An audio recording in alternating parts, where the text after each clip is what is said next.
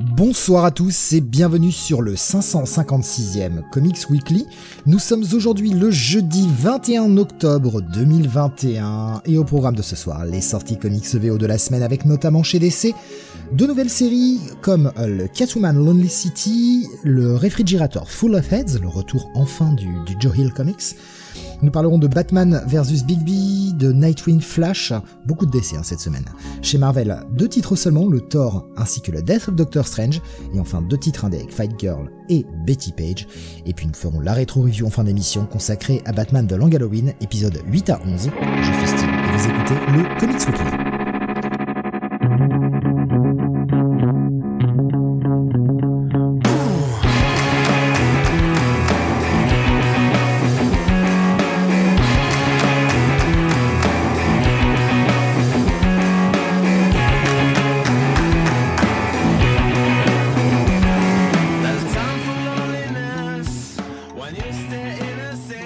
Avec moi ce soir pour vous parler de ces sorties de la semaine, le très gentil Sam.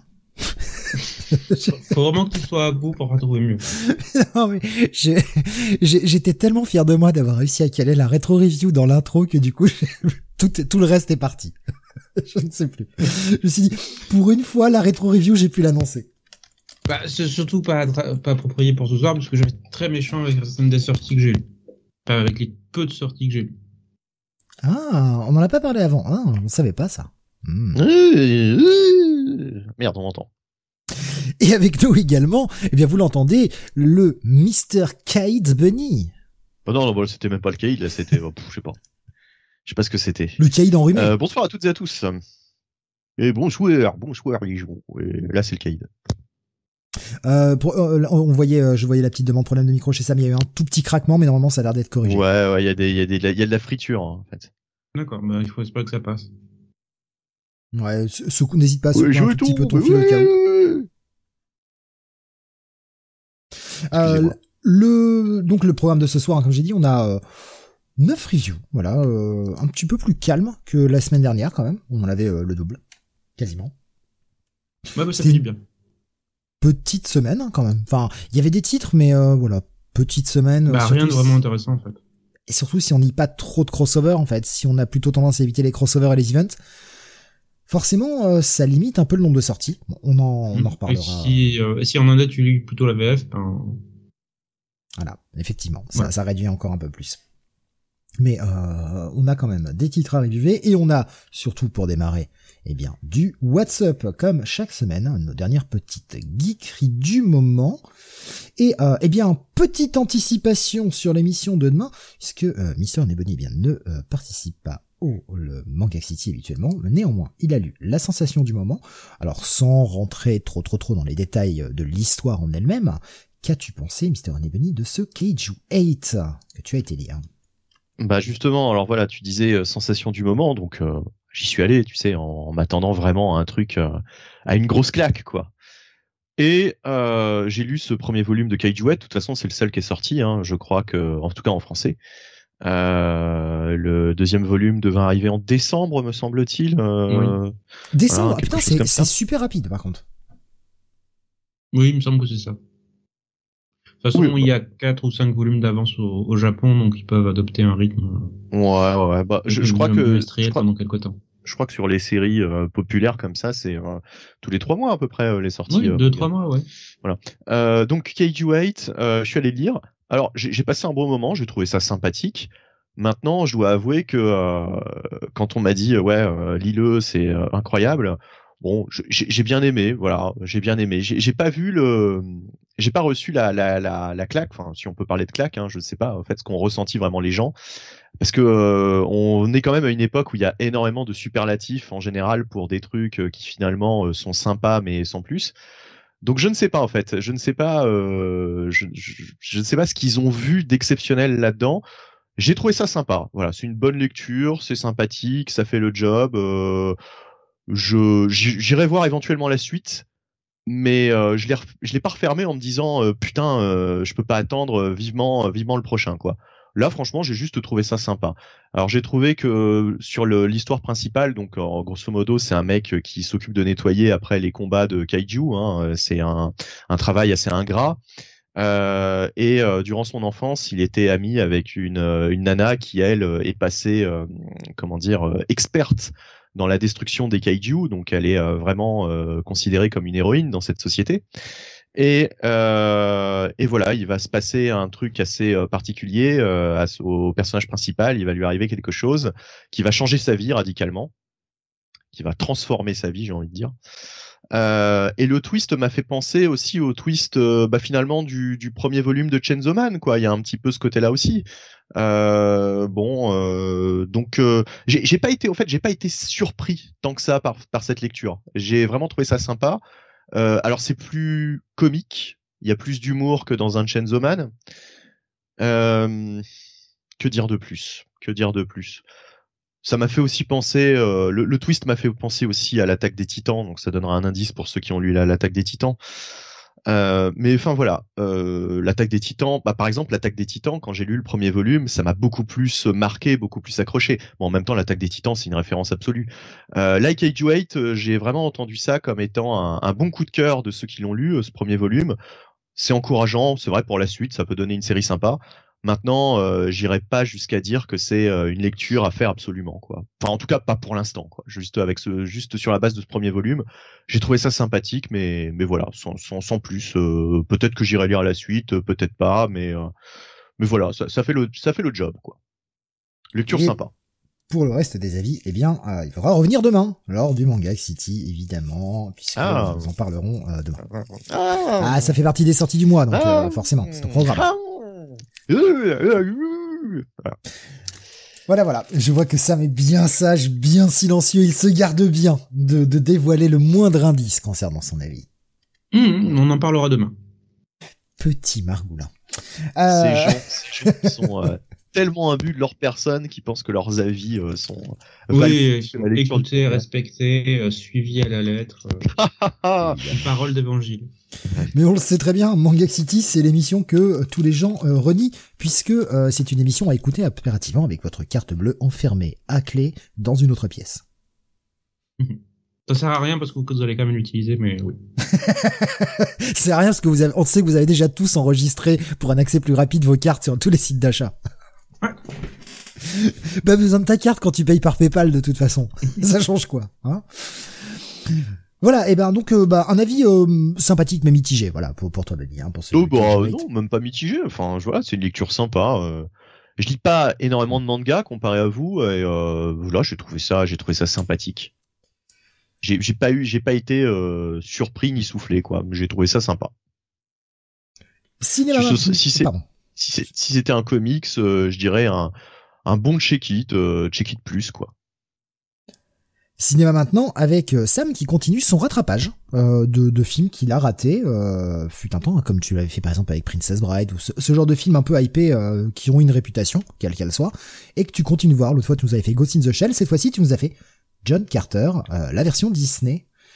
Et je je, suis, très intéressé de savoir ce que t'en as pensé Sam euh, oui, bah surtout j'y suis allé en fait parce que bah, le film est quand même accompagné d'une réputation assez désastreuse du fait du flop qui euh, a accompagné sa sortie. Donc j'y suis allé sans trop m'attendre à un chef-d'œuvre et c'est à peu près ce qu'on a eu, c'est-à-dire pas un chef-d'œuvre, mais pas le désastre que certains critiques ont euh, propagé sur euh, le moment de la sortie du film. C'est un film en fait qui est euh, pour moi assez composite, c'est-à-dire qu'il y a d'un côté la vision du réalisateur qui je pense a essayé d'imposer quelque chose, d'essayer de retranscrire le roman d'origine, d'essayer de euh, représenter la, la, richesse en fait de Mars, de cet univers, les différentes races, euh, la manière dont le système fonctionne sur ce monde, et John Carter qui, qui en fait débarque comme un élément perturbateur dans un plan d'ensemble et de l'autre les contraintes des, euh, des producteurs où on voit qu'il y a eu beaucoup de, on va dire, consignes pour lisser au maximum le propos pour que ça rentre dans le cadre et les canons du blockbuster hollywoodien tel qu'on le connaît. Mais, mais en fait, tu vois, c'est- ça, le, le- la réputation euh, de gros flop, etc., elle n'est qu'une réputation due aux chiffres. Mais quand tu ça. grattes un peu, pourquoi il y a eu un si peu, chi- un, un si mauvais chiffre Et enfin, c'était, euh, ça a été de, de, de sources publiques assez vite. En fait, c'est tout Mhm. simplement la faute de Disney. C'est Disney qui a totalement chié la communication du film Oui, en ne faisant aucune promo au moment de la sortie du film. Ils se sont réveillés une semaine avant la sortie du film, ce qui était beaucoup trop tard. Et, et bah du coup, les gens ne sont pas allés. Donc le film s'est cassé la gueule, le film ne s'est pas rentabilisé, on n'aura jamais de suite. Et c'est très con parce que le film est pas si mal. Oui, Par rapport à ce il qu'il est- proposait, c'est un film qui date de quoi? 2012, si ma mémoire est bonne? Ouais, à peu près 2012-2013. Bah, ça datait, je crois que c'est sorti en même temps qu'Avengers, en fait. Franchement, La même année qu'Avengers, donc ça va être 2012. Je m'en souviens bien parce qu'il disait, euh, euh, grosso modo, euh, Disney a perdu 200 millions ou enfin plusieurs centaines de millions de dollars sur John Carter, mais c'est pas grave parce qu'ils se sont refaits complètement sur grâce à Avengers. le, le problème c'est que ils avaient, ils, ils ont tout foiré et, et le film est franchement pas si mal comparé à ce qui sortait à l'époque.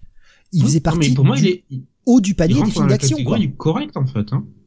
Ah, même dans les bons films d'action quoi les bons gros blockbusters comme t'aimes bien les voir en fait le truc Oui. où qui est pas qui est pas totalement con non plus le film est pas totalement con con il y a peut-être un petit peu à mon goût un petit peu trop d'humour mais ça c'était la vague euh, post 2010 qui commençait à arriver où il y a un, un poil trop d'humour parfois euh, qui n'est pas nécessaire pour désamorcer des trucs.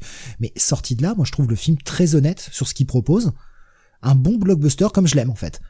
Pas trop pas trop nunuche pas trop non plus euh, pas trop cérébral non plus parce que ça reste un blockbuster et t'as comme envie d'un truc où ça pète un peu et que tu t'éclates et que t'en prends juste plein les yeux. Un- ce que j'appelle un bon petit moment de ciné quoi. Ouais. Euh, bah bon, j'ai rigolé sur la la, relation entre le héros et euh, déjà Touriste parce que c'est ça avance plus vite qu'un TGV à plein régime. Hein. C'est ce que Pascal nous disait, hein, justement. Bon, après, Disney avait lancé le film sans promo et fait surtout en dehors, euh, en fait, surtout en dehors des USA où le perso est peu connu. Euh, voilà. All Geek nous disait, John Carter, c'est pas si mal. En tout cas, après, je me suis lu l'omnibus. Ouais, non mais Et- franchement, ça se laisse regarder. Et Alexandre nous dit John Carter supérieur à Lone Ranger. Ah mais oui, Lone Ranger, j'ai pas pu, j'ai pas pu aller au-delà de 20 minutes. Bah, j'ai pas regardé le Ranger encore. Franchement, arrêté le film au bout de 20 minutes. Je trouvais ça chiant à mourir. Je me suis Là, pas non, c'est bien rythmé, ça se laisse voir. Ouais, là, je me suis pas En tout cas, moi, je me suis pas ennuyé. Donc, t'as préféré John Carter à Princess Bride, quoi. Ah oui, largement. Sam. Sam, tu cherches les problèmes. Les gens vont t'insulter encore en commentaire. Mais non, mais non. Je suis sûr que la majorité silencieuse finira par s'exprimer sur le sujet. euh, Nico Chris, il dit, ah ouais, le docteur John Carter d'urgence, c'est lui. Bah oui, c'est ça, il a fait un, il a fait un, un tour par Mars, en fait. Mais Il a arrêté, rappelez-vous, il a fait une pause pipi. Rappelez-vous, il y a une saison où il dit euh, je vais aller faire du bénévolat, euh, je vais aller faire euh, de, de la médecine en Afrique. Mais non, que dalle, il est parti sur Mars, le salaud. Bah, Voilà. écoute, quoi, comme tu, si tu pouvais trouver une femme comme déjà touriste, toi aussi, tu irais sur Mars. Hein. Ah bah j'y serais déjà. Ah pardon, excusez-moi, j'ai oui j'ai osé cette vanne. Euh, voilà, sauvez-moi, C'est bien, Steve, c'est bien. sauvez-moi, sauvez-moi s'il vous plaît. j'ai besoin d'une bouée pour ne pas me noyer. John Carter après il a fait The Librarians, quelle horreur me dit Alex. Ah The Librarians. Quand t'as le temps, ça me regarde ça. Tu vas rigoler, je pense. Ça devrait parler une série, parler, mais j'ai jamais regardé. une série de bibliothécaires, des gens qui aiment les livres. Ça devrait te parler, Ah, c'est ça. bien, ça. Ouais. J'ai appris tu de base, c'est très bon. Pardon. Oh, je devrais pas rire, tu vas savoir que je me moque. Non, fais pas ça, Sam. C'est pas, c'est pas ouf, quoi. Ouais. Bah, vu le peu le temps disponible que j'ai, non, on va éviter. Non, mais sais, d'été- en fait, c'est une série de téléfilms qu'ils ont, euh, qu'ils ont décliné, où ils ont essayé de faire un espèce d'Indiana Jones, euh, mais qui marche pas très bien. C'est pas totalement honteux, mais bon, c'est du téléfilm, et après, ils ont même essayé de lancer une série derrière, mais bon, ça n'a pas fonctionné, voilà. C'est bizarre, ça. Mort. Le truc est mort, ouais. Ne le crois pas, Sam, fuit, nous dit Alex. Non, mais je le crois jamais, Steve, de toute façon. Les masques tombent ce soir, monsieur. Oui, Les masques hein. tombent. Vérité inavouable. Donc tu recommandes quand même la vision de ce John Carter, Sam? Oui. Franchement, Voilà. si vous avez deux heures à perdre, allez-y. Il est, euh, il est que sur Disney Plus, j'imagine, il est pas sur Prime. Oui, question de... Oui, Ouais. oui. Ah parce que c'est vrai que tu t'étais abonné sur Disney, tu t'es abonné à Disney Plus euh, il y a quelques, quelques semaines déjà. Eh bien, on va terminer euh, sur euh, eh bien un autre service de streaming. C'est un petit peu la sensation du moment. Benny, tu vas nous en parler un peu. Je vais vous donner aussi un petit peu mon avis parce que je l'ai vu. Euh, on va euh, on va parler de Squid Game, évidemment. Tu n'as pas testé Sam encore. Tu n'as pas cédé aux, aux sirènes de la hype. Non, mais j'ai pas Netflix de toute façon. Oui, enfin, je sais pas. T'as un truc qui s'appelle euh, Internet chez toi. Oui, je sais, je sais, mais franchement, les, les survival games en général, ça ne me, ça ne m'a jamais parlé en fait. Il y a... Mais Je croyais que t'aimais bien les isekai. Non, mais moi j'aime les. is- Enfin, je vais pas dire aimer. Je regarde certains isekai, comme j'ai dit, j'en regarde un à deux par saison. Pour leur côté, absence totale de quoi que ce soit dedans. C'est euh, c'est c'est plus économique que de regarder les murs en fait. C'est mes 20 minutes de je peux vider mon cerveau en fait. Ouais, mais là, justement, c'est tout le contraire, en fait. Voilà. C'est- Et en fait, les survival games, c'est sympa une fois en fait à regarder, mais ça devient très vite lassant. Et je suis euh, surpris en fait qu'il y ait tout un genre qui a été monté dessus, parce que c'est c'est extraordinairement difficile de se renouveler. T'en as vu un, tu les as tous vus. En fait. Alors, avant de passer à Squid Game, je vais, je vais, euh, et on va, on va partager la peine de Baboussa. Et Sam va, accroche-toi, ne hurle pas. Ne hurle pas. Tu n'as pas de limiteur de ton côté, donc ne hurle pas. De mon côté, samedi, nous disait Baboussa, je me relisais mes Planetary Panini dans le train. Et je les ai perdus. Ah, mais ça c'est dommage. Là, tu vas devoir les racheter. euh, La version, la version urbaine, il y en a deux, c'est dans deux tomes. Je suis vraiment désolé pour toi, euh, Baboussa. Enfin, Ouais. c'est, c'est vraiment le truc horrible, quoi. Et, euh, et une petite pensée pour Nicette qui est actuellement seule sur Bordeaux dans une pauvre chambre d'hôtel pour le boulot. Ça fait plaisir de vous écouter. Et il me Oh. dit PS, je suis de Lille. Effectivement, tu es loin un Oui, peu perdu tu là. pourras, tu pourras aller faire coucou à Bruno. Eh ouais. Le petit coucou à Bruno, 56, rue du Loup. Comme il un petit couffou. Ouvert de euh, 10h à 19h. Si je dis pas de bêtises. Ou 19h30. Oui, je, oui, bah alors, je, Non, alors là, je- je, sais, je sais pas. Ils ont peut-être changé les horaires depuis. Euh, justement, pour revenir sur Squid Game, Alexandre disait au plus on en parle, au moins j'ai envie de le voir. Et il nous dit après, même ma mère l'a vu. Alors justement, moi aussi j'ai ce petit côté, euh, dès que c'est un peu trop hypé, euh, j'ai tendance à éviter Ah, moi parce que aussi. j'ai un peu Alors, peur. j'ai- alors, euh, Je, je sais hein, Ouais. tu qu'on partage un peu le même avis pour ça, Benny. ouais. Eh ben, je vais le dire tout de suite, je regrette pas. Non, moi non plus. Moi non plus, moi non plus. Donc euh, j'y vais. euh, ouais, Squid Game, euh, comme disait Sam, c'est un petit peu un survival game. ça fait penser, ça, ça pourrait faire penser au fait sur le papier à Battle Royale, à ce genre de choses.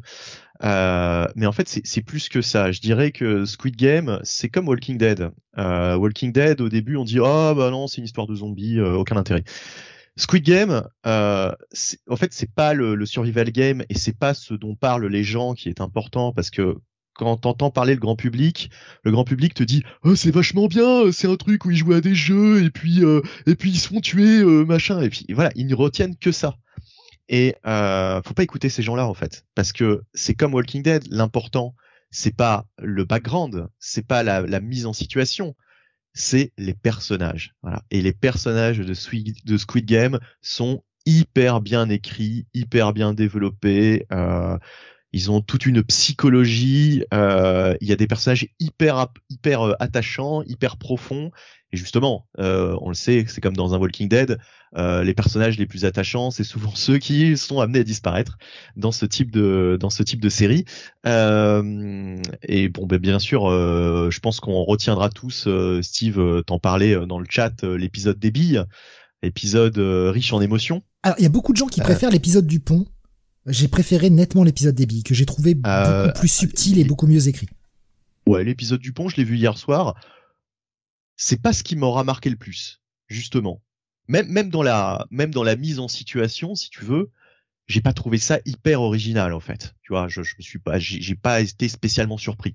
Dès que tu vois le pont, tu te doutes de quoi il s'agit, en fait. Tu, tu, tu devines très vite euh, de quoi il va, il va retourner. Euh, alors que les billes, putain, les billes, quoi. Je, je m'attendais à tout sauf à ça, quoi. Et euh, bon, il se passe tellement de choses dans cet épisode. euh, C'est, moi, pour moi, c'est un épisode vraiment riche, euh, un épisode marquant. euh, Enfin, c'est vraiment un épisode de, de série télé qui, qui marque, quoi, qui marque. C'est, c'est. Alors, je sais pas s'il y aura une saison 2, s'il y aura une suite. euh, je, je ne connais pas la fin parce que justement, il me manque encore de, de voir le, le, le dernier épisode. Je n'ai pas vu le dernier épisode, mais en tout cas, voilà, c'est une série qui se qui se regarde. C'est en neuf épisodes. Hein. C'est c'est relativement c'est pas très long. Euh, 9 épisodes d'une heure, dont un de une demi-heure, qui est le, justement l'épisode 8, qui est de, qui, qui ne dure que 30 minutes. Une construction assez franchement, franchement, euh, pour une série qui a des épisodes d'une heure, généralement tu sens passer euh, l'heure quand même. Euh, même si t'aimes ça, par exemple les épisodes de Ozark, il y en a qui font une heure, une heure et quelques. J'aime bien, mais, mais je sens que ça fait une heure que je suis devant l'écran. Là, c'est tellement prenant que très franchement, généralement les épisodes je ne les vois pas passer du tout. Je suis même surpris quelquefois de voir le générique. Je me dis ah putain ça fait déjà une heure quoi. Eh ben ouais ça fait déjà une heure. Et euh, et enfin c'est tellement euh, immersif, t'es tellement derrière les gens, enfin la, psychologie est tellement poussée là-dedans que non franchement c'est hyper bien euh, hyper bien ficelé, euh, hyper bien écrit. Euh, allez-y quoi, allez-y. Justement n'écoutez pas la hype parce que la hype vous incite à regarder cette série pour les mauvaises raisons. Parce que si les gens qui en parlent ne retiennent que le côté euh, euh, il y a des jeux, euh, il y a des morts, etc., on s'en fout. On s'en fout. C'est pas ça en fait. Ils ont partenu l'essentiel de la série quoi. Ils sont passés à côté. donc franchement, allez-y, vous allez vraiment passer un, bon moment, enfin un bon moment, si on peut dire, hein, parce que c'est c'est pas très drôle, quoi. C'est pas non plus. Oui, il y, a des petits moments d'ascenseur émotionnel assez assez assez importants quand même je vois, je vois par exemple Schizophile et je c'est un avis que je partage aussi. Euh, donc c'est pour ça que je me reconnais un peu là-dedans et j'ai envie de le mettre en avant celui-ci. Il nous dit je dois commencer à devenir un vieux con. Ça me fait tellement chier d'être obligé de bloquer 9 heures de mon temps pour regarder une série. Alors oui, sur, moi c'est pareil quand je sais ah putain il y en a pour 9 heures. Après, rien ne nous oblige à regarder les épisodes coup sur coup. On n'est pas obligé de les regarder tous d'un coup, hein, c'est l'avantage. Et même on peut les couper en plein milieu, c'est l'avantage de Netflix. Exactement, exactement. moi, c'est ce que moi c'est ce que je fais toujours. Alors, c'est une hérésie pour certaines personnes, mais moi, il y a des épisodes de Squid Game que j'ai coupé en deux justement. De toute façon, quand t'as euh, autre chose à faire ou quand tu commences à t'endormir ou un truc comme ça, je vois pas l'intérêt de forcer et de rater un bout, quoi. Mais, mais grosso modo, euh, là, ça fait euh, peut-être un peu moins d'une semaine mais quand même, ça fait quelques jours que, que je suis dessus. J'ai pas regardé les, les 9 épisodes en une soirée, quoi. Évidemment, je, je, prends le temps. Et en plus, et en plus, je trouve ça justement super agréable de, de prendre le temps d'apprécier les choses. C'est justement un truc que euh, que les gens ne font pas. Les gens binge binge watch. Je trouve ça déjà dégueulasse ce terme. Euh, et en plus, euh, je, je vois pas l'intérêt en fait de s'enfiler effectivement 9 heures de suite même de, la regarder en deux fois, euh, c'est finalement prenez le temps, euh, vraiment. Euh, si, si vous la regardez en deux semaines, bah tant mieux. Le, le tout, c'est de ne pas se faire spoiler parce que vous allez toujours voir des gens qui ont vu tout bien avant vous et qui vont dire ah bah t'as vu le moment où et puis voilà. Donc voilà, c'est un peu le problème. C'est pour ça que souvent on est un petit peu dans la précipitation de voir les choses. Mais honnêtement, essayez de vous couper de tout ça et, euh, et matez-la à votre rythme. Mais en tout cas, si vous le, si, si vous l'appréciez euh, à votre rythme, il n'y a pas de raison que vous passiez un mauvais moment. C'est vraiment, vraiment très, très, très bon. Euh, là, franchement, euh, voilà, quoi, il n'y a rien de plus à dire. autant Cage Weight, justement, je trouve ça sympa sans plus. Autant cette série, euh, voilà, pour moi, c'est c'est vraiment une série qui qui qui, qui m'aura marqué. C'est la première fois que je mate une série coréenne, si tant est qu'elle est bien coréenne. Hein, euh, oui, oui, elle est coréenne. elle est coréenne. Ah bah oui, non, mais juste là, c'est ça va être le point que je vais aborder. C'est la, la, la, première fois que je mate une série coréenne. J'avais entendu parler des séries coréennes justement comme. Tu as vu Dernier Train pour Busan? Non, non, je l'ai jamais vu justement. Et qu'est-ce que tu l'ai jamais vu mais qu'est-ce que t'attends? Putain, moi qui suis un connard et qui note sévèrement les films, je lui ai mis 16 à ce film. Ah, je, je lui, je, franchement, tu, tu, connais ma notation, vous connaissez les Freak City, vous savez que je note relativement dur. J'ai mis 16 à Dernier Train pour Busan.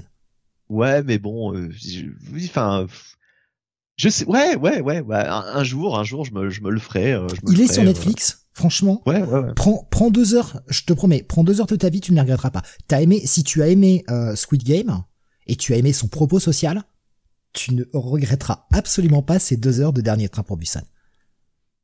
C'est un film extrêmement riche. Alors par contre, Peninsula, on évite, hein, mais dernier train pour Busan, oui, il y a pas de problème. C'est, tu sais, ce genre de film où t'as le 1 qui est waouh et le 2 qui n'a rien à voir. mais alors, rien à voir. C'est même tout l'opposé d'ailleurs. Mais en tout cas, euh, juste un truc, euh, euh, Squid Game, ouais, ça, ça fait un peu penser. Alors niveau euh, manga, moi ça m'a fait penser quand même à des à certains mangas comme euh, comme euh, alors on citait Battle Royale parce que c'est c'est ce qui vient à l'esprit quand on voit ça sur le papier. Moi ça m'a fait aussi penser à Gantz vraiment parce que il y a le côté épreuve. Alors il n'y a pas de monstre, hein, mais il y a le côté épreuve, il y a le côté groupe, il y a le côté survival et puis il y a le côté aussi on voit la vie des gens euh, alors pas tout le temps, hein, c'est en fait c'est plus au début de la série, mais on voit la vie des gens à l'extérieur du jeu. Ça ne ça, ne, c'est pas comme Battle Royale où l'entièreté du manga se déroule dans le jeu. Là, on voit leur vie à l'extérieur, et justement, c'est ça qui est très intéressant aussi. Moi, j'ai bien aimé euh, justement, c'est le, le... Oh, je, vais, je vais pas le dire, je vais pas le dire, mais il y a des épisodes qui reviennent vraiment sur la vie des gens, euh, et, euh, et c'est aussi ça qui, qui, est intéressant, quoi. Comme tu dis, le propos social. Euh, et puis même, j'aime bien l'ambiance, j'aime bien les décors, parce que finalement, euh, comme j'ai pas regardé souvent des séries coréennes, euh, c'est bien aussi de, de, de voir d'autres paysages, quoi. Ça change des, des, des séries américaines. Euh, ça m'a ça m'a dépaysé même euh, finalement de regarder de regarder cette série. Je me ça m'a donné envie d'aller découvrir un petit peu d'autres séries, d'autres ah. films, euh, s'il y en a. Euh... Ah bah si, j'avais vu un film. Alors, rectification, j'avais vu un film coréen euh, il y a longtemps que j'avais beaucoup aimé, qui s'appelait Frères de sang. je crois que c'était coréen. en tout cas, c'était sur l'histoire de la de la Corée, la guerre de Corée. Euh, et en tout cas, c'est c'est aussi c'est un film qui m'avait qui m'avait beaucoup plu, qui m'avait beaucoup marqué. Donc je sais pas, peut-être que les il y a toute une une comment dire une une culture coréenne euh, qui, euh, qui, qui, euh, qui, qui, est intéressante à, à voir quoi en série, en, en film. ils ont peut-être produit pas mal de choses. J'ai l'impression que Netflix en a mis pas mal en fait des des séries, des séries de ce type. Alors je sais pas si c'est toutes des séries coréennes. Hein. Il y a peut-être il y a peut-être des trucs japonais, chinois, je ne sais pas en fait. Mais en tout cas, en tout cas voilà, c'est c'est ouais, c'est c'est vraiment un gros coup de cœur quoi cette série. Alors, pour, dire Steve justement Pour ce qui est des pour ce qui est des séries coréennes, attention, il y a beaucoup aussi de drama, euh, un peu ambiance K-pop et compagnie, et ça c'est moins moins fun. Mais la Corée a quand même pas mal le vent en poupe, notamment euh, on, réadapte aussi de plus en plus aux États-Unis certaines des séries. Un des gros succès de ces dernières années, The Good Doctor, est en fait à la base une série coréenne réadaptée euh, en version US. Vous savez, c'est ce docteur autiste qui, enfin, ce mec autiste qui devient docteur justement. Et ça, à la base, c'est coréen. C'est même d'ailleurs disponible sur Netflix, hein, pour ceux qui veulent voir la version originale. Euh, L'intérêt, en fait, et, et je vois Nicette qui parle de Alice in Borderland, qui dit un peu dans le même genre, mais je sais pas si c'est coréen. Alors justement, Alice in Borderland, euh, mon frère m'avait conseillé, et il m'a dit, bah, justement, après Squid Game, pourquoi pas, essaye. Donc j'ai tenté Alice in Borderland, j'ai tenté le premier épisode. Alice in Borderland est japonais. Et on voit la différence et on voit gravement la différence. Euh, C'est-à-dire que bah là, tout le propos social, en fait, euh, tu t'assois dessus, quoi. Et c'est un peu le problème. C'est autant autant Squid Game est intéressant de par surtout son propos social, autant Alice in Borderland, bah voilà, t'enlèves le propos social et tu refais la même chose, enfin la même chose, un petit peu différent bien sûr, mais le même état d'esprit. Une adaptation d'Alice in Borderland? Ouais ouais, en série euh, en série live, ouais. D'accord, parce que le propos social, il y était dans le manga. Bah là, là en tout cas, moi sur le premier épisode de propos social, je ne l'ai pas vu. Je ne l'ai vraiment pas vu. Enfin, il y a, y a un propos social, mais alors c'est tellement léger, c'est tellement cliché, et j'ai trouvé ça relativement mal fait. En tout cas, dans le premier épisode. Peut-être que par la suite, ça se développe. Hein. Je, je ne juge que sur le premier épisode. Ça m'a pas vraiment donné envie de continuer, en fait. J'ai été relativement déçu. Ah, c'est dommage parce que le manga est très bien. Mais du coup, c'est japonais, donc il y a quand même une différence entre les deux. Euh... Alexa nous dit en tout cas, preuve de la puissance de Netflix, un truc qui sort de nulle part euh, devient un phénomène de société. Disney n'en est pas encore là avec Disney+. Et euh, il nous dit également, après en truc euh, jeu d'argent, tu as toute la série Liar Game avec Erika Toda, il nous a partagé la l'affiche, Alexa, sur Discord, qui est un... Mais justement, moi, moi, je pense que c'est les japonaise, hein, vu la gueule, vu la gueule des caractères, c'est du japonais. C'est pas du, moi, je pense que c'est l'effet ovni, quoi. C'est, c'est vraiment un truc. Euh, je, je vois pas une série américaine euh, faire la, faire la même chose, quoi, en fait. En tout cas, pas, pas à ce niveau-là, quoi. Je, je, je, je pense que euh, même s'ils essayaient de, de faire pareil, on aurait un truc beaucoup moins abouti, quoi.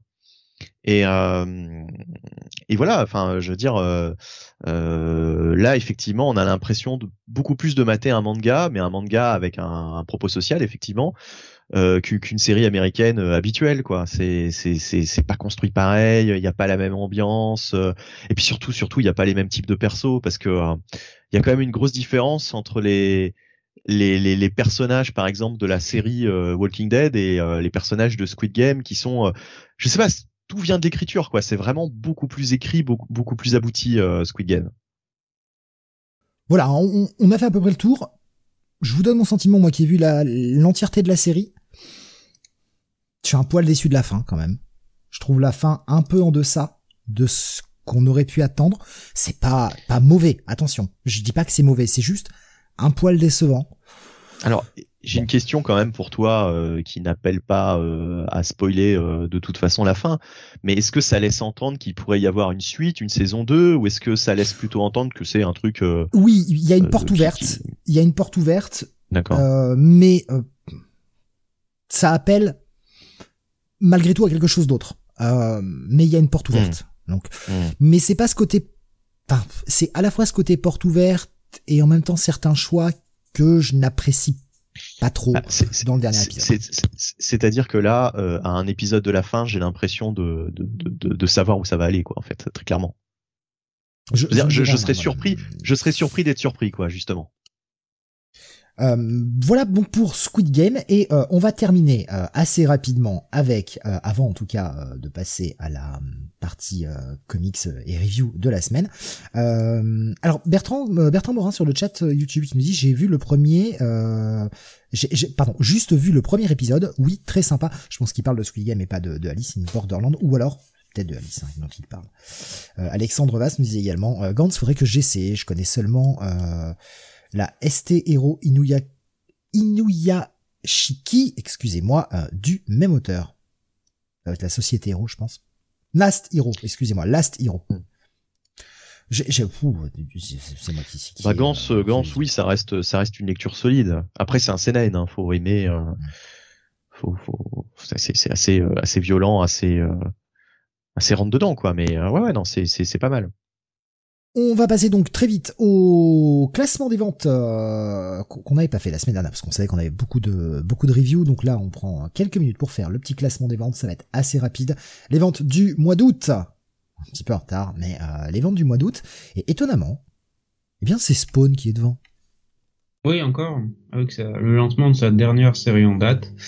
King Spawn, numéro 1, qui atteint incroyable, quand même, 500 000 exemplaires écoulés auprès des comic shops à 6 dollars l'épisode. Ben, c'est Todd McFarlane qui va être content.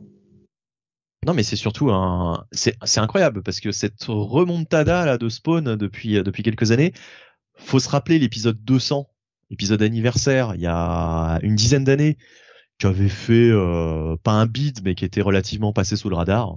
Tout le monde s'en foutait. Euh, et, euh, et, maintenant, à l'épisode 300, il a vraiment réussi à, à remonter la machine, à créer des nouveaux titres. Enfin, c'est c'est c'est c'est quand même assez incroyable quoi. Cette il... on peut on peut pas lui reprocher en tout cas de d'avoir tenté le truc et d'avoir réussi quoi. Je veux dire, c'est c'est assez incroyable quoi. En tant que que créateur d'être arrivé à ce tour de force, euh, c'est du jamais vu, quoi. C'est, euh, c'est on est on est passé d'un truc euh, limite has-been à la dernière sensation du moment, alors que voilà, ça fait 300, 300 épisodes que ça dure. Attends, attends. Hein, c'est un numéro 1, il y avait il y avait 12 millions de variantes. Voyons ce que ça va donner quand on verra le numéro 2. Parce que bien sûr. Non mais bien sûr. Fait, si, si le truc se maintient à, à 50, 60 000, ah ouais, carrément, gros tour de force, on est on est d'accord. Mais euh, si derrière ça retombe à à peine 20 000 exemplaires, bah mhm. c'est en fait c'est juste un coup de bluff et c'est de l'esbrouf quoi. Ouais, ouais, ouais, ouais. Ouais, ouais. Mais enfin, c'est déjà extraordinaire, si tu veux, à, Spawn, euh, Spawn 300, de, de pouvoir relancer autant de, de pouvoir lancer, pardon, autant de, autant de titres autour de Spawn, quoi. Ouais, je sais pas, moi, le, moi c'est ce côté variante, tu vois, euh, ce côté variante qui ne sert pas à grand chose en fait, et qui continue de, de, de, buter un peu plus le marché, quoi. Bah, ça nous disait euh, McFarlane communique bien sur les réseaux sociaux. Ouais. Il y a Gunslinger Spawn numéro 1 aussi, euh, nous dit Nico Chris, oui, qui va arriver euh, bientôt. Qui, a, qui, annonce aussi des chiffres de vente euh, assez spectaculaire. Et ensuite, eh bien, euh, c'est occupé principalement par euh, par deux franchises. Euh, la, la, la, suite du top, hein, c'est euh, Batman et c'est X-Men. Alors, et, étonnant hein, aussi ce succès euh, incroyable de, de, Batman 89, parce que même si c'est un numéro 1, je pensais pas qu'un qu'une série avec ce, ce, ce, pitch, en fait, ce, ce, principe de Batman 89 euh, vente 134 000 exemplaires. Enfin, c'est énorme, quoi. C'est considérable quand même pour pour Batman 89. Oui, surtout pour un truc pas du tout attendu. Et dans un marché déjà saturé en titre Batman. Ouais. Mais euh, ouais, ouais. Enfin, moi, je trouve ça étonnant euh, pour, pour par, rapport au, au concept. Euh, je m'attendais pas à un tel succès, quoi. Mmh, idem. Hein. C'est très surprenant. C'est pour ça que je suis pas allé. En fait, je n'étais pas franchement intéressé par le concept de base. J'aime bien le film de 89, mais de là à aller lire encore un peu plus de, de matériel sur le sujet, j'étais pas franchement intéressé. Mais bah, j'étais un peu seul alors.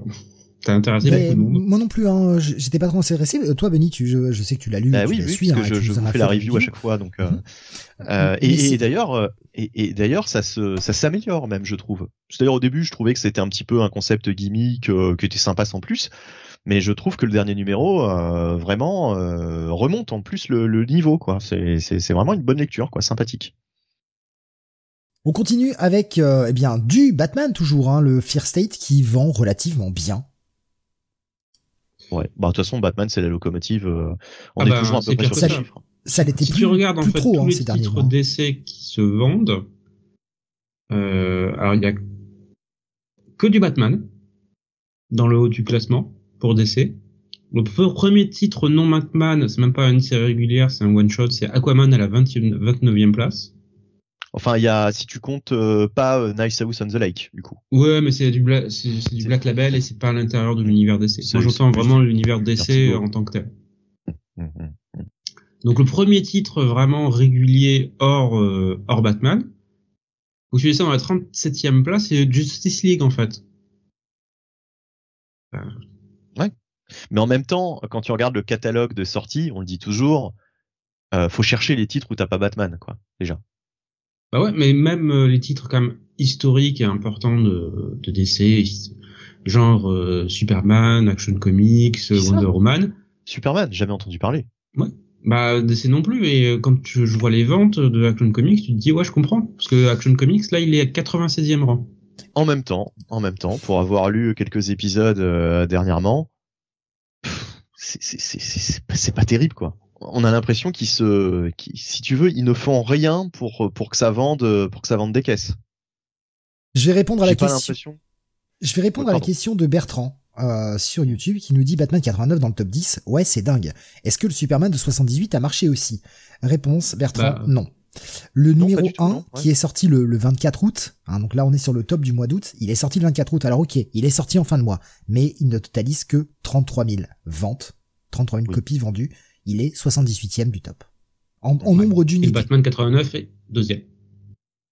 Le, le Batman 89 est deuxième avec 134 000 ventes. Mm. C'est-à-dire que tu vois aussi, Batman 89 vend 100 000 copies de plus que Superman. 100 000. ça veut dire que tu proposes un comics Batman, un comics Superman sur le même concept qui sortent la même semaine au même moment. Les gens vont acheter du Batman et pas du Superman. En même temps, euh, après, faut voir par rapport à ce concept-là. euh, autant j'ai envie de lire euh, un truc qui se passe dans l'univers du Batman de Burton, autant lire un truc qui se passe dans l'univers du Superman de Richard Donner, pff, ça me ça m'intéresse pas plus que ça, quoi. Mais tu vois quand même qu'il y a beaucoup de titres d'essai qui sont au fond du top 100, du top 100 en fait, hein, et Ouais. qui ont été relancés. Mhm.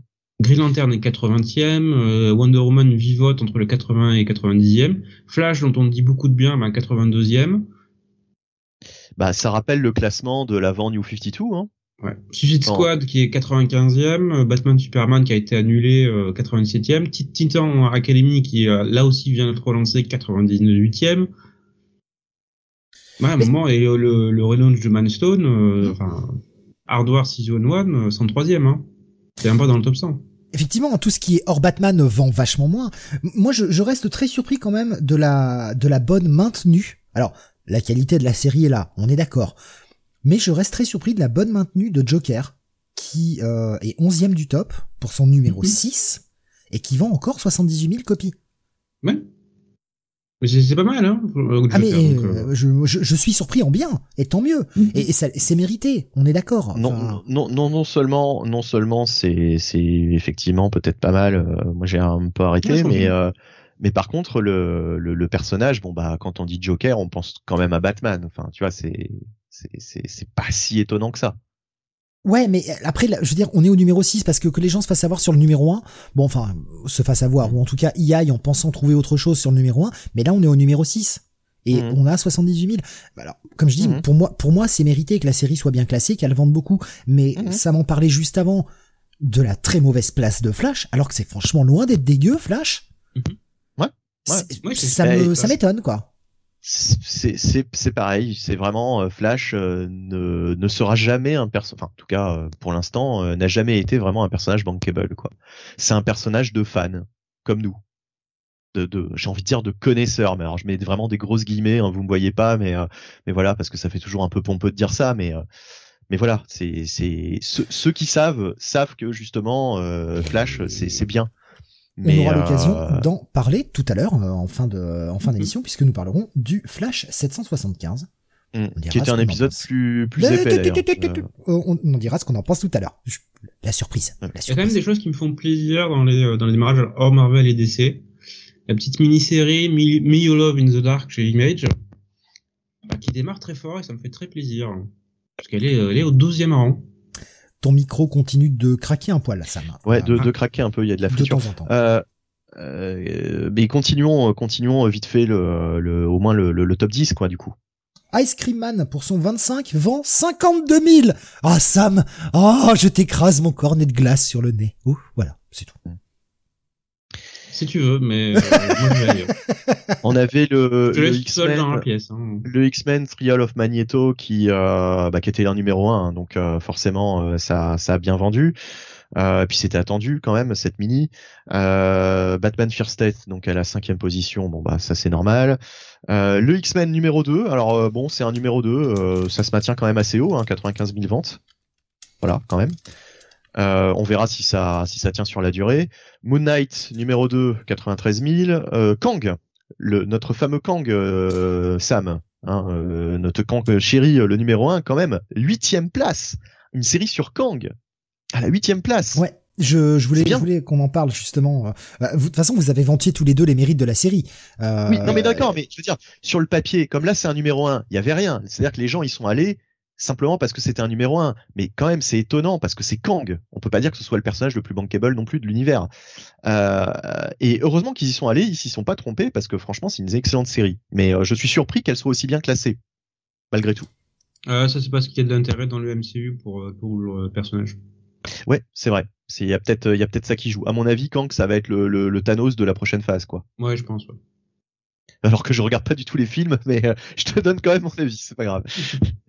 Euh, Mais de même après, que la, bon, bah, place, on a- la place d'au-dessus, hein, je veux dire le Moon Knight, euh, le Moon Knight 2 qui a un très bon taux de rétention, qui a 93 000 pour son numéro Ouais. 2. ouais, ouais, ouais, c'est c'est c'est c'est étonnant, mais, euh, comme comme je disais, euh, effectivement. euh, alors Amazing Spider-Man, bah de toute façon ça vend toujours. Alors là c'est un numéro 72 à la 9 place. Bon bah voilà, enfin c'est c'est euh, c'est Amazing Spider-Man. On verra euh, si ça se maintient avec le relaunch dégueulasse euh, actuel. Hein. Ouais, là je pense qu'on approchait voilà. de la fin de la- de l'arc et euh, enfin la fin de l'arc et de la fin du run, ce qui a peut-être Ah oui, aussi oui, oui, ramené quelques Bah, personnes sur le titre. Et ce qui est logique, hein, enfin là Mm. encore une fois, ce sont des chiffres qui s'expliquent. Mhm. Mérité ou pas, ça c'est autre chose, mais ce sont des chiffres qui en tout cas ont une explication euh, relativement logique. Donc, euh, Mm. Je suis assez surpris euh, et presque un peu déçu en revanche du premier, enfin même si c'est une mini, euh, mais du premier numéro de Defenders qui se retrouve qu'à la 16e place et avec seulement 66 000 ventes. Quand on a mis un mec comme Alewing dessus qui a plutôt le vent en poupe chez Marvel, je trouve que 66 000 c'est un peu bas. Après, euh, après voilà, se retrouver dans le top 20 euh, à l'heure actuelle, c'est quand même pas mal. Pour du Ouais, Defenders, enfin, hein. Euh, Defenders vend, vend 4000 de plus que Extreme Carnage Lâcheur. Euh, c'était pourri ça. Hmm. Ouais. Je l'ai lu en Mais plus, bon, mais c'était pourri. Ah, Sinister War était pourri, hein, j'avoue, hein, c'était c'était pourri Sinister War, 18e place quand même, le Sinister War 2 avec 75 65 000 pardon et quelques euh, exemplaires écoulés. À la 20e place, d'ailleurs, on retrouve toujours le fameux Department of Truth, hein, qui se maintient bien, puisque 12e, 12e numéro déjà et 20e place. Ça reste quand même dans le top 20, c'est pas rien. Voilà, il faut, il faut le, il faut le signaler. Euh, et puis, mine de rien, Thor. Thor est 13e position quand même. Thor 16. Avec 72 000, donc ça reste quand même une série euh, pour Marvel qui, qui fonctionne, quoi, Thor, mine de rien. Hmm. D'autres petits euh, points que vous voulez aborder pour ce pour ce top là qui vous ont marqué, euh, qui vous ont surpris? Après euh, après quand on quand on passe le, top 20, c'est vrai qu'il y a il y a moins de surprises on va dire. Hein. Immortal Hulk, on peut être un peu déçu que il n'eût pas été plus souvent dans le top 20 que ça finalement. Hein. Là le numéro 49, l'avant-dernier numéro qui est au numéro 24. Alors c'est pas c'est pas mauvais hein, d'être à la 24e position. Mais mais voilà, on peut on peut s'étonner, on peut s'étonner que ça n'ait pas été plus souvent mieux classé que ça. Parce que c'est quand même une série qui, je pense, a été euh, appréciée euh, largement euh, par, par les lecteurs. Quoi. Quand on fait la part des ventes, en tout cas des, des, des représentations dans, dans le top, au niveau des unités vendues dans le top 300, Marvel est devant avec 36,95% de ventes. DC est derrière, pas si loin, 31,27%. C'est pas, pas énorme, on a seulement 5 points de différence. C'est pas. Sachant que DC publie euh, moins de séries que Marvel. Eh ben, en fait, non. Pas pour ce mois d'août, Sam. Puisque quand tu regardes New Comics Released, nous avons 66 comics DC, 66 comics Marvel pour ce mois d'août. Je sais, j'ai été surpris moi aussi. J'ai ah vérifié le chiffre. Ouais, ouais. C'est bizarre parce qu'il y avait marqué 73 dans mais bah oui, c'est qu'il doit y avoir des dans les nombres d'unités. Ah, mais parce que Marvel doit sortir plus d'unités de, de séries en fait. Et puis il y a, y a des réimpressions. Il y a des réimpressions, je pense, qui ne sont pas qui sont pas considérées comme des new comics, à mon avis, ou des trucs tu sais qui sont sortis en fin de mois qui sont ressollicités sur le mois d'après. Mais en tout cas, oui, il y, y, a 73 comics Marvel dans le top 300 et 66 euh, DC dans le top 300. Mais en tout cas, en termes de nouveaux comics, il y en a 66 chacun. Ou alors c'est une erreur de chez Comicron, c'est aussi possible. Non, je pense que c'est parce que pour les séries comme Spider-Man, ils sortent plus d'épisodes en fait. Et quand on quand on regarde la part du de dollars, hein, puisque comme j'ai dit, hein, la part d'unité, Marvel est devant avec 36,95, donc on va dire 37, et DC est à 31,27. Eh bien, la part de dollars c'est un petit peu plus serré. Marvel est à 35,15% de, de dollars rapporté et DC rapporte 33,08, hein, seulement 2 points d'écart au lieu de 5. C'est aussi que DC a plus de, de, produits un peu plus chers. On avait notamment la relative bonne place, hein, 29e, le Aquaman 80e euh, anniversaire, là, le de 100 pages, qui vaut 10 balles, qui vend 54 000 copies. Ah bah t'as pas besoin de monter aussi haut, hein. quand t'as un Batman qui est la meilleure vente de DC, qui a 5 dollars l'épisode, Ouais, ouais, ça, ça, ça ramène du blé. Hein. Euh, mm-hmm. Ils ont sorti. Il y a quasiment 120 000 exemplaires, ben forcément. Euh, Mais ils ont sorti plein de numéros plus chers. Regarde par exemple un truc comme le Suicide Squad Get Joker qui était à 7 dollars, le, le Batman Urban Legends numéro 6 qui était à 8 dollars. Ben voilà, les comics d'essai sont plus chers. Donc ça tempère un peu en termes de, en termes de thunes. Je note quand même, puisque je, on parlait des, des séries. Euh, des, surprises en tout cas. Je note quand même la place très déceptive, selon moi, euh, de Daredevil. Le numéro 33 n'est plus que 60e et ne vend que 38 000 copies. La série a sacrément baissé. Ouais, ça m'étonne pas. Voilà, voilà. Bah, pour, euh, Daredevil, c'est un petit peu le, flash de Marvel, quoi. Les, vrais savent que euh, généralement c'est bien. Mais euh, voilà, c'est une série qui a son, son lectorat, mais euh, qui sera jamais euh, vraiment très bankable, quoi. Voilà pour ce top. On va passer maintenant aux sorties de la semaine. Il est temps. On va démarrer avec bah, justement un titre du Black Label, une des grosses sorties, une des sorties chères hein, de, chez DC de cette semaine. Il s'agit de la nouvelle série, en tout cas mini-série Catwoman Lonely City. c'est du Cliff Young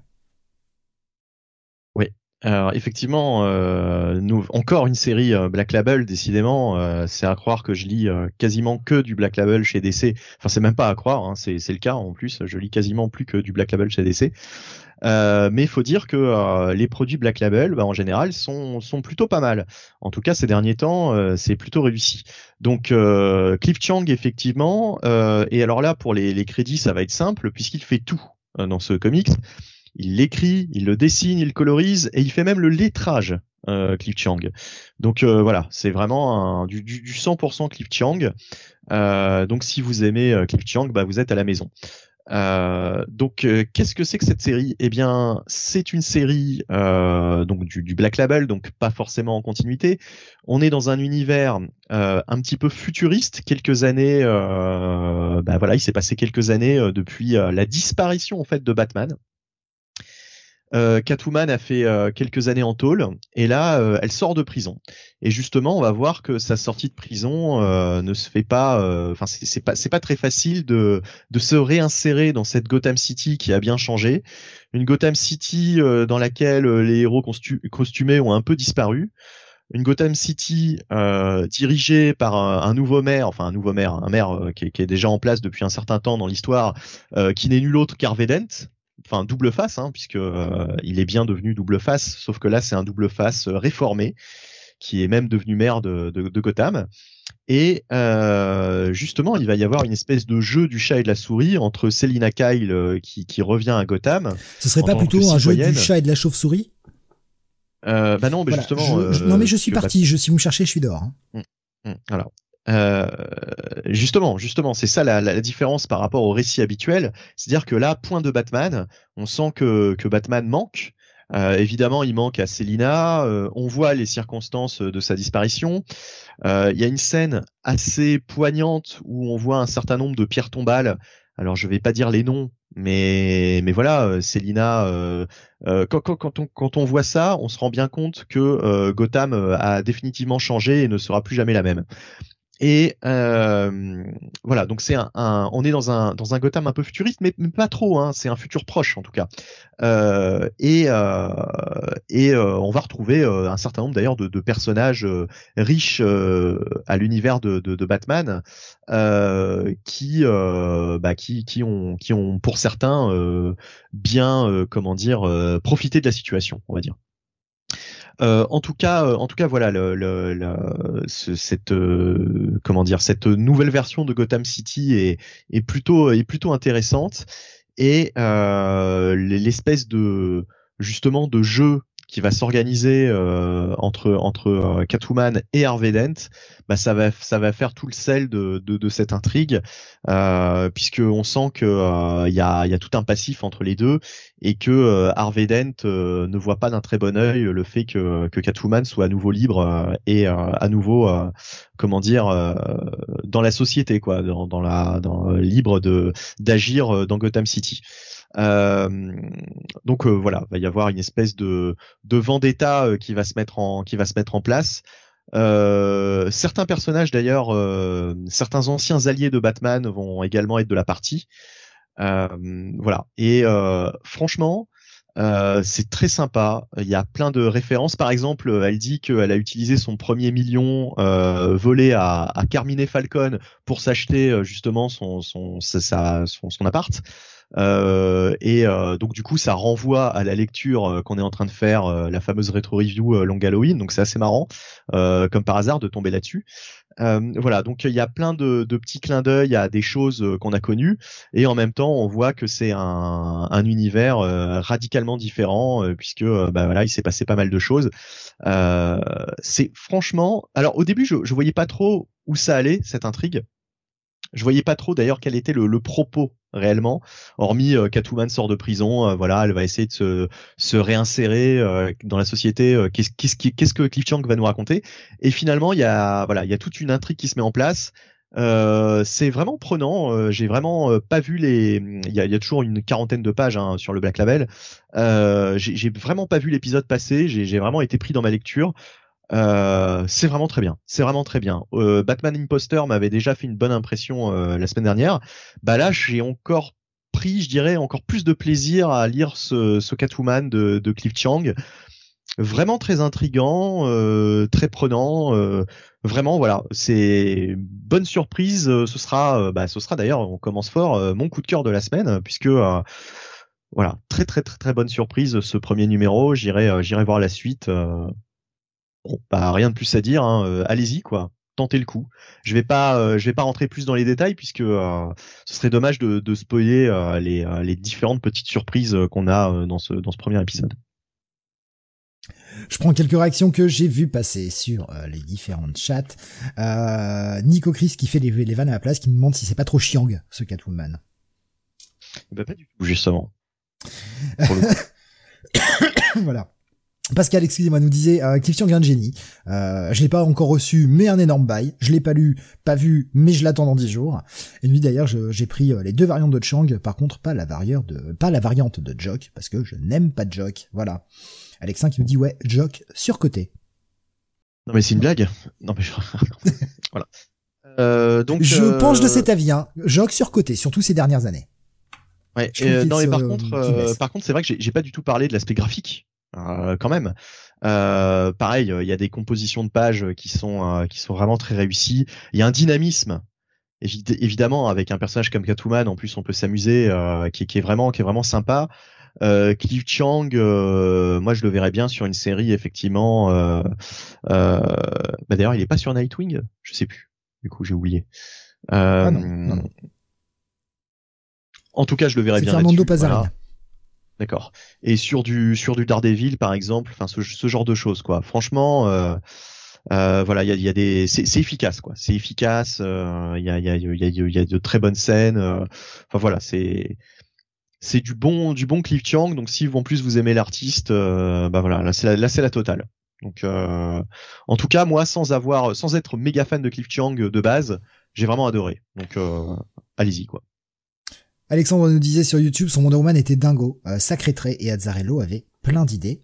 Pascal surpris, Sam ne l'a pas lu, je pensais qu'il aurait été sur ce titre. Euh, j'ai pas eu l'énergie. C'est aussi simple que ça. Donc je, je, je pense que je lirai le lire en VF. Et Alexandre nous disait, c'est presque le même pitch que, que White Knight avec le Joker Reformed, qui veut être maire. Par rapport à ce que ah, Ouais, non. Non, non, parce que euh, White Knight euh, avait un postulat un peu un peu étrange, euh, je dirais même limite absurde. Alors que là, euh, là, il n'y a pas vraiment de. Là, on on n'est pas du tout dans l'absurdité. On est dans un pitch très très simple, mais en même temps très intrigant. voilà, ça, peut ça peut aller dans, dans, une autre direction ensuite, mais en tout cas pour l'instant, c'est beaucoup beaucoup moins beaucoup moins what the fuck, on va dire qu'un White Knight. Bah, C'est-à-dire ce qui m'avait dérangé euh, pour, pour, pour, terminer là-dessus sur White Knight, ce qui m'avait dérangé dans White Knight, c'était vraiment le, le, le, propos de base que je trouvais euh, limite absurde en fait. Je, puisque en, gros c'était le Joker qui essayait de faire passer Batman pour un fou, et je trouvais que c'était un peu poussif euh, dans la narration au début. Je, je, j'ai eu du mal à rentrer dans White Knight en fait parce que je trouvais que la, les, les habitants de Gotham avaient l'air d'être des gros neuneux quoi en gros pour plus être embobinés par le Joker et, euh, et, penser que Batman était plus une menace que le Joker, ça me, je, je, je, trouvais ça un peu trop, un peu trop poussif, quoi. Donc un bail et ton coup de cœur de la semaine, ouais. ce Catwoman Lonely City. C'est le retour de Hill House Comics. Je n'en croyais pas mes yeux, Sam. Je pensais cette ligne morte et enterrée, et en plus, elle revient avec sa franchise la plus forte. Nous allons parler de Refrigerator Full of Heads. Oui, qui est une espèce de suite non avouée, assumée, ou plus ou moins que si, ben, à Basketful of Heads, la je alors, tu vois, ça, je, je, le dis tout de suite, moi je le vois pas comme une suite, je le vois plutôt comme quelque chose qui est dans le même univers, plus qu'une suite à proprement parler. Effectivement, c'est pas vraiment une suite dans le sens où on ne retrouve pas les mêmes personnages, mais on va retrouver des éléments de l'univers et de la mythologie installés dans Basketful of Heads puisque le personnage principal de la première mini-série, June Branch, n'est pas présente dans cette euh, dans cette seconde mini-série, qui se déroule à peu près un an après la fin de, de la première. Euh, je vais. Euh, bah, toi, tu étais surpris du retour un peu de la Hill House Comics, euh, enfin, du, du, label de Joe Hill. Oui, parce que je ne regarde zéro, je regarde aucune sollicitation. Alors moi, j'étais euh, ravi d'abord dans un premier temps, et ensuite, bah, j'ai été un peu déçu quand j'ai vu l'équipe créative, que je ne connaissais pas ou très mal, parce que j'espérais, quand je me suis dit, ah, enfin, je retourne, ah, Joey il revient, euh, Loemax euh, qui était le dessinateur aussi, ouais, génial, on va avoir une suite, on va retrouver le personnage. Et en fait, non. En fait, non, c'est une nouvelle équipe créative qui est à la tête de cette seconde mini-série qui s'appelle euh, Rio Ewers au scénario et Tom Fowler au dessin. Et du coup, mes, mes attentes sont revenues très très à la baisse parce que moi, Basketful of Fate, ça avait été un gros gros coup de cœur. J'avais euh, j'avais vraiment adoré. J'avais surtout accroché au personnage principal euh, et c'était elle que je voulais retrouver. Donc ne pas la voir, ne pas la voir avant l'équipe créative, c'était un frein. D'accord. Ah bah, Mais il y avait peu de sorties cette semaine. Mais moi, tu vois, j'ai pas cet avis-là, Sam, parce que justement, euh, je me suis dit au départ, je dis, putain les mecs ils abusent. Hein. Au niveau du titre quand même ils abusent les salauds. Et euh, bon, arrivé à la fin de l'épisode, tu te dis, euh, quand même. Et puis de toute façon, tu as bien, tu as bien le truc Basket Full of Heads euh, qui est tiré. Enfin voilà, t'as la mention euh, qu'on est dans le même univers avec les auteurs, etc. Enfin les, les créateurs de, de, la, de la mhm. série.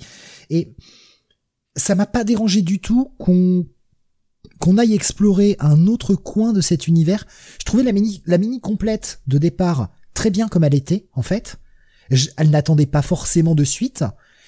Et j'étais presque content finalement d'avoir quelque chose d'autre à mettre sous la dent dans cet univers, mais qui ne dénature pas la première mini.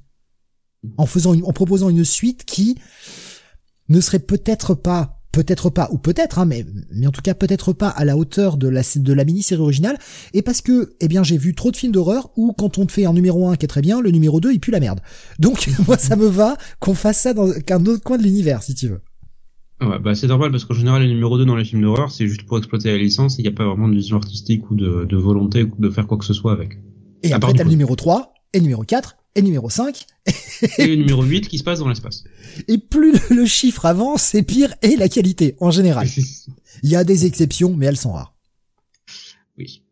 Donc moi j'étais plutôt parti sur j'y vais, j'y vais pas Là, il se trouve que c'était une semaine particulièrement calme, parce qu'il y avait très peu de choses qui m'intéressaient. Je me suis dit, bon, allez, on va tester ce premier épisode, on va voir ce que ça donne, mais je ne m'attends pas à grand-chose. Et au final, bah, je vais vous dire que la, lecture de ce premier épisode a été une plutôt bonne surprise. Juste, ah, justement parce que j'avais peu d'attentes. Voilà, nouvelle équipe créative, nouveaux personnages, nouvel euh, environnement qu'est-ce qu'ils vont en faire? Et en fait, je pense que le, on va dire la réussite de cet épisode, c'est de réussir à capter le lecteur dès les premières pages, puisque ça commence par euh, ben, un cambriolage. Une scène de violence gratuite, ultra gore. C'est ça, ça qui tourne extrêmement mal. C'est, bah tu disais sanglant, mais c'est euh, c'est plus que sanglant là. T'as as quand même de la cervelle qui vole. Ah ouais, ça, ça défouraille, ça n'est euh, absolument pas. Euh, enfin, c'est totalement gratuit. C'est, c'est un grand modelage, c'est de l'horreur, c'est gratuit. Oui. Oui. Donc ça te bah, captive effectivement. Eh, eh, du coup, tu finis cette intro qui fait 8 pages. Tu dis, ok, je suis accroché. Là, là, là, c'est juste pas possible de faire cette intro et d'avoir d'être indifférent en fait, parce que c'est ultra percutant comme tu dis, c'est la violence gratuite, très sanglant, relativement gore, très explicite. Donc, c'est euh, t'es, forcément dedans.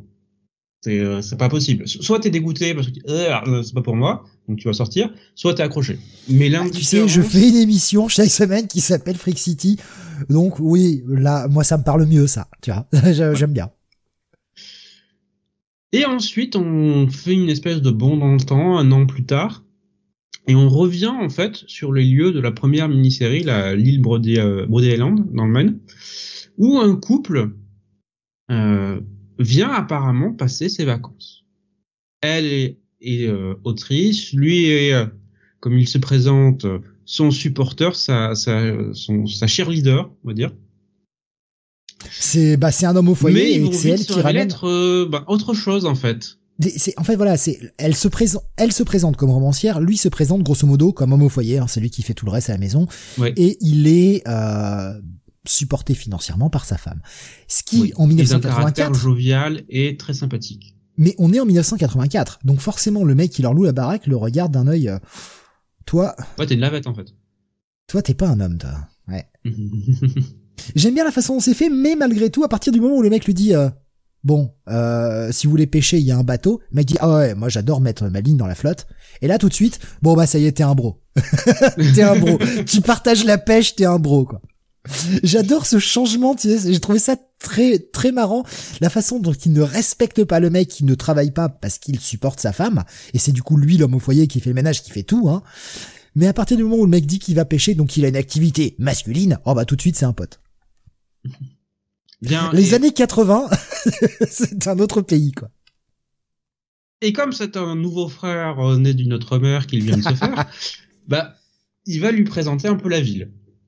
Ses, euh, ses points chauds, ses points intéressants, et surtout les coins où ne pas aller. Ce qui est exactement là où les deux personnages vont aller dès la page suivante. À savoir le, le loin, le lieu de rassemblement des bikers, c'est euh, des euh, criminels de bas étage dans tout genre qui peuvent traîner en ville, dont le shérif local, le nouveau shérif local, qui apparemment a ses, euh, ses habitudes là. Et en fait, en trois pages, cette visite de courtoisie, on va dire, au, gang local, va très très mal tourner. Mais alors, euh, c'est, euh, vraiment très très mal. Et c'est là qu'on commence à comprendre que les deux personnages qui nous sont euh, qui nous sont introduits là sont peut-être beaucoup plus que ce qu'ils ne paraissaient dans les pages précédentes. Ah mais j'ai, moi j'ai adoré, j'ai adoré ce twist. Avec cette euh, cette information qui nous est laissée euh, très vite à la fin, qui est qui fait le lien en fait avec la première mini-série. Mm. On, on regroupe tout. Et cette fin qui est euh, comment dire? Elle est con, mais putain, elle est géniale. Et en même temps, elle est vraiment très con. elle est, elle est très très con. Et tu te dis, ouais, je suis bien dans cet univers, en fait. Je suis bien dans cet univers où les règles habituelles, on va dire, du fonctionnement des êtres vivants n'est pas très respectée. C'est Disons franchement. que si vous avez vu certains films euh, des années 80, ça vous parlera. C'est non mais c'est franchement, enfin c'est franchement fun. Moi j'ai passé un très bon moment. Il y avait Suro qui posait une question qui dit je me souviens que Sam avait adoré le personnage de June. Hein, tu en parlais un petit peu tout à l'heure. Oui. Pas trop triste de ne pas l'avoir retrouvé et surtout as-tu réussi à t'attacher à un autre personnage? Alors, un, déçu, oui, de ne pas la retrouver, parce que j'aimerais bien savoir ce qu'elle est. Ah, je peux pas spoiler la fin de la première mini-série quand même. Je, je comprends qu'elle n'apparaisse pas là, parce que je pense que Joey Hill veut se la réserver, quitte à faire des flashbacks. Voilà, comme ça, je vous spoil pas la fin de la première mini. Rien ne prouve qu'on ne la voit pas passer. Hein. Mhm. Ou qu'elle n'apparaîtra pas plus tard. Mais ça, on n'en sait rien. Peut-être dans un flashback. Ouais. Voilà, j'avais, je sais pas, j'avais vraiment un attachement à ce personnage qui était, euh, qui était re- très bien introduit et qui était lancé dans cette, dans cette euh, spirale infernale où on voyait ben la, la jeune fille innocente qui, euh, ben, au début de la mini-série, se destinait à aider les gens et qui adoptait un profil euh, beaucoup plus violent pour pouvoir survivre. La, la première série, vous vous rappelez quand est-ce qu'elle se déroulait du coup? 1983, je crois, ou 1982, mais c'était début des années 80. Donc c'était vraiment un an avant celle-là, quoi. En fait, Oui, deux oui. ans avant, quoi, du coup. Oui, bah, ils disent, euh, ils disent qu'il s'est passé des événements l'année précédente, en fait. Comme ça Mm. qu'on arrive à se, se repérer. Euh, moi, je l'ai lu aussi, hein, euh, ce, ce premier épisode, euh, et euh, j'avais pas accroché. En fait, j'avais lu le premier de, de Refrigerators Full of Heads et j'avais pas particulièrement accroché. J'avais Non, trouvé Basket ça. Full. Basketful. Basketful. Basketful. Réfrigérateur, c'est cette Ah, série. Oui, voilà, voilà. Donc j'avais pas accroché à Basketful euh, plus que ça, et euh, du coup j'étais pas allé, euh, j'étais pas allé plus loin que le premier épisode. Voilà, bon, je, je sais pas, peut-être que j'ai loupé un truc, mais mais très franchement, sans plus. Là, je me suis, j'ai trouvé ça plus fun. En fait, ce, ce premier épisode déjà de, de Refrigerator Full of Heads, je trouvais ça plus fun. Maintenant, bon, c'est- voilà, c'est comme comme j'ai dit tout à l'heure pour Kaiju 8, je trouve ça sympa. Le concept, euh, le concept est fun, mais bon, c'est, sans plus quoi. Enfin, c'est, efficace quoi. Ça, ça, ça, ça se laisse lire. Même pas la fin, Benny? Bah, c'est c'est c'est marrant quoi. C'est bah voilà. ça me fait penser à Evil Dead quoi. Enfin voilà oui, mais... oui mais voilà. C'est c'est Mais- c'est ça. C'est ça qui est Pas drôle. de quoi en perdre la tête en fait. mais mais, oh, mais voilà, ouais, c'est ça, oh. c'est- en fait ça, ça, ça, ça me fait ça me fait penser à, à des choses euh, la révérence. ça me fait penser à des choses effectivement euh, qu'on aime tous mais mais il n'y a pas le petit truc en plus qui me fait dire que ah ouais euh, ouais voilà quoi c'est la, la raison supplémentaire qui fait que euh, ça me pousserait à lire toute la série quoi c'est Bah, en juste, fait, ça, c'est ça juste va fun. permettre de rebondir sur une des questions qui était posée, à savoir est-ce que j'ai accroché à un des personnages? C'est sans doute ce qui va m'empêcher véritablement de donner un bail à cet épisode. Ça va être un bon check-it, mais euh, pas au-delà.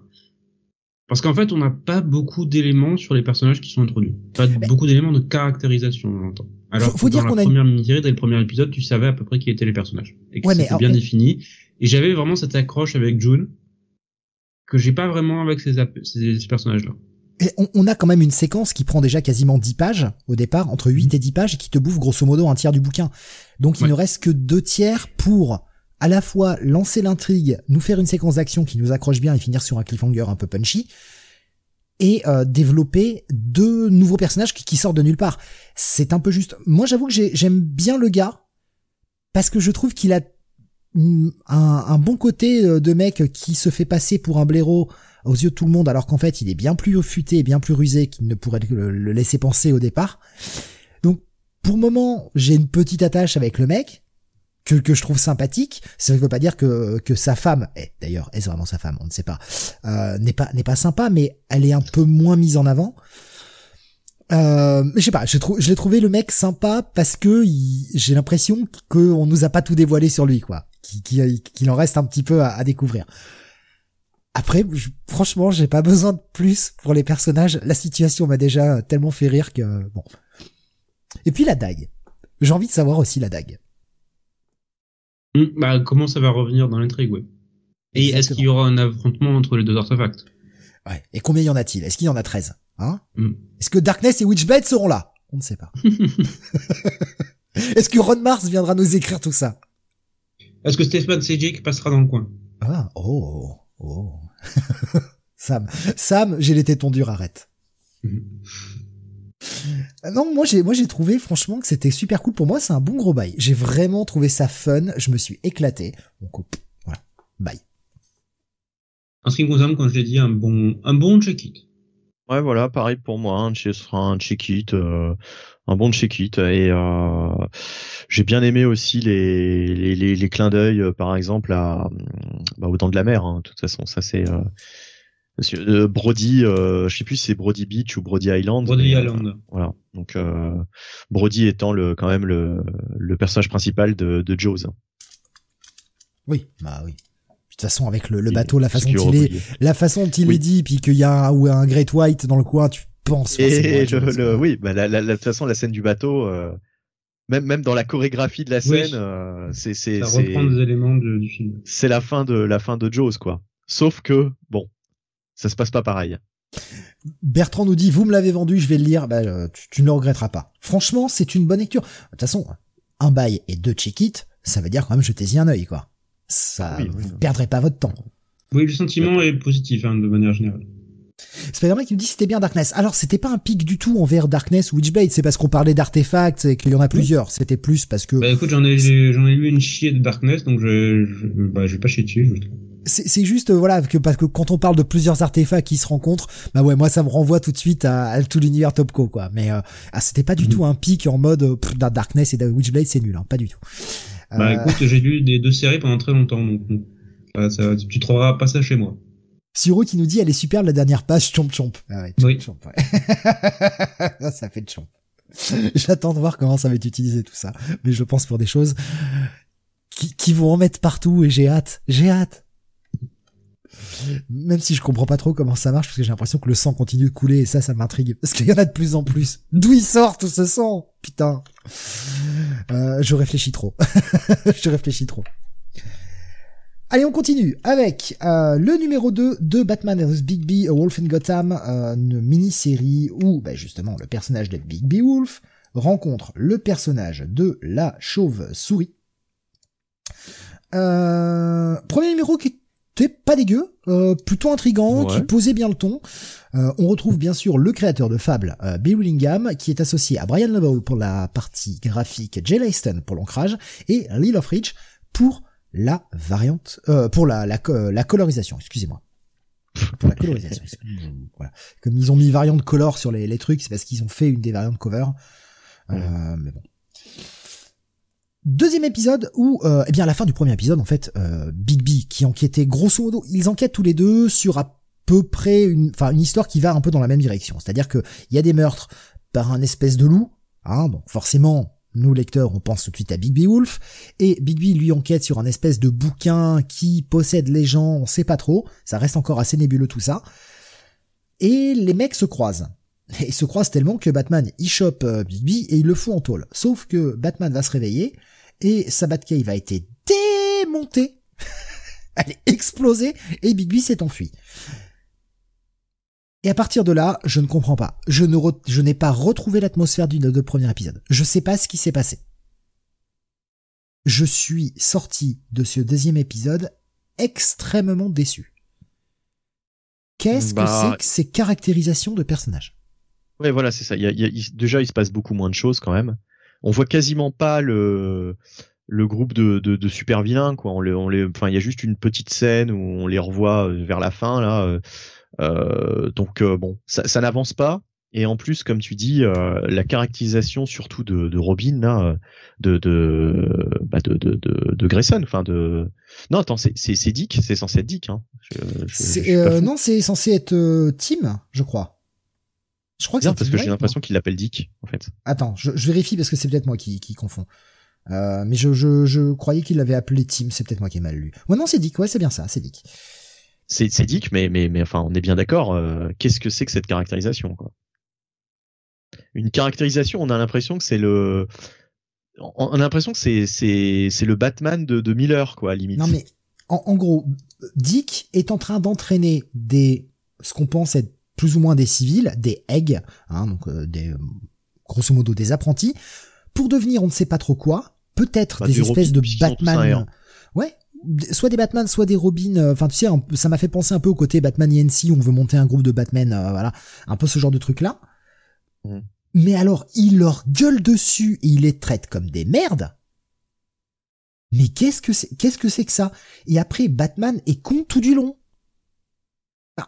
Je n'ai pas compris, je n'ai pas compris la caractérisation. Je n'avais pas, il y avait pas ça dans le premier épisode. La caractérisation n'était pas du tout la même. Je sais pas ce qui s'est passé entre le 1 et le 2. Bah, je l'avais- trouvé un peu un peu crétin euh, Batman dans le premier, mais pas pas à ce point-là quoi en fait. Pas à ce point-là. Euh, je l'avais un peu trouvé euh, un peu concon euh, parce que il frappait avant de poser des questions. Je c'était pas du tout un Batman détective quoi, c'était un Batman bourrin dans le premier épisode. Mais là, euh, non seulement il est pas détective euh, du tout, mais en plus effectivement il est très con parce qu'on a l'impression qu'il est surpris que Big B, euh, bon là on, on- on le dit, hein, de toute façon Big B euh, sait que, que Bruce est Batman, mais euh, on a vraiment l'impression que c'est une surprise pour Bruce, alors que normalement il devrait, euh, il devrait savoir que l'autre a deviné. Enfin, c'est c'est c'est assez euh, assez simple à comprendre. Pour, pour moi, pour moi, la surprise. Non, mais il, il n'a pas vu Big B transformé en loup, donc bon, pour le moment, il, il peut être encore Ouais. un peu surpris. Euh, Pour moi, la bon. surprise vient plus du fait que c'est c'est plutôt il est surpris de comment il a fait, tu vois. C'est Ouais, c'est ouais. pas tant c'est pas tant le fait que le mec ait deviné, c'est plutôt comment le mec a deviné qui le surprend. Mais mais je sais pas, le, le, le personnage je l'ai trouvé très très mal écrit. Euh, Enfin, Batman et Robin, je les ai trouvés extrêmement désagréables à lire. Je, je, je, je ne les ai pas retrouvés, je n'ai pas retrouvé le, le- Batman et le Robin que j'aime. Au contraire, je sais pas, c'est des versions ultra militarisées et ultra connes. Ouais, ouais, ouais. ouais. J'ai j'ai pas compris non plus la première scène, hein, je dois, je dois dire. Euh, que- Qu'est-ce que c'est que cette histoire de Alors, j'ai, enfin, je te dis ce que j'ai compris. Euh, Big B a tout pété dans la Batcave. Bon, ça c'est pas du gros spoiler, hein, euh, mais euh, mais euh, il parle, il parle d'une d'une bombe, machin, etc. Ouais, il a, il a dû faire Euh. péter un truc, mais alors, quand même, oui, Batman qui fait ah, putain, je me suis réveillé à 4 heures du matin, oui, euh, oui. j'ai entendu un truc péter, j'ai eu un acouphène dans l'oreille, euh, il y avait une dépressurisation, puis je me suis dit, oh, ça doit être rien, je me suis rendormi. Ah bah oui, Batman. Batman, oui, c'est vrai, c'est c'est tout Ah à fait c'est- Batman c'est- de c'est faire ça. Alfred, c'est Alfred, c'est Alfred qui dit ça. Oh mais putain, mais, mais, mais quel connard. Alfred, c'est Alfred le, le coup de la couffaine euh, et qui s'est rendormi. Batman, on sait pas en fait où est-ce qu'il était. Il était peut-être en, il était peut-être ailleurs. Il était peut-être en train de patrouiller. Mais c'est Alfred qui euh, qui a eu le, la, la voud- couffaine non, mais qui- qui voudrait dire que le mec rentre et ne repasse pas par sa Batcave pour laisser son costume. Apparemment. Ah oui, non mais ouais, je sais. Non, mais dans un cas comme dans un autre, c'est con. ouais, ouais. Je, enfin, Non, mais mais- je sais pas, quoi. Je sais pas. Je, je, comprends rien. Bon, ouais, non, mais c'est, c'est, c'est, on va le dire, c'est, mal écrit. C'est, c'est mal écrit. C'est ce qui est étonnant, euh, puisque Bill Willingham, euh, bah, d'habitude, je trouvais ça bien, quoi. Euh, aussi bien sur Fable que à l'époque, quand il était sur Batman, moi, j'aimais bien. Je, je, je, je trouvais justement que sa caractérisation de, de Batman et des autres était plutôt juste. Il avait fait la, la maxi-série, là aussi, sur JLA. Attends, je, le nom. Euh. Cry for Justice, je crois que c'est lui. Si j'ai pas de certain que c'était lui. Je, Try for Justice, c'était James Robinson. voilà. Ah, ouais. Ah, mince, je, je confondais, pardon. Euh, non, non, il avait fait euh, War Games et, et War Crimes euh, qui étaient très décriés, mais moi j'avais euh, j'avais bien aimé quoi. En fait, j'avais pas du tout trouvé ça. Enfin, la- la- la- j'a- j'avais pas trouvé ça mal écrit quoi. Alors que là, vraiment, je, je trouve que les- la caractérisation des personnages est mal écrite. Mais alors, en même Oula, temps, non, Wargames et Warcrimes, il y avait de gros problèmes de caractérisation. ah ben, enfin bon, on va pas. Bah, Leslie. Tompkins. Eh oui, non, mais moi, je j'avais pas trouvé ça euh, problématique, mais bon. Euh, en tout cas, euh, en tout cas là, euh, là, là, là, tous les personnages sont sont problématiques. Alors, on pourra arguer que bah c'est le Black Label, donc ils ont pas forcément les comportements euh, des comment dire de d'habitude quoi. Là, là, on peut on peut partir du postulat que bah oui, euh, c'est des Batman et des Robin militaires quoi, qui qui sont qui qui sont des gros cons. On peut partir de ce postulat à la limite, parce que comme il est pas dans l'univers classique, euh, on peut justifier ça. Mais bon, euh, pour autant, c'est pas c'est pas terrible quoi. Franchement. Sauf que moi, ce que je trouve mensonger, c'est que ça, tu nous l'introduis au premier épisode. Tu nous l'introduis pas maintenant au deuxième. Là, t'as l'impression que Ouais. le mec a changé de braquet entre l'épisode 1 et 2, quoi. Ouais, ouais, ouais. C'est de toute façon, c'est pas, c'est pas, c'est pas, c'est pas très fluide, quoi. C'est- je comprends pas, quoi, en fait. Je comprends pas. Déjà, il y avait des, des petites choses que j'avais pas saisies dans le premier. Je pensais que ça allait être plus clair dans le, dans, en lisant le second, et euh, c'est tout le contraire, quoi. Je, je suis encore plus perdu, en fait. Il y a hum, Graf qui nous dit Wargame c'est un truc avec un ordi non? Et Alexin qui dit Shall we play a game? Là, Ça parlera au vieux 1984 si ma mémoire est bonne. Ou 83 j'ai un doute d'ailleurs. Euh, bon petit film sympathique même si aujourd'hui euh, ça a pris salement un coup de vieux. Euh, Alexin nous disait tout à l'heure il met en valeur ses persos quoi. Ouais. Non, mais Wargames, euh, pour répondre quand même à la question, c'était une saga, euh, un crossover euh, entre toutes les séries Batman, euh, qui était en Oula, 2004-2005.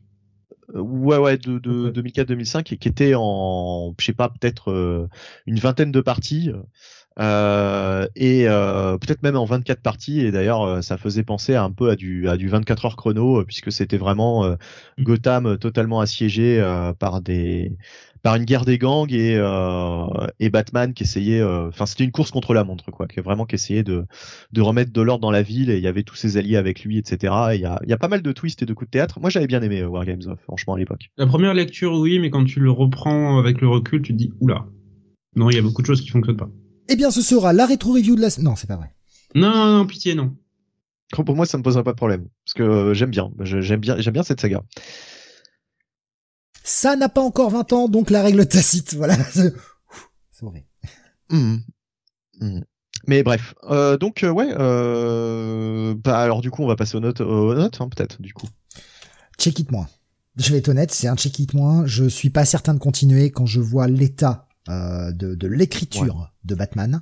Je- Mm. Comme j'ai dit, je suis extrêmement déçu. Le premier épisode ne laissait pas du tout présager euh, ce tournant-là, tournant qui Ah, qui, qui n'a pas de sens en fait. C'est même pas un changement. euh, c'est un changement radical. T'as vraiment l'impression qu'il a écrit son truc en deux temps, et ou alors qu'il a adouci le premier épisode pour faire vendre, et qu'après en fait. euh, Et il y a aussi un truc dont on n'a pas parlé du tout, mais euh, qui dans le premier épisode était vachement soigné, c'est la, la mise en la mise en page, enfin le le, le les, euh, les, graphismes quoi, enfin les, graphismes, je, je veux dire la, la composition des pages quoi. C'est-à-dire que là il y a, y a quasiment aucune euh, aucun truc particulier quoi. À part une page où il y a les espèces de tuyaux là qui qui font les qui font la séparation entre les cases, c'est tout. Il y a, y a, deux pages, deux pages vraiment qui, qui, qui, ont une composition un peu spéciale, alors que dans le premier épisode, ça regorgeait de, de comment dire, d'expérience graphique, quoi, on va dire. Comme dans Fable, quoi, en fait. C'est assez décevant, sincèrement. Ouais. ouais pour moi aussi, c'est une grosse déception, ce numéro 2, et comme toi, je suis pas certain de continuer. Je pense que éventuellement, je lirai le tout euh, quand ça sortira en, en TPB, quoi. Ben, pas je... avant. Franchement, je sais même pas si je le ferai. J'ai pas envie de lire ce type de Batman, ça ne m'intéresse pas, quoi. Putain, mais j'en ai marre de d'avoir pas Batman, en fait. Hmm. J'aimerais bien Batman, le vrai. C'est celui qui est détective, celui qui est pas, qui Euh, est certes et- un peu taciturne et renfermé sur lui-même parce que bon, voilà, ah, il a une vie de merde, mais Batman, Batman imposter. Batman imposter. voilà, je- j'aimerais, j'aimerais lire du Batman, quoi. Lis, euh, lis Batman imposter. Franchement, c'était du bon Batman. Putain, ça, me- ça me déprime un peu, donc ouais, bon, bref. Passons à la suite. Ça va parler castagne, ça va parler filles. Nous allons parler de Fight Girls. Ouais, alors Fight Girls, j'y suis allé euh, parce que j'avais rien du tout en indé euh, cette semaine. Voilà, Euh, donc j'ai essayé ce Fight Girls de Frank Shaw, donc qui est à l'écriture et à la, au dessin bien sûr, avec une colorisation de Sabine Rich. Euh, donc, euh, bon là, on est dans un univers euh, totalement utopique où, en fait, il y a un empire et il y a une reine. Et cette reine est décidée, enfin, est proclamée à l'issue d'un d'une espèce de tournoi. Euh, voilà, euh, donc il y a dix, euh, dix combattantes et, euh, et au, au terme de ce, de, de ce tournoi, il y en a plus qu'une qui est la reine de, de l'empire.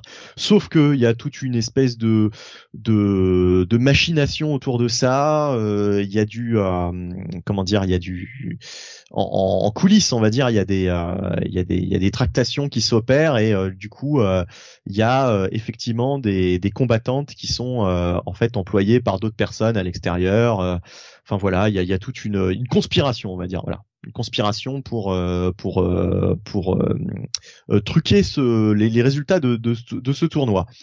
Là, c'est la finale entre Winter et, et j'ai oublié le nom de l'autre et Blackwater, voilà, Blackwater.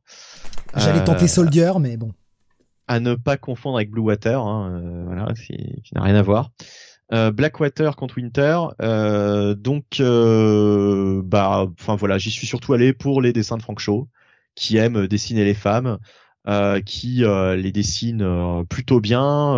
Là, c'était de la baston un peu un peu sexy, hein, c'est un peu du, c'est un peu comme tu l'as dit hors antenne, donc de toute façon les gens ne t'ont pas entendu, mais un petit peu du catch, quoi. Bon, c'est c'est plus du MMA là, hein, mais voilà, donc c'est assez chorégraphié. J'y suis allé pour ça, mais honnêtement, euh, l'histoire en elle-même est vraiment pas passionnante. Euh, Frank Shaw, j'ai jamais trouvé que, euh, à chaque fois que j'ai lu un, un truc scénarisé par Frank Shaw, j'ai jamais trouvé ça transcendant et j'ai jamais trouvé ça euh, très bien écrit. Je trouve que c'est euh, assez amateur dans l'écriture.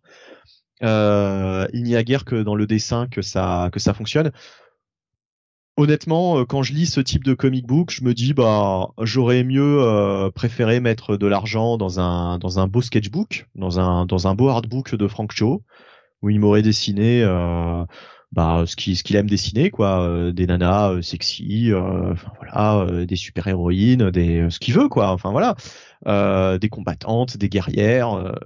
Très bien, mais mais voilà, enfin ça aurait été limite plus intéressant que que de lire ça parce que là franchement l'histoire c'est c'est c'est très neuneux quoi. C'est c'est très euh, c'est très bas du front je trouve. Voilà c'est c'est c'est pas vraiment intéressant. Honnêtement j'y suis allé un petit peu par dépit euh, cette semaine. Euh, voilà. Il y a que graphiquement que que ça pourrait intéresser bah, les, euh, les les fans de Frank Shaw. Niveau scénario euh, ça vaut pas grand chose franchement j'ai tout petit check it à la limite du pass quoi Alors, euh, Suro nous disait, euh, Frank c'est un peu mon Cliff Chang, ça me fait rien. Euh, Spider-Man nous disait, euh, par contre, ah, du Frank Cho, je suis fan. C'est un bail. Pas lu, mais c'est un bail. J'adore son style. Et euh, Graf nous disait, mais c'est le numéro 4, Mister Onebunny. Est-ce que tu avais lu les autres? Ah, j'ai lu les résumés. Du coup, j'ai lu les résumés parce que honnêtement, ça me saoulait d'aller lire, euh, vu que c'était pas passionnant, ça me saoulait d'aller lire les, les, les trois premiers, mais j'ai lu les résumés, donc euh, j'ai compris, j'ai compris l'histoire, mais enfin de toute façon, je vais dire l'histoire, elle est, elle est, elle est, elle est, simple, elle est courte, hein, elle est pas, c'est pas des grands développements avec des 36 000 rebondissements. Et, et très franchement, ça, c'est pas passionnant quoi. C'est pas passionnant quoi. Encore s'il y avait eu euh, une histoire passionnante pour euh, pour supporter en fait ces dessins qui euh, qui sont plutôt réussis ok d'accord mais là franchement bah c'est comme Jungle Girl quoi alors je sais plus si Jungle Girl c'était du d'ailleurs de Frank Shaw ou si c'était peut-être l'un de ses collègues l'un de ses élèves mais en tout cas en tout cas voilà quoi ça valait juste pour les dessins mais sinon l'histoire c'était euh, c'était un timbre poste quoi. Euh, bah là là là c'est un peu pareil quoi. C'est vraiment pas c'est vraiment pas exceptionnel. Grave nous disait Frank Show plus MMA égale zéro blabla donc voilà pour ceux qu'on l'a. Il y a que ça oui. euh, sur nous disait je ne compte pas ces artbooks, je vois ça différemment, mais ces séries, à part Liberty Meadows, je dors. Oui, mais c'est ça. Voilà. J'ai failli m'endormir en lisant ce truc. Euh. Et Nico Chris qui nous fait le résumé du synopsis hein, sur YouTube. Des fights, et des girls. Hmm. Simple. c'est pratiquement ça, quoi. Enfin, finalement, ce, serait même mieux. Il, aurait, il aurait été plus sage de se contenter de ça, limite.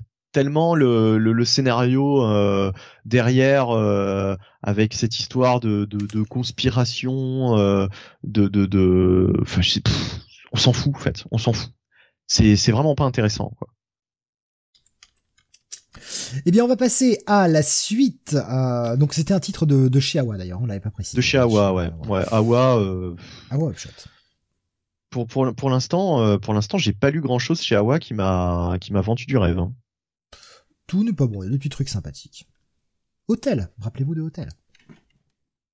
Ah ouais, ouais, bon, peut-être. On continue avec toi, Sam. Tu nous parles de la mort de Doctor Strange, épisode 2. Oui, oui, et ça va être ma revue un peu en mode légèrement énervé. Parce que c'est un épisode qui m'a quelque peu irrité dans sa construction, son écriture et son dessin. Quoi C'est un épisode de Batman de Oui, Steve. C'est parce que c'est un épisode de Batman, Sam. C'est qu'il n'y a pas de Doctor Strange dans le Doctor Strange, c'est ça? J'aurais presque préféré, en fait. Parce que je, je, pense que même Doctor Strange qui est dans cette euh, qui est dans cette mini-série n'est pas dans, dans, dans, cette mini-série en fait. Je, je, on va en parler. Il y a des choses qui me qui me dérangent profondément dans ce truc. Donc mini-série de Doctor Strange, euh, la mort de Doctor Strange qui est intervenue dans l'épisode 1. Vous voyez, je vous spoil. Bah, en même temps, vous voyez la couverture, cercueil de Doctor Strange, le titre de la mini. C'est pas vraiment le mystère du siècle. Donc, le mystère de, de la mini-série, c'est bien évidemment qui a tué le Docteur Strange, puisque la séquence était en, en première, euh, première impression, et donc nous ne savons pas qui est le meurtrier. Le premier épisode, comme je l'avais dit, ne m'avait guère impressionné. La seule raison pour laquelle j'étais allé voir la, la, suite, en réalité, c'était le twist final de l'épisode 1, qui était une idée relativement bien vue, que j'avais appréciée, et qui sauvait pour moi le numéro qui était assez quelconque au final. Ce twist, bah, je vais devoir le spoiler, je suis désolé, donc si vous voulez sauter avancer de quelques minutes. Ouais, enfin de, de, de, quelques minutes, hein, parce que je vais revenir aussi sur le twist. J'ai des choses à dire sur ce twist qui me qui me saoule un peu et je, je pense d'avance, je pense Sam que tu dois avoir les mêmes griefs que moi vis-à-vis -vis de ce twist. Non, le twist m'a pas dérangé. C'est plus le reste de l'épisode qui m'a fait. Ouais, moi, je suis comme comme comme Sam. Alors moi, le twist, euh, c'est plutôt le, seul truc que j'ai que j'ai bien aimé. J'ai trouvé ça intéressant. la seule qualité qui euh, sauve le machin pour Mais moi. Ensuite, alors, le twist... Alors, attends, attends, juste avant Sam, avant que, avant que tu le dises, euh, justement, je pense que comme toi, après, je vais avoir le même avis, c'est-à-dire qu'il ne se passe rien. On va y revenir. On va y revenir. Bon, alors, donc le twist. Donc le twist, c'est que après la mort du Docteur Strange dans le présent, apparaît de nulle part pas un autre Docteur Strange, mais un Docteur Strange plus jeune qui révèle que dans le cadre de la mise en place d'un système de sécurité pour la planète, en fait, il a extrait de sa propre existence une durée, il l'explique ici, d'à peu près une semaine, de lui-même étant plus jeune voilà, pendant une semaine, il s'est isolé en fait du reste du monde et il a enfermé cette euh, petite période de sa ligne temporelle dans une espèce de dimension, micro-dimension, qui s'est ouverte pour libérer ce lui-même plus jeune dans un monde sans lui, dans un monde où il serait mort. D'après ce que j'ai compris, euh, c'est carrément une copie euh, de lui-même euh, après sa première semaine en tant que Docteur, Docteur C'est possible, oui. Alors moi, j'ai l'impression que que j'ai compris, c'est qu'il avait en fait pris 7 jours de sa ligne temporelle, Mhm. qu'en fait il avait enfermé dans cette dimension de poche, Oui, Mais j'ai l'impression que serait vraiment, libéré que le jour de sa mort. j'ai l'impression que c'est vraiment une copie de, de, de qu'il qu'il a fait de lui-même à ses débuts. Après, C'est possible. euh, après une J'ai pas semaine. compris quoi. comme ça, mais c'est aussi que- possible. Parce qu'il y a des, il y a des, il y a C'est vraiment. pas dit, c'est pas dit clairement que c'est juste une semaine après ses débuts en tant que Doctor Strange. Ce qui est dit, c'est qu'effectivement, il a pris une semaine de vie s'il était mort de façon naturelle. Donc, il a écourté sa, sa durée de vie d'une semaine. Et donc, c'est pour ça que cette copie ne va pouvoir rester que 7 jours.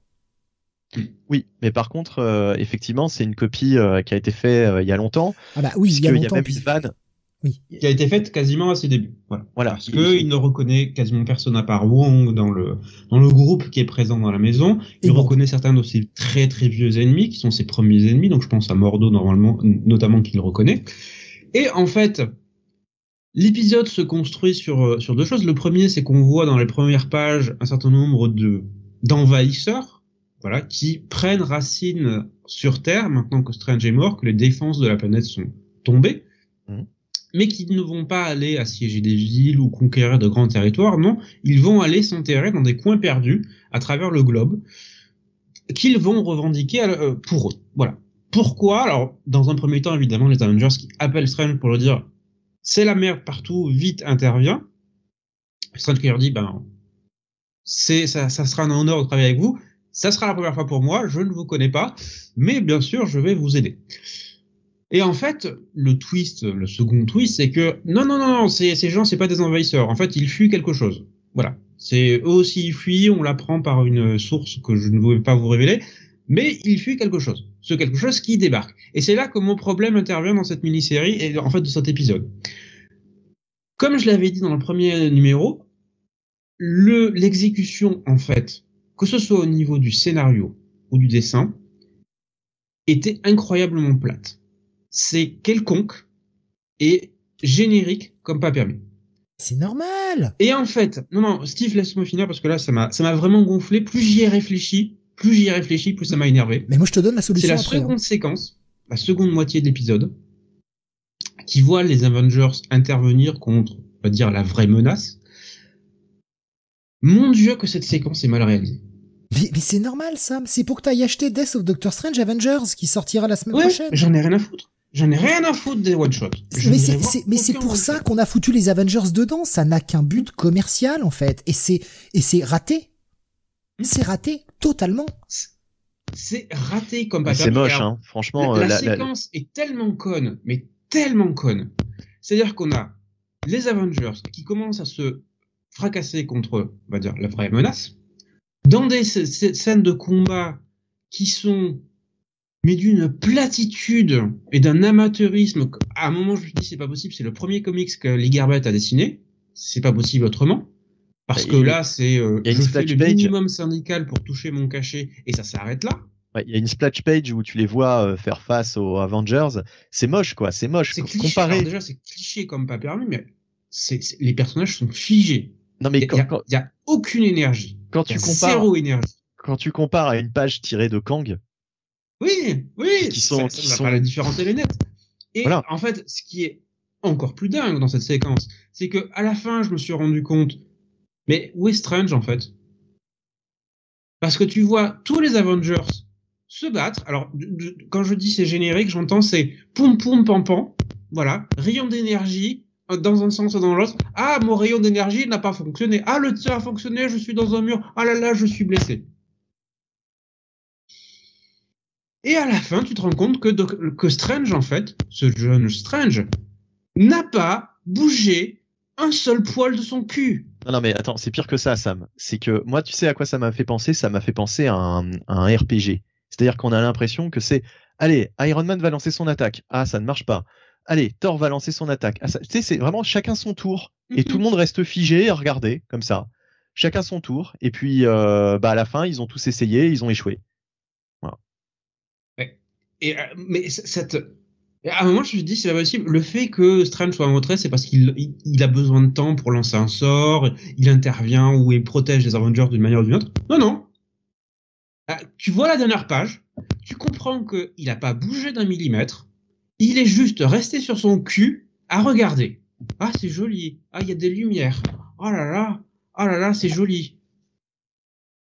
Jen Mackey, Lee Garbett, qu'est-ce qui s'est passé là? Qu'est-ce que c'est que cette merde en fait? C'est Alors, euh, moi, moi, moi, je l'ai, moi, je l'ai peut-être, je l'ai pris comme ça. Euh, j'ai eu l'impression de voir un, un, Doctor Strange qui, qui, qui, qui, qui est vraiment trop amateur, trop, trop, trop green, et qui, euh, qui, qui, qui n'ose pas y aller, quoi, qui, qui observe, qui observe les adversaires et qui, euh, et qui se dit, bah, de toute façon, euh, je suis pas de taille, quoi. Mais ouais. à quoi ça sert, quoi, finalement? Si, bah, si, non, mais, si... dans, dans, L'attaque est d'origine magique, et tu te rends compte que de tout le groupe qui est présent, c'est le seul, enfin c'est le seul avec de l'expérience magique bah, parmi les Avengers, c'est le seul qui fout rien. Il est inactif là, là pour ah, le moment il ah, observe. Et le coup de petit d'être final. Non mais le truc que tu te dis c'est possible, les auteurs me prennent pour des cons. C'est pas possible autrement. C'est tu vois les, la, la, la menace c'est qui est alors, qui écrase les Avengers. Ils se font mais éclater la gueule et ils se barrent. Mmh. Enfin, tu, tu, as la menace, le vilain, le, le, le, gros truc qui dit Ah ben c'est bien, on a gagné. Bon ben rentrons chez nous. Nous reviendrons, nous pourrons vous battre à nouveau. c'est les Power Rangers. Vite, Rita, ramène le monstre. mais putain, mais non, mais... Bah, j'aime bien Jet Mackey. Il y a chez Marvel qui s'est dit mais euh, c'est pas un peu con ça? Jusqu'à présent, j'ai plutôt bien aimé. C'est pas ouf, mais j'ai plutôt bien aimé ce qu'avait proposé Jet Mackey. Je sais pas ce qui s'est passé là. Je sais pas du tout ce qui s'est passé. Il y avait Nico Chris sur YouTube qui nous disait c'est du tour par tour et Strange j'avais plus de mana. C'est ça. C'est ça. Il a épuisé tous ses points d'action, ses points de mana. Oui. Oh non, j'ai juste rattrapé Cléa, j'ai utilisé mon action du tour pour rattraper Cléa qui tombe. Mais oui. Mais oui. C'est ça. Mais quand tu te dis quand même, le mec, sa, sa, seule fonction, la seule raison pour laquelle il a créé ce, ce double, peu importe ce que c'est, c'est d'être la défense magique de la Terre. Non, mais moi, Première moi, intervention. C'est con, c'est con parce que j'ai bien aimé les premières pages. Euh, moi, le, le, truc qui vraiment m'a plu, c'est euh, effectivement cette euh, cette ancienne version et le fait que par exemple ils fassent une vanne où ils disent ah oui c'est vrai que tu te faisais appeler comme ça avant. Et quand tu regardes sur les premières, euh, les premiers épisodes de Doctor Strange, effectivement, il avait ce surnom. Euh, alors je sais plus ce que c'est, hein, il, il, le nomme dans l'épisode. Mais j'ai trouvé les références euh, exactes et je me dis c'est cool qu'un qu'un qu'un auteur soit allé chercher ces vieilles références et les, les intégrer dans son histoire. Et, mais ça c'est sur les premières pages. Et ensuite, dès qu'il y a l'apparition de la menace, c'est chiantissime, il se passe rien, les pages sont vides, c'est moche, c'est inintéressant et, et ça donne pas du tout envie d'aller voir la suite de cette mini, quoi. C'est ça le problème. C'est-à-dire que le premier épisode m'avait hypé, mais je crois que je vais m'arrêter à partir de ce second parce que s'il y a, rien de, y a rien de, y a rien d'engageant, quoi. Et je vois pas comment on peut aller voir des tie euh, alors que déjà la série principale est si peu intéressante dès le numéro 2, quoi. Alors, je vais quand même adresser le problème que vous n'avez pas adressé, euh, vous deux. Euh, Peut-être que ça vous gêne pas, mais moi ça me gêne. Donc, si ça me gêne, je gueule. Enfin, je gueule modérément parce que j'ai même plus envie de m'énerver. Bah, je sais pas, peut-être qu'on a oublié en même temps. Ah non, non, mais apparemment, ça, je pense pas que ça vous gêne. Euh, vu ce que vous en avez dit, j'ai l'impression que ça vous gêne pas. Moi, ça me bouffe. Le Docteur Strange du passé, ouais. bah je n'y crois pas. Je suis désolé, je n'y crois pas. C'est totalement con. Tu vas me faire croire que dans un monde où on a des X-Men qui ressuscitent avec leur empreinte télépathique insérée, machin, etc., ce connard de Doctor Strange, qui est le sorcier suprême, ne va jamais mettre à jour sa propre sauvegarde C'est de la magie, il peut faire ce qu'il veut. Non, il bah se non, laisse, il se laisse un double qui n'a aucune expérience. Ça fait 50 ans qu'il est un putain de sorcier suprême et il a jamais mis à jour sa putain de sauvegarde. Et ben, je suis désolé, mais moi j'y crois pas. Ah, mais peut-être qu'on peut pas. Justement, peut-être qu'il y a des règles bien précises. Peut-être qu'il a le droit qu'à une sauvegarde et qu'une fois qu'elle est faite, elle est faite. Ben dans ce cas-là, faut l'expliquer. Oui. Parce oui. que moi, ça me oui. sort du ça, truc. Ça, ça, ça, demande, ça demanderait plus d'explications. Il aurait été intéressant, effectivement, que Jed McKay, euh, plutôt que de perdre du temps en combat inutile, nous raconte un peu plus euh, de détails sur cette euh, espèce de, de, version de Doctor Strange ancienne. Ça aurait été intéressant. Et effectivement, Mais, mais par contre, euh, moi, effectivement, je peux tout à fait euh, imaginer que, euh, bah, que, que, que, que c'est pas possible de le faire ad vitam aeternam, quoi, par exemple. Qu'il qu'il n'ait pas eu l'occasion, parce que dans ce cas-là, c'est même une question de logique. Il n'aurait pas été logique qu'il n'ait qu'il n'ait jamais recréé de sauvegarde depuis, depuis lors, quoi. En se disant, bah, de toute façon, elle est complètement obsolète, cette sauvegarde. Puisque, puisque, puisque c'est une version trop ancienne de moi-même. Donc il aurait été dire, le mec entre temps, il a appris plein de sorts, il a découvert plein de secrets, etc. Mais non, il n'est jamais à jour, quoi. Bah ouais, mais je suis bah, désolé, moi ça me sort, moi ça me sort du truc. Ça me sort vraiment du truc. Du, du, coup, du coup, effectivement, il faudrait que Jed McKay le dise. Mais logiquement, ça voudrait dire qu'il ne peut, il ne peut plus en faire d'autres, quoi. Qu'est-ce qui l'empêche de se supprimer de 7 jours de vie en plus? Mais peut-être que c'est impossible. Peut-être que c'est un sort qui, qui, un, un oui, mais enfin, moi le problème c'est que les peut-être ça me casse les couilles. Hum mais euh, mais mais voilà, enfin, je, je vois que ça comme explication, quoi. Donc euh, non, enfin bref. Voilà, un euh, épisode avec beaucoup beaucoup beaucoup de problèmes. Euh, je vais je vais être clair en ce qui me concerne, c'est un bon gros pass. Euh, je ne sais même pas si j'irai voir le reste de la mini. J'étais déjà pas emballé par le premier, mais alors si ça s'effondre de manière aussi nette dès le deuxième, Moi, ça va être un gros nom. Hein. Je pense pas, à moins qu'il y ait vraiment rien du tout, quoi. Moi, je, je vais mettre un gros check it moins. Un gros check it moins. Euh, S'il y a pas grand chose la semaine où sortira le 3, je le lirai peut-être. Je vais pas lire les, je vais pas lire les, les hein. Alors là, non. parce que, non, mais, hein. non, non, mais, euh, déjà, je me suis fait baiser sur Extreme Carnage. On va se calmer le cul, hein. Parce que moi, je, je m'y suis collé, donc c'est bon. J'ai donné. Ça y est. J'ai fait ma BA de l'année. C'est bon. J'arrête. On est quasiment fin 2021. C'est bon, j'arrête. Donc je vais pas lire ces tie et encore moins vu la présence ô combien euh, game changer, je sais que c'est un mot que tu aimes Sam, euh, mmh. des Avengers. Je veux dire, oh, je suis Iron Man, j'ai une armure en métal, qu'est-ce que je vais faire? Je vais me mettre face au mec qui a de l'acide. mais putain, mais mais merde en fait, juste merde. Quand je vois des trucs comme ça, je me dis putain, j'ai passé l'âge. Hein. J'ai passé l'âge. Tiens, les Avengers quoi, les méga stratèges représentant de la Terre. Bah, surtout quand c'est mené par Captain America, à un moment, euh, t'as quand même l'un des meilleurs stratèges de l'univers Marvel, et leur stratégie c'est taper, taper, voilà, c'est l'attaque frontale en fait. C'est la seule stratégie qu'ils ont. Non mais Tony fucking Stark, le mec qui est intelligent. Ah bah non. Ah, j'ai une armure et je me mets face au mec corrosif. Mais putain, mais t'y crois une seconde Tout le monde rigole, rigole sur le fait de l'accent Maïté, mais parce que c'est con. Là, d'un seul coup, Tony Stark, euh, bah, je vois pas Robert Downey Jr. Ou je vois Robert Downey Jr. mais qui a la voix de Maïté. Tu vois, c'est absurde. Ouais, bah, tu vois Robert Downey. Allez, ça ne se fait pas, mais je vais lui sucer le cul.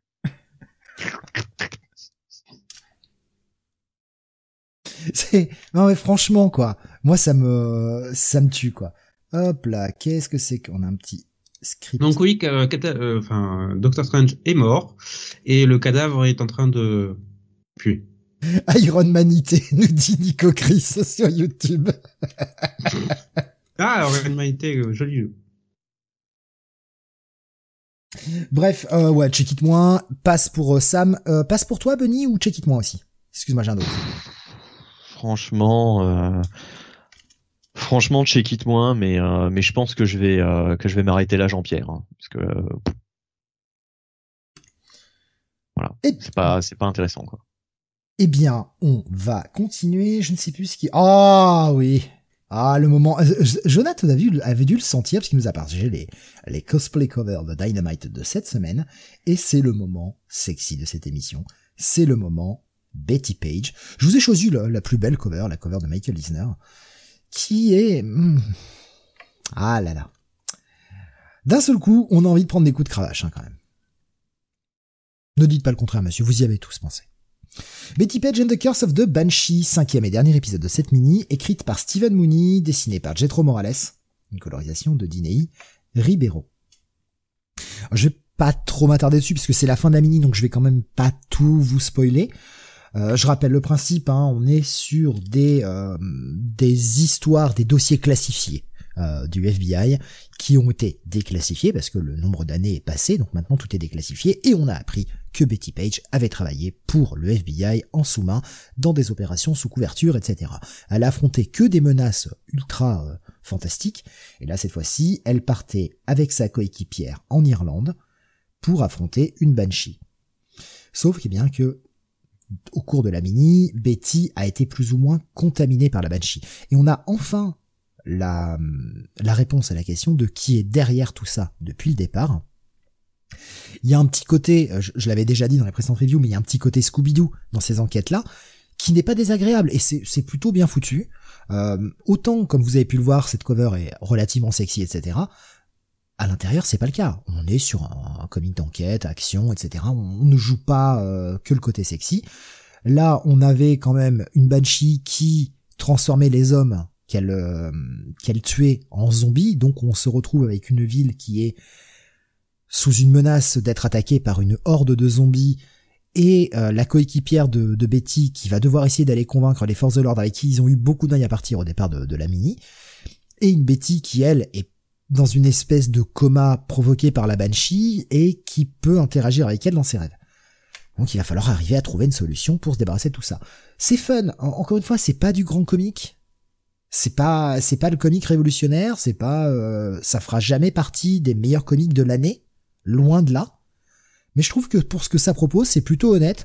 Partir d'une situation aussi bête que, et si Betty Page avait travaillé pour le gouvernement en mode secret, ben, ils ont réussi à sortir des mini qui étaient plutôt cool. Alors en tout cas, les premières par David Avalon. Celle-ci de Steven Mooney n'a pas démérité. On est vraiment dans le, même état d'esprit. Je préfère quand même ce qu'a proposé David Avalon. C'était son projet au départ et c'était un peu plus fun. C'était pas mauvais quand même, c'était plutôt sympa. Ça va être un bon check-it. J'ai pas grand chose à en dire. C'est une série de liste d'exploitation de licences, un peu comme les séries Elvira, etc., que je suis, que j'aime beaucoup, mais qui ne sont pas du grand comic. C'est juste un comic, un petit guilty pleasure pour moi, mais que j'apprécie parce que c'est une lecture qui est fraîche et qui me déçoit jamais vraiment à l'exception malheureusement de, la mini précédente de Carla Pacheco qui, qui n'était pas du tout sur le même registre. Euh, on était plus sur une Betty Page actrice qu'une Betty Page qui travaillait pour le pour le gouvernement et ça cassait un peu le ton et c'est et en plus la menace était pas ouf. Donc euh, bon bah hormis celle-ci qui est, franchement moins bonne et que je vous déconseille et vous pouvez zapper d'ailleurs il n'y a fait aucune référence dans cette mini là. Allez-y, faites-vous plaisir, ça reste fun. Donc euh, bon voilà, petit check-it. Allez, on continue et on passe à Thor le numéro 18, Mister René Bunny, avec le retour de Frog. Frog. Ouais. Frog est de retour. Euh, c'est pas un spoiler, c'est sur la couverture. Donny Ketz au scénario, Pasquale Ferry au dessin avec Bob Quinn. Euh, et euh, on a une colorisation de Matt Wilson. donc des dessinateurs qui sont en guest, hein, puisque d'habitude ce n'est pas eux sur ce titre. Euh, et donc là, ce sera euh, un épisode, ma foi, assez sympathique, mais, mais comme souvent avec Donny Cates euh, sur ce titre, je ne trouve que ça, ça n'avance pas, ça n'avance pas vite. En tout cas, il se, il se, il se passe des choses sympas, mais, mais voilà, sans plus, quoi. C'est pas renversant, mais c'est sympathique, ça fait le job. Donc là, c'est un épisode, bah en fait, Thor donc est emmerdé puisque son marteau a disparu. Quelqu'un lui a volé son marteau. Oh ben mon marteau, oh ben on m'a volé mon marteau. Voilà. Donc euh, quelqu'un lui a volé son marteau, il va falloir découvrir qui. Donc au début, il s'adresse à Loki euh, pour lui demander conseil euh, parce que Loki, vu comment il est fourbe, etc. il peut peut-être mener l'enquête pour essayer de effectivement d'obtenir des informations. Et finalement, Loki lui conseille d'aller contacter quelqu'un d'autre. Et ce quelqu'un d'autre, c'est le fameux Frog. Et donc Thor euh, va contacter Frog et euh, Frog au fait lui fait comprendre que euh, il a déjà pris de l'avance là-dessus puisque il a constitué sa propre équipe pour pour enquêter. Et donc du coup dans cet épisode qui est assez fun, on va assister notamment au recrutement de cette de cette équipe menée par Frog, une équipe on s'en doute animalesque les Pet euh, Avengers sont de retour? Eh Bien, c'est c'est bien possible. Oh putain, je vais aller lire ce numéro de ce pas. C'est bien possible, c'est bien possible, effectivement. Euh, alors, je, je sais plus si on avait cette composition exactement pour la précédente itération, puisque Euh, bah, je, vais, vais pas dire, je vais pas dire en fait qui qui y a parce que là ça va vraiment spoiler en fait tout, ce qui fait le sel de cet épisode puisque c'est les, on découvre sur la dernière page fait quelle est cette équipe mais c'est effectivement une équipe de Pet Avengers. Euh, je pense qu'il doit y avoir au moins un nouveau membre qui n'était pas euh, qui n'était pas là avant. Euh, mais en tout cas, euh, en tout cas, en tout cas, voilà, c'est le retour effectivement des Pet Avengers pour cet arc. Donc c'est encore plus que Frog. donc épisode sympathique, fun. Franchement, c'est une lecture sympa. Maintenant, euh, bon, j'attends que ça avance parce que ça fait un petit moment que il y a l'histoire du marteau qui déconne, etc. Euh, voilà, Donny Cates, prend son temps et euh, même si c'est sympa, euh, c'est pas renversant. On pouvait s'attendre à un truc beaucoup plus ambitieux, on va dire, euh, de la part de Donny sur sur Thor, que juste faire des épisodes sympas, quoi. Voilà, c'est déjà ça. Donc je vais mettre un, un, bon gros check-it, mais je, je vais pas mettre un bail absolu parce que parce que parce que parce que voilà quoi c'est c'est c'est juste sympathique mais c'est pas c'est pas indispensable quoi. C'est pas c'est pas la lecture du siècle. Graf nous demandait euh, est-ce qu'il y a Tori? Pardon? Graf demandait s'il y avait Tori. Alors Tori. Euh, qui est Tori? Euh, là je, je suis je, je, je, suis perdu là. C'est un personnage de, bah de, de du, du, cast de Thor et un personnage animalier bah alors du coup non, euh, parce que le, le, le, petit chien, tu sais, en mode un peu cerbère quoi. Non non non, il y a pas, il y a pas, il y a pas justement. Et euh, mais justement, en parlant de chien, il y a, il y a peut-être un autre chien. Enfin, en plus, en plus d'un qui, qui, qui était déjà dans Pet Avengers. Bref, euh, voilà voilà. Donc vous pouvez deviner, euh, vous pouvez deviner. Mais euh, non, niveau niveau euh, animal euh, qui, qui a le look de Thor, hormis Frog, il y en a pas d'autres. De toute façon, c'est Frog le, leader de cette équipe. Euh, mais voilà, donc euh, épisode sympa, check it plus, euh, voilà, tout, bon bon moment de lecture, mais c'est pas le, le bail absolu quoi. Il manque il manque quand même un petit peu un petit peu d'autre chose pour pour pour que ce soit un bail. Eh bien, on va continuer avec le suivant, c'est le Nightwing Fear State. Alors je sais plus si c'est toi ou moi Sam qui le C'est toi. Oh là. Ah là là. le Nightwing Fear State. Alors, je vais le dire tout de suite. Euh, aïe. Aïe. Déjà, ça pique les yeux. Euh, alors, je, vais prendre juste euh, une réflexion que j'ai vu passer tout à l'heure, j'ai oublié de prendre. Euh, Graf nous étonnant parce qu'Olferi se retrouve à nouveau, euh, retrouve pardon, à nouveau du taf chez Marvel. Ça faisait longtemps qu'on n'avait pas vu. Et là, Spider's Shadow, puis Thor. C'était euh, la, petite réflexion concernant Pascal Ferry. Euh, c'est écrit par Tom Taylor, ce Nightwing. C'est dessiné par Robbie Rodriguez. Mon problème n'est pas avec les dessins, colorisation d'Adriano Lucas. Ce n'est pas la colorisation non plus. Non, mon problème, c'est le lettrage de Wes Abbott. Je n'ai pas du tout aimé ce lettrage. Je l'ai trouvé désagréable à la lecture. Alors je sais pas si ça t'a fait cet effet, Sam. Est-ce que tu n'as peut-être, tu n'as peut-être rien ressenti jusqu'à ce que tu le dises. Moi, je, je n'aime pas du tout le lettrage. Je, je le trouve pas adapté, pas toujours bien visible d'ailleurs. Euh, il y a certaines, certains choix de teintes de ton qui ne me plaisent pas, où je trouve que c'est, euh, bah, faut forcer un peu au niveau des yeux, et j'aime pas ça. ça. Ça rend la lecture difficile physiquement, ce qui ne devrait jamais être le cas. Et je n'aime pas la police utilisée en fait. C'est aussi simple que ça. Et je sais que ce sont des petits détails. Mais moi, ça me gêne en confort de lecture. Donc forcément, j'ai aussi beaucoup de mal à rentrer dans l'épisode. En plus, c'est Fear State, dont je me branle la nouille. C'est pour ça que je suis pas allé lire Nightwing depuis, euh, depuis quelques numéros, parce que les tailles à Fear State, je m'en fous complètement. Et puis, on y vient. C'est un épisode sur Barbara. C'est pas un épisode de Nightwing. Oui, ça m'a pas dérangé non plus. Ben ouais, mais dans Batman, on n'a pas Batman, et dans Nightwing, on a très peu Nightwing. On a un épisode sur Barbara. Oui, et leur relation. Ça devient chiant de jamais avoir le bon personnage dans la série, quoi, au bout d'un moment, quoi. Dans Joker, c'est Gordon, dans Batman, c'est pas Batman, dans Nightwing, c'est pas Nightwing, enfin... Bah, bah putain, on fait quoi? C'est c'est au pif maintenant bah, pour Là, c'est juste pour un épisode, ça va. C'est pas comparé à Batman où c'est effectivement tous les épisodes où c'est jamais Batman qui est la star. Ouais, mais en fait, c'est que c'est une accumulation. Au bout d'un moment, et c'est des trucs que je vois. Tu sais, dans Doctor Strange, il était à peine présent. Enfin, c'est, ça devient chiant. C'est quoi ce trope là? De nous mettre d'autres personnages Alors, je veux bien que de temps en temps l'emphase soit un peu plus mise sur un personnage, mais là j'ai presque vraiment l'impression d'un Nightwing accessoire dans cet épisode. Et c'est chiant. Bon, admettons. Mais lettrage plus ça, ça fait beaucoup et ça va être un des premiers épisodes de Nightwing que j'ai franchement pas apprécié. Il est pas mauvais, je l'ai juste pas apprécié. Nightwing avait rejoint Barbara euh, à Gotham suite à un message qu'il avait reçu lui demandant de l'aide, sauf qu'en fait, ce n'était pas Barbara qui l'avait appelé, ce n'est pas Oracle, c'était quelqu'un qui a pris le contrôle des ordinateurs d'Oracle et qui se fait passer pour Oracle depuis le départ, qui a la, capacité de contrôler tout ça, et on apprend qu'Oracle, eh bien, n'a rien à envier à Batman. En termes de euh, vie privée. Voilà. Je sais pas ce que je peux rajouter de plus sans aller trop loin dans l'histoire. Le scénario est relativement simple, très sincèrement. C'est on va d'un point A à un point B. Et ça, pour moi, c'était avant tout un épisode pour euh, rétablir un peu Barbara dans la vie de, Dick et aussi de rétablir euh, la nature exacte de la relation, sans, sans réel.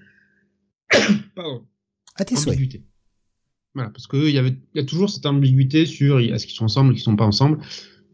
Là, moi, j'ai vu le Time Taylor dire prendre une décision et dire euh, clairement euh, là où on était.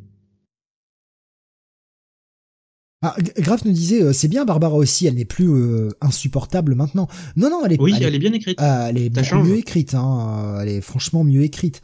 Même si franchement, bah, elle a, elle a quand même un côté connasse elle aussi, un peu comme Batman quoi genre à espionner tout le monde. Bah, elle, le reconnaît elle-même. Elle reconnaît les limites euh, morales de ce qu'elle faisait en tant qu'oracle. Ce qui a toujours été présent depuis le début. Sauf que ça n'a jamais été véritablement creusé. Là, euh, Tom Taylor le, effectivement l'aborde. Mais au final, euh, voilà, le personnage d'Oracle, il est tel qu'il est. À un moment, tu peux avoir ton chef, ta tour de contrôle qui te, te des infos euh, en permanence sans qu'elle aille chercher un peu partout, y compris en violant l'espace privé. Sam, sans la révéler, bien évidemment, n'y a-t-il pas eu une page qui t'a fait très peur et qui t'a ramené de vieux souvenirs? ah oui. ah, j'ai vu cette page, j'ai fait ah non, on va pas repartir là-dessus parce que là je vais pas être content. en même temps, j'avais lu la sollicitation et c'était un truc qui était annoncé. Donc euh, alors, je vais euh, bloquer un, petit malin qui s'amuse à mettre des messages de script, euh, parce qu'il commence à me casser les couilles là depuis tout à l'heure. Voilà. Lâchez-le. Si vous faites des messages chiants, vous êtes bloqué. Euh, ouais, je, je suis pas emballé. Je suis, j'ai vraiment pas été emballé euh, de ce de cet épisode parce que je, je n'ai pas suivi Fear State. Je n'en ai rien à foutre. Parce que sincèrement, j'en ai strictement rien à foutre. Et Jonath place très bien les choses. Euh, il nous dit un check-it ce Nightwing. L'intrigue autour de Future State me lasse. Je préférais que l'on reste sur l'intrigue de Blue Devon. Oui. moi aussi. Oui, moi aussi. Et j'ai l'impression que Tom Taylor lui-même s'en plaint au travers de Barbara quand elle dit oui, il a tout abandonné euh, sur place pour venir m'aider. J'ai un peu l'impression que c'est Tom Taylor qui parle, euh, qui parle à travers pour dire oui, vous m'avez demandé de tout, tout mettre en pause quoi pour votre pour votre truc. Ouais. Qui est pas super intéressant. C'est pour ça d'ailleurs que j'ai euh, quatre épisodes de retard sur Batman parce que je suis toujours pas commencé euh, les événements de Fear State dans Batman. Oui, mais autant revenir après, hein. autant revenir à Williamson et puis on n'en parle plus. Oui, d'ailleurs, il y avait un épisode de Batman qui, qui sortait. C'était son premier Ah non, c'est le, c'est encore du Fear State, c'est le mois prochain, euh, mm-hmm. Williamson. Ah, bon, il reste encore deux épisodes tirés avant Williamson. Donc euh, voilà. Et je, je suis pas dedans. Je suis pas dedans. Je suis pas particulièrement intéressé. Pour moi, c'est euh, le dernier avatar de l'armée lambda qui prend le contrôle de, de Gotham. On a déjà vu ça 100 fois. Alors la thématique est un peu originale avec euh, tout le tout le côté restriction de liberté, pseudo-fascisme, effectivement, mais ouais, ok. c'est fait poussivement par Tadion Ford et ça a été mis en place par, par Tadion. Et, je sais pas. Il resterait sur le titre au-delà de l'arc, je dirais ok, je, je, suis obligé de le lire pour savoir un peu où ça va. Là, comme il s'est barré, en fait, ben j'ai plus d'obligation de le lire. Quel, quel intérêt? Voilà, Williamson va arriver, va mettre en place ses propres plans, on partira à un moment sur une autre direction. J'ai moins, ce sentiment d'obligation de oui, il faut que j'aille me taper l'épisode de Batman cette semaine parce que parce qu'il faut que je lise. Spider-Man nous disait chez Tanyon Ford, les vilains font la queue et prennent un ticket pour défoncer Gotham. Mm. Bah, le problème de Ford est très souvent, euh, c'est le cas sur son run sur Batman, c'est qu'il a beaucoup d'idées intéressantes, beaucoup de persos. Il met en place l'échiquier, il met en place les pions dessus, et puis il les regarde. Mais il les fait jamais bouger en fait. Donc euh, il y, a, beaucoup de potentiel dans tout ça, mais l'exécution est toujours euh, ouais bof.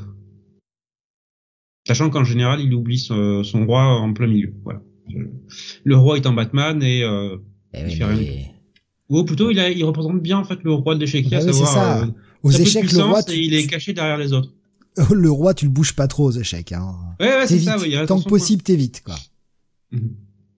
Euh, les runs coupés par les euh, par de, les runs coupés par des plots tie c'est vraiment un cancer, nous dit Nico Chris. Alexandre qui nous dit tout à fait d'accord avec ça. Mais c'est tellement un cancer que si je le reprends en fait les toutes les fois où j'ai fait des pauses dans la série Batman. Je, l'ai déjà dit en fait, la, série Batman c'est la seule que j'ai véritablement continué sans vraiment m'arrêter. Mais j'ai fait des pauses à certains moments de quelques mois. Et vous savez pourquoi à chaque fois? À cause d'un crossover. Systématiquement, c'était à cause de ça. Et euh, Nico Chris qui nous disait j'ai lu le Fear State Batman, c'est naze. Euh, James fort fidèle à lui-même. Hmm. Lui, il est pas fait pour le titre autant Detective Comics, ça lui allait bien parce qu'il y avait un paquet de personnages secondaires avec lesquels il pouvait jouer. Autant avec Batman, je pense qu'il n'a rien à dire sur ce personnage. Il a des choses à dire sur Gotham et l'environnement de Gotham avec toutes les idées qu'il a apportées. Mais euh, Batman en lui-même, vous, l'enlevez de la série, euh, Batman depuis le début, ça change rien en fait. Mais c'est pour ça que Detective Comics c'était bien parce que finalement chaque arc a été sur un personnage autour de Batman. Oui, c'est ça c'est pour ça qu'il avait fait une équipe dès le début, c'est parce qu'en en fait, il, il s'est dit bon bah, j'ai rien à dire sur Batman, donc je vais écrire Detective Comics, mais je vais faire un titre d'équipe, comme ça je vais pouvoir parler de tous les autres personnages autour. Quoi. c'est ce qu'il a fait. Et c'était très bien effectivement. Batman était au second plan. Mais le problème, c'est que là, euh, tu peux pas, tu peux pas euh, refaire ça à chaque fois, et là, il est coincé, quoi. Et là, il est obligé de... obligé de traiter Batman. C'est une série Batman. C'est le quasi, c'est le nom de la série. Donc, euh, le personnage n'a pas d'arc, pas de plan, pas d'agenda. Il, ne sert à rien en fait dans son propre titre. C'est comme si tu écrivais Spider-Man sans avoir Spider-Man dedans. Ah, ça ne sert à rien. Pour ma part, je reste. A dérivé sur mais non, non, mais c'est en même temps c'est normal. J'ai apprécié l'épisode. C'est normal qu'on ait dérivé. moins intéressant que les intrigues principales de, de Taylor, mais ça va pour moi, c'était un bon check-it. C'est rythmé, ça, a touché à un élément que moi qui m'intéresse, et c'est pour ça sans doute que l'épisode m'a plu, qui est la relation entre Dick et Barbara. Ça va. Euh, ton, micro continue de, craquer un petit peu, ça. quand tu auras l'occasion, n'hésite pas. J'avais mis un petit message sur Skype, mais apparemment t'as pas dû le voir. Euh, n'hésite pas à, bouger un petit peu ton fil. Euh, Tire sur sur euh, sur James Force, c'est normal. On est sur le crossover Fear State, qui est un crossover Batman, et Nightwing est, est, impacté, donc c'est logique qu'on en ait parlé. Euh, Alexandre disait détective absolument génial, euh, super bien écrit, le twist avec Batwoman en fin de run, Clayface et trois petits points, me dit-il. Euh, moi, je suis reste, je, je continue et je persiste à dire, hein, je suis assez déçu par cet épisode et ce sera un tout petit check-it. Voilà, euh, pas peu à pas d'intérêt pour le reste de la série. Euh, parenthèse que vous pouvez euh, zapper euh, assez rapidement. Je veux dire, oh là là, Robin a vu Nightwing et Barbara se faire un bisou et il fait ah enfin. Oui, bah tout le monde l'avait déjà vu dans les épisodes précédents, donc rien de neuf. Non, moi ça va, ça me suffit. Je, je prends ce qu'on me donne de ce côté-là. On m'a tellement, on va dire, fait de fausses promesses sur le sujet au fil des années, parce que ça c'est un sujet récurrent que tous les scénaristes aiment bien nous agiter sous le nez sans jamais aller au bout. Là, ça avance un peu. Donc, comme je te dis, c'est comme sortir du désert et voir ah mon dieu, j'ai euh, trois gouttes euh, euh, sur le sable, je les prends. Spider-Man nous dit palpitant d'essai en ce moment, dites donc. Eh bien, on va venir au dernier titre de ce soir.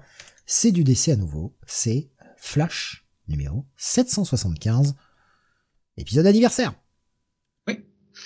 Épisode anniversaire qui commence une toute nouvelle intrigue. On avait vu les prémices dans les épisodes précédents avec une espèce de lance épée qui traversait l'univers pour aller se cracher à la fin de 774 sur Central City évidemment parce qu'il faut, que ça tombe chez Flash et parce que c'est l'histoire qui compte. Donc épisode toujours écrit par Jeremy Adams, décidé par cette fois-ci Fernando Pazarin, euh, dessinateur que je suis ravi de voir arriver sur le titre parce que ben d'essayer le confiner très souvent sur les séries un peu en fin de course pour essayer de les sauver ou de les stabiliser. Et là ben j'espère que c'est le début d'un long run parce que j'ai toujours trouvé le monsieur excellent. Ça fait euh, putain, ça va faire 15 ans, je pense qu'il est chez DC, parce que je crois que les premières fois que je l'avais vu, c'était sur de Green Lantern ou du JSA avec James Jones. Ça fait un moment qu'il est là, et c'est peut-être le moment pour lui de briller. Et je pense qu'il l'a compris sur cet épisode, parce que visuellement, putain, le mec il s'est lâché. Hein. Il y a, y, a des, euh, y a des pages et des doubles splash pages qui sont magnifiques. Oui, lui il s'est lâché euh, sur les dessins, mais par contre sur le scénario, euh, bon. C'est un scénario qui est classique, mais que personnellement j'ai apprécié. C'est voilà, la lance s'écrase sur Terre. Personne n'arrive à la faire bouger. Et en fait, euh, à tel point que même Superman lui-même vient, euh, vient essayer de filer un coup de main et même lui n'y arrive pas. Donc on se dit, bon, le truc est peut-être d'origine magique, qui sait. Mais euh, c'est pour ceux qui croient qu'on aurait une répétition de la légende d'Excalibur. Pas vraiment, parce que ben c'est pas le plus grand roi de tous les temps qu'elle va désigner. Non, non, elle va commencer à avoir des effets néfastes sur tous ceux qui la touchent et tous ceux qui l'approchent, à tel point que cela va affecter la vie personnelle de Wally, puisque tout le monde commence à lui crier dessus et à, l'engueuler. Euh, sa femme, euh, sa femme le trash dès qu'elle le voit. Son employeur menace de le virer. Euh, ses collègues de bureau sont des connards. Même Superman commence à avoir une attitude un peu bizarre. Donc il se dit Bah même même Mister Terrific en fait des débuts et c'est un peu le reproche que je ferai à cet épisode, c'est que franchement tu, tu vois le truc arriver mais à 15 000 km quoi et, et ça dure ça dure trop longtemps en fait. J'ai trouvé cette phase de ah euh, tout le monde ah bah tout le monde est pas content aujourd'hui dis donc qu'est-ce qui se passe? Non ça va ça fait 10 pages. Ah, On peut avoir une mauvaise journée. Ouais mais enfin bon j'ai trouvé ça longué moi. Et en fait ça va atteindre des proportions telles que bah, outre les gens qui commencent à exprimer une colère qui tourne à l'émeute, en fait, très vite dans toute la ville, bah, la lance va commencer à attirer les super vilains. Et par les super vilains, j'entends tous. Absolument tous. Et c'est pour ça que je parle du travail de Fernando Bassarin au dessin, parce que bah, cette double splash page de Flash seul contre euh, une armée de vilains, qui, qui se démonte pas en fait. Je veux dire, ah, c'est mon Wally ça, c'est mon Wally c'est un Wally West qui est vachement mis en valeur dans cet épisode. Et il s'éclate, il s'éclate à tous les défoncer et à prendre le dessus. Donc, moi j'étais content dans la lecture de cet épisode. C'est du fan service pur. J'en suis conscient, mais je m'en tape. Voilà, c'est du fan service Wally West, donc je prends. Oui, je prends. Merci DC. Je, paye pour ça. Oui, oui, oui, oui. Je, paye. surtout quand c'est bien dessiné et bien mis en scène. Contrairement à un certain épisode de Marvel, qui est le seul que j'ai lu cette semaine, de, je vous renvoie à ma review de tout à l'heure. Là, c'est bien mis en scène. C'est bien amené. C'est bien construit. C'est rythmé. Euh, Wally West est parfaitement mis en scène. C'est le héros. Et euh, voilà, la menace est euh, relativement bien amenée, même comme le dit Meunier, on la, on la voit venir. On sait, on, comprend à peu près quand on a ah bah. un peu de bagage sur l'histoire de DC. Ah oui, oui, oui, oui, oui, ouais, ouais, ouais, ouais, ouais, On sait, on sait qui se cache derrière tout ça. Ouais, ouais. On comprend assez vite. Mais euh, bah en fait, j'aurais pas le même avis si ça avait été en 20 pages. Si ça avait été en 20 pages, je t'aurais dit bah oui, euh, l'épisode est efficace, euh, c'est on en a pour son argent. Là, sur 40 pages, j'ai trouvé que c'était euh, étiré en fait en longueur euh, artificiellement. C'est-à-dire que franchement, il aurait pu raconter en 20 pages ce qu'il en a raconté en 40. Oui. Mais moi, ça Alors c'est beau, c'est beau certes, hein. Euh, c'est, on passe pas un moment désagréable, mais euh, j'ai trouvé que là, voilà, il aurait pu raconter plus finalement en 40 pages. Oh, ça va. Moi, pour moi, c'est, ça apporte suffisamment de contenu, c'est suffisamment dense pour me satisfaire même pour un épisode de 40 pages. Avec la petite dernière, les derniers éléments de, de fin qui amènent Flash sur de nouveaux territoires qu'il n'a pas l'habitude d'explorer. Même ce vilain, Alors, en fait, c'est ouais, pas alors, un la- vilain qu'il la a l'habitude d'affronter. Hein. La fin, par contre, on te promet un truc euh, exceptionnel. Là, va, va, va Différent. falloir que, euh, va falloir que ce soit vraiment du lourd la prochaine fois, parce que là, on te promet vraiment la lune à la fin. Non, moi, euh, j'ai pas l'impression qu'on me promet la lune. Hein. On me promet un truc sympa et fun. Je sais pas. Mais en tout cas, euh, voilà, c'est, c'est, moi, je m'attends à, à quelque chose euh, de surprenant la, prochaine fois, donc euh, j'espère que je ne serai pas déçu, quoi. Parce que là, c'est la, une grosse promesse quand même. Donc moi, euh, je vais peut-être sur- surprendre, mais ça va être un petit bail en fait. Ah, que je sais que c'est un épisode qui est avant tout fan attendez. service. Oh, oh, oh, oh, oh. Vous avez pas oublié quelqu'un là? Non.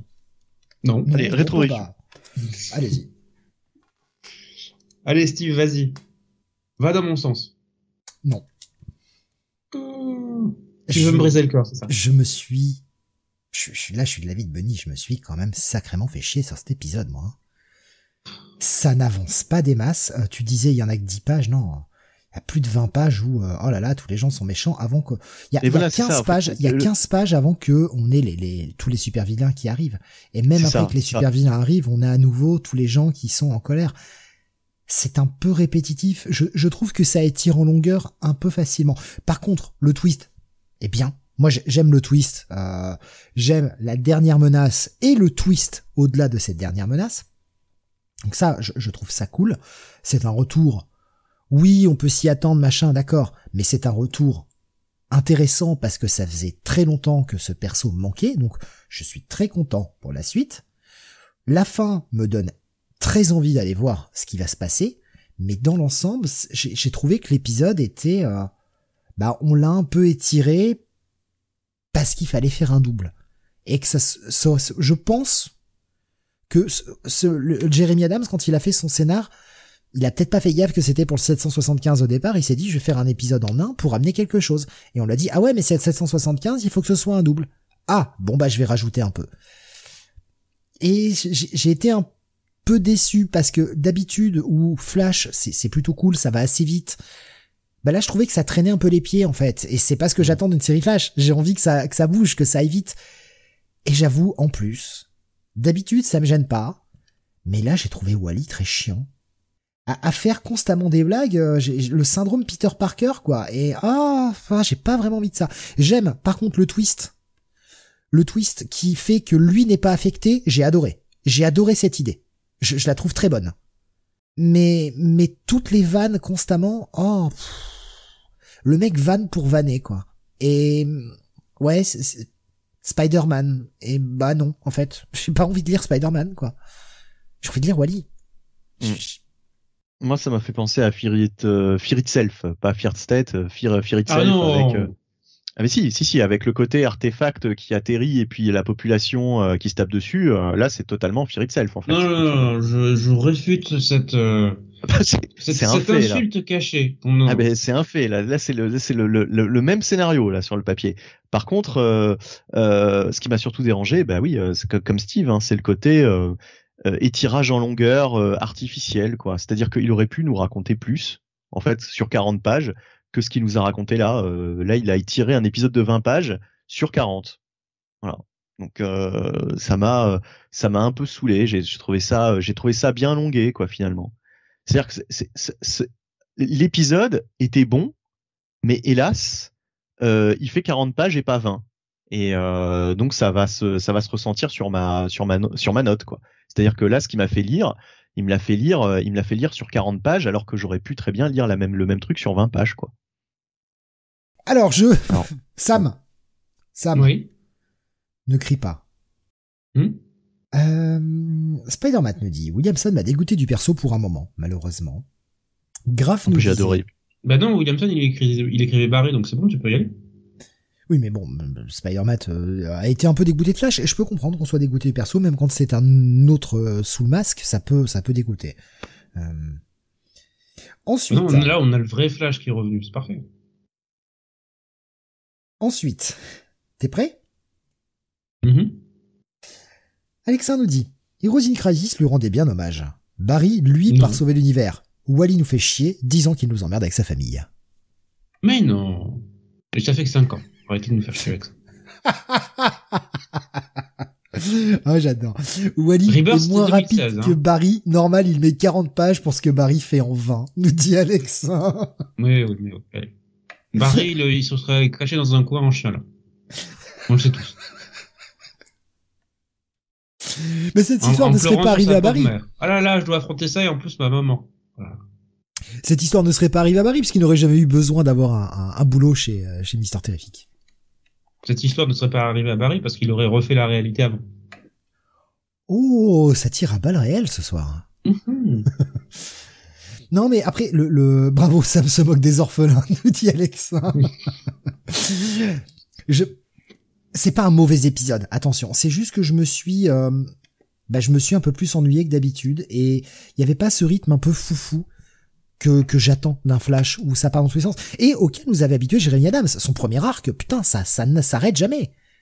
Non, mais Alors, tu, il mets, nous a tu fait- mets tout ça, tu mets tout ça en 20 pages, on en aurait eu euh, vraiment Ah oui. pour notre argent. Mais bien sûr, et c'est, bah, ce que j'ai dit tout à l'heure.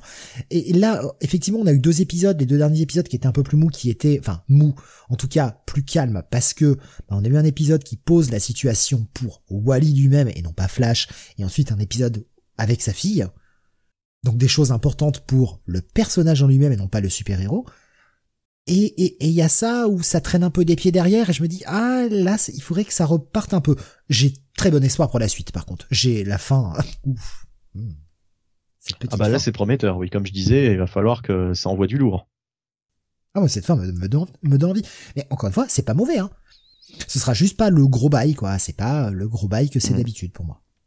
Moi ce sera un check-it, voilà. Bon check-it, mais euh, voilà. Un bon check-it plus pour moi. Bon, un bon bail. Nico Chris nous disait sur YouTube, de toute façon, Wally, il va crever à la prochaine Crisis. Non, non, non, il survivra à tout le monde. Euh, il y avait Jonathan qui nous disait tout à l'heure, il disait bravo, on s'endort dans ce flash. Ah. C'est tous des infidèles. Vous allez pouvoir régler Enfin, les comptes demain, messieurs. Ce que j'aime bien, c'est qu'il il disait bravo Steve uniquement. C'est-à-dire que même quand je dis la même chose que toi, euh, moi j'ai pas le Non, bravo. mais je... quoi. mais c'est parce que j'étais le premier à le dire peut-être aussi euh, dans l'ordre quand on en a parlé dans la review. C'est peut-être pour ça aussi qu'il a réagi tout de suite. Mais euh, j'avais pas tiré les lauriers. Moi, je, je- hop, je dis juste bravo. Ah non, parce que tu m'as dit je te rejoins, je te rejoins Bunny. Ah bah oui, c'est vrai, remarque. Oui, c'est plus, euh, oui, C'est moi que- qui en... Oui, c'est vrai que vous vouliez souhaiter mon tour. Hein Mm, voilà. vous vouliez que je devienne le oublié. de, de, de cette émission. C'est inquiétant. c'est inquiétant, c'est il y a 5 minutes. Ma, ma, ma mémoire, ma mémoire, au secours, ma mémoire se désagrège. Putain. Ouais, ouais, c'est- euh, Ah, ça, c'est l'effet Doctor Strange, ça. ça nous a tous tués. Ça, C'était, c'était l'ennui, ce Doctor Strange. Euh, donc, je, ré- je récapitule. Check it pour euh, toi, Bunny. C'est ça? Oui, oui, check it. euh, bon check it, voilà, Ouais. parce qu'il y a quand même ces, ces dessins qui sont qui sont vraiment bons. Check it plus pour moi et bye pour Sam. Ouais. Voilà pour les sorties de la semaine. hein. Mais cette émission ne s'arrête pas là, car non, jusqu'au bout de la nuit, nous allons, euh, enfin jusqu'au bout de la nuit, euh, ouais, hein, on va y aller mollo, parce qu'on commence à être vieux nous. Et euh, on va passer à la rétro review de la semaine, rétro review que, au miracle, je n'ai pas oublié d'annoncer dans l'intro, la très rétro review qui va être consacrée cette semaine à la suite, eh bien, de notre fil rouge de cette de, de cette de ce mois euh, de ce mois d'octobre. Batman dans Long Halloween ce sont les épisodes 8 Ah merde, j'ai lu les X-Men, Ah, bah, je, je vais pas en parler. et euh, 8 à 11 qui commencent avec Mother's Day. Donc comme chacun le sait Pâques en français. Voilà. Oh, toi, t'as bien révisé, Steve, avant l'émission. bilingue. Bilingue voilà. Euh, hop, voilà, je vous envoie la cover sur euh, Discord le temps que voilà, je, je, je mette en place. Alors normalement, je devrais pas avoir de problème de. J'ai tout testé cette semaine. J'ai tout testé à l'avance. Je ne devrais pas avoir de problème de diapo cette semaine. Ah, Ah bah si je si je divise les images en deux, moi si je les réduis de 50%, ça marche. Hein. Là au moins, je peux te dire que on a 6 mégas d'images pour 40 images. Ça va passer, putain, au bout d'un moment dans un répertoire, ça va passer. Hein. Donc non, là en tout cas j'ai tout testé et tout est bon, il n'y a pas de souci. Donc eh bien, euh, Nous allons bien voir. on Attention, refait- Steve. Hein. Ah non, j'ai bah, On te j'ai testé. tient- on te tient au mot. Euh, Te promo. Alors, si ça ne marche pas, c'est l'un de vous deux qui m'envoie des mauvaises ondes. C'est aussi simple que ça. J'ai testé avant qu'on soit sur Skype ensemble. Et tout C'est. Sam les mauvaises ondes. On l'entend dans son micro. Il y a tellement de mauvaises ondes que ça fait ça crépite. Euh, en, en parlant de Pete, donc chez Image, Nico Chris, eh ouais, oh putain, tout est un lien. Nico Chris nous proposait ce soir Spawn 1 à 300. Allez, c'est parti dans la rétro review. Ben tiens, j'ai j'ai j'ai j'ai continué ma lecture de Spawn. D'ailleurs, j'en suis à plus de 150 épisodes. Et d'ailleurs, il y a une bonne remontée hein, pour l'épisode 150. Voilà. Parenthèse fermée. Sur quelle série? Spawn? Sur Spawn. Spawn, la Spawn. Eh bien, euh, bah, ça, ça, te- ça te plaît Toujours? Euh, bah oui, non, mais moi je, je dis, euh, ça, moi, ça, moi ça me plaît toujours. Je, je compte, je compte me faire les tu 300 comptes et plus épisodes maintenant qui sont sortis. Euh, J'avais commencé il y a un petit moment et euh, là j'ai continué. Et, euh, voilà, j'en suis à l'épisode 150 et des poussières. Et autant il y avait une baisse euh, après l'épisode 100, je trouve, dans l'ensemble, autant euh, à l'approche du 150, euh, ça, ça remontait bien. Je pense que McFarlane a un petit peu laissé euh, la, la série et puis l'a laissé à, à d'autres à d'autres scénaristes à ce moment-là, peut-être. Il y avait du Steve Knights et du et du Brian Holguin, je crois, sur la série.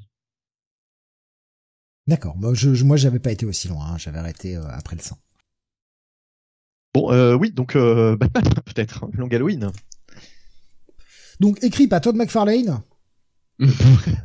Qui s'est invité pour l'occasion. Il avait tellement aimé dessiner oui, Batman Year 2. Le, le meilleur Batman, le meilleur arc Putain. ever. Putain, si c'était écrit C'est un arc très joli visuellement. Attends, voilà. si c'était si- je vous renvoie à ma critique de l'époque. C'est joli. si si Long Halloween était écrit par Todd McFarlane, effectivement, ce serait un très très long Halloween avec euh, Putain. beaucoup plus Sachant que Long Halloween est techniquement un Year 2. Ouais, mais il y aurait il y aurait beaucoup plus de bulles que ça et ce serait beaucoup plus chiant à lire et il y aurait surtout des tu sais les, les, les trois chaînes de télé là avec les, les trois les trois présentateurs qui s'exprimeraient euh, toutes les dix pages.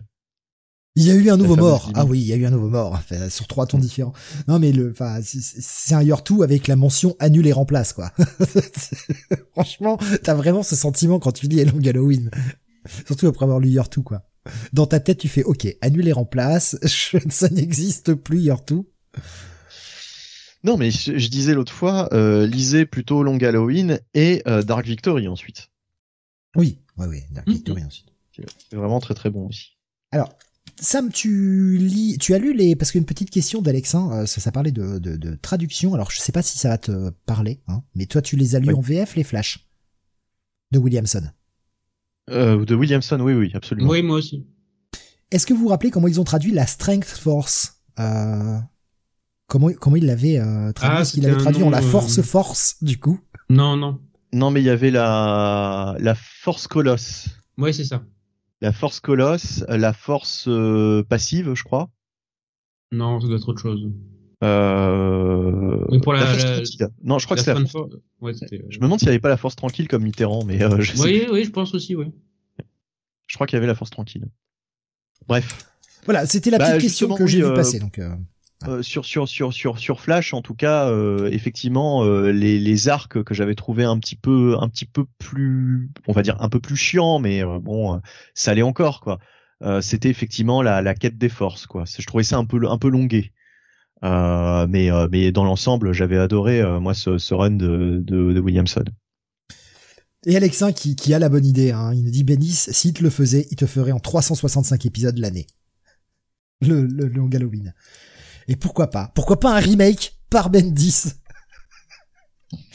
Putain, là, c'est Avec épisode 1, 1er janvier. Épisode 2, 2 janvier. Avec des épisodes où il se passe rien, parce que Batman ne sort pas parce qu'il a un rhume. Et donc pendant 22 pages, on a Batman, enfin Bruce Wayne au lit avec une bouillotte sur la tête et un thermomètre dans la bouche et Alfred qui d'un coup va au frigo pour lui apporter de la soupe et se dit non, je vais la faire chauffer avant et il lui remonte chaude. Et fait attends, attends, le dialogue, le dialogue, le dialogue. Vous dormez? Oui. Mais vous ne dormez pas vraiment? Oui. Écoute, on, on tient un concept Je pense qu'on tient un concept, on va aller le proposer à DC, peut-être dans le Black Label, en nous faisant des épisodes un peu plus gros, à 9 dollars l'épisode, et 30 séries sur 365 épisodes. Je pense que DC a trouvé sa nouvelle manne financière. Et c'est du Batman, ça va vendre. Et t'achèteras, Sam. Non. Ce sera plus Wednesday Comics, ce sera Everyday Comics. Et on a, on a Grave qui nous, qui, qui, ajoute l'insulte, tu vois, en disant remake par Bendis et Pikeli avec des retards de 4 mois par épisode. Ah, c'est méchant. C'est méchant. Allez, Et avec, euh, avec un, un, personnage de, de jeune surdoué qui sort de nulle part. On sait pas pourquoi. Ouais, un, futur Robin. Peut-être. Mm. Reconcentrons-nous sur Batman The Long Halloween, donc les épisodes 8 à 11 ce soir, puisque nous ferons la semaine prochaine les épisodes 12 et 13 pour conclure la série et euh, toujours écrit par Jeff Lobb et euh, dessiné par Tim Sale, en tout cas mise en image par Tim Sale, puisque dessiné il s'encre. Et on est euh, sur l'épisode de la maman, de la fête des mères, et Batman qui bah, va chercher conseil auprès de quelqu'un qui Enfin, chercher conseil, en tout cas essayer de chercher quelques indices auprès de quelqu'un qui est le plus touché par cette émission-là, par cette, je dis cette émission, je vois émission sur sur mon truc et je pardon par, par cette série de meurtres, excusez-moi, j'ai été influencé parce que j'ai lu parce que j'ai vu écrit euh, qui est influencé par cette série de meurtres, à savoir le Calendarman. Mmh. Mmh. Qu'on avait vu dans un précédent épisode. Ouais. Donc il revient le voir. Euh, le Calendarman qui oui qui jusque là euh, quand on lit euh, quand on lit cette série on peut même se demander mais à quoi sert-il finalement ce personnage? Parce que il a jamais vraiment d'infos à apporter. Et au début on se dit bon bah ce, personnage doit être important vu, le concept du personnage mais c'est finalement le personnage le plus inutile de toute la saga en tout cas pour l'instant c'est vrai que ouais, ça a pas, ça a pas apporté grand chose, quoi. Mais ça va servir surtout à la lancer la séquence de cet épisode-là, euh, qui est que pendant qu'il discute avec Alandarman, bien Batman est interpellé par un des gardes qui dit "Mon Dieu, il s'est échappé." Et euh, bah, qui s'est échappé? Le Scarecrow, l'épouvantail. dans une série de double pages particulièrement impressionnante. Ouais, euh, avec un épouvantail à cheval. Ouais. Voilà. Et euh, un Batman qui, alors, je, je ne sais pas si c'est Flash, je ne sais pas s'il a emprunté des pouvoirs à Flash, mais euh, donc euh, Batman est dans la cellule, hein, une page avant. Il se dit, oh mon dieu, il s'est échappé. On voit que Scarecrow est à cheval et qu'il a quand même quelques mètres d'avance, hein, peut-être un, un, bon kilomètre de, il est peut-être déjà un bon kilomètre d'Arkham. Et t'as Batman qui lui, qui se jette sur lui. la page suivante, on se demande comment il a été aussi rapide. Il a foncé comme Batman, un Bunny oui, mais il, va aussi vite qu'un cheval, quoi. C'est-à-dire que d'un seul coup, il a fait oh putain, allez, je galope là. Sauf, sauf qu'on comprend que c'est un, c'est un mannequin. Donc finalement, le, cheval n'est-il pas statique avec un scarecrow qui attend un peu au milieu de nulle part parce que personne le dirige? C'est juste un mannequin. Oui, mais enfin, à ce moment-là, Batman est très content de voir que c'est un piège. Hein. Un, cheval, un cheval, euh, un cheval au galop. Euh, enfin, on voit que le cheval est en mouvement, tu vois, sur la, la, la page précédente. Euh, le cheval sur la page précédente, il est juste en train de, de ruer en fait. Oui, d'accord, mais enfin, on, on, on imagine qu'il est euh, qu'il est qu'il est en train de, de, bouger, quoi, tu vois. D'ailleurs, c'est assez étonnant euh, la page la page précédente parce qu'on a vraiment l'impression que le Scarecrow tire sur la la selle Du, cheval, quoi. Ouais. Mais bon, c'est pas la seule incohérence à laquelle on va voir dans ces prochains épisodes. Si tu regardes bien sur la page, tu vois le la, la clôture de, de, de l'asile d'Arkham, donc il est vraiment juste à côté, quoi. Ouais, c'est vrai, c'est vrai. Non, mais je, en fait, tu vois une espèce de tour euh, à droite de l'image, et moi je pensais que c'était euh, c'était du coup Arkham.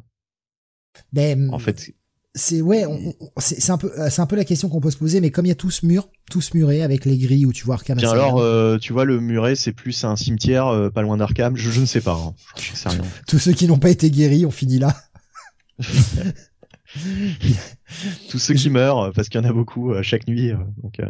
Ils ont un cimetière juste à côté. Je sais pas. Non, mais en fait, c'est vrai que là, là, du coup, quand on décortique la scène, c'est quand même bizarre. Voilà. Bon, mais euh, c'est pas le truc bizarre. C'est pas le seul truc bizarre. On va voir. Sur, la page précédente, je vous avais mis cette page où on voit euh, Batman qui se jette à la fenêtre euh, du Scarecrow et qui s'aperçoit qu'il a eu de l'aide de l'extérieur, enfin qu'on lui a amené de la paille, machin.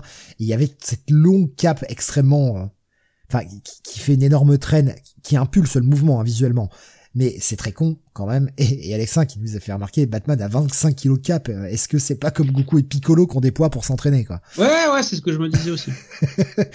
Mais après, ça rend bien à l'image. Ça explique les muscles. Ça explique C'est vrai les que muscles. c'est- c'est c'est un rideau quoi. C'est un- j'ai l'impression que le mec se trimballe à un rideau euh, sur le sur le dos quoi. Enfin, Spider-Man qui nous dit Batman se jette par la fenêtre et 10 minutes après, sa cape a fini de le rejoindre. Et mais là euh, là Batman c'est euh, c'est Batman mais c'est aussi Monsieur propre parce que putain euh, tu passes avec une cape pareille, ça te nettoie le sol. euh, Enfin partout où il passe, il doit justement il doit laisser des traces quoi. Ou plutôt euh, on doit voir que c'est très propre quoi. Il doit avoir surtout un, un paquet de saloperies euh, dans sa cape quand il rentre chez lui. un kilo de crasse. C'est comme ça qu'il récupère les indices de toutes les scènes de crime sur lesquelles il va, tu sais. Le mec, il dépouille sa cape. Ah ouais, alors là, il y avait des empreintes de pas. Putain, mais c'est- ça doit, ouais, ça, ça doit récupérer du caca de Gotham. euh, c'est pour ça qu'il a besoin d'Alfred pour nettoyer derrière lui. Oh, Maintenant, tout s'explique. Bah, maintenant, il a Ghostmaker. C'est vrai. Oh, Putain, Sam, pourquoi tu parles de ça? Oh, c'est pas gentil, Sam, ce que tu fais. Ah, Oui, mais tu le pensais très fort, Steve. Non, tu- non, mais j'avais oublié ça de ma, j'avais, tu sais, j'avais réussi à rayer ça de ma mémoire. Et Sam, tu remets le traumatisme. Ça, c'est parce que j'ai dit que Wally était un peu chiant tout à l'heure. Tu Ouais. essaies de te venger, c'est ça? Tout à fait. Fallait pas me provoquer. C'est pas beau ce que tu fais, Sam, tu le sais. C'est pas beau. Ouais, ouais. C'est vil. Bah, c'est tu bas. continues d'ailleurs à pousser. Je te Je vais- rappellerai le- l'existence du personnage de Punchline. Ah, PTSD. Ah, Voire de Bluebird, attention. hein. oh, putain, non, arrête, ça suffit. Ne, ne va pas déterrer de ces persos, ils sont de la- dans le cimetière d'Arkham, là, qu'on a vu tout à l'heure. Ils y sont bien. Laissons-les là-bas. Ah, pardon, putain, je- j'en chiale tellement je rigole, j'ai les larmes qui coulent, quoi. Ah, c'est ah bah, quand même mieux que de s'énerver, non? De rigoler de pleurer.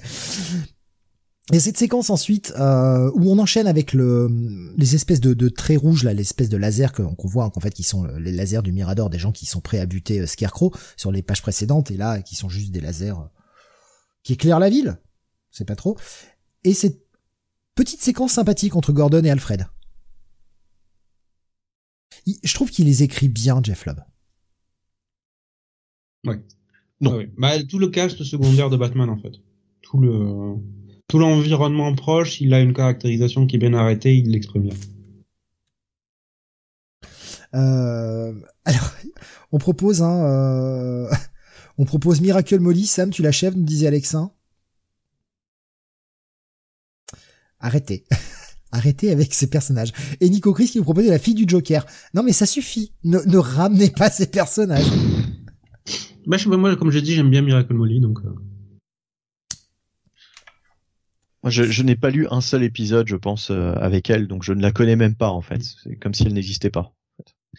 Bon, bref, on s'en fout. euh, Alexandre disait que Gordon a les lunettes un peu grandes, ça fait limite un peu cyclope des X-Men. Oui, oui, bah, c'est surtout qu'il fait le, le, le, le même mouvement. On a l'impression qu'il va tirer euh, sur euh, Alfred, euh, qui lui dit que Bruce n'est pas là. Gordon qui montre qu'il a des pouvoirs d'un coup. Mais j'ai- j'ai- j'aime bien cette séquence. Ça montre le respect, mais un Gordon qui commence à être de plus en plus déterminé. Bon, maintenant, euh, il est temps que Bruce Wayne vienne répondre aux questions. Quoi. Bah, je dirais agacé, quoi.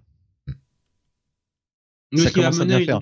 On a, on a l'impression que c'est Gordon qui appelle, euh, la, qui a- la manière dont l'histoire évolue. Mais ça, on, on va voir ça plus tard.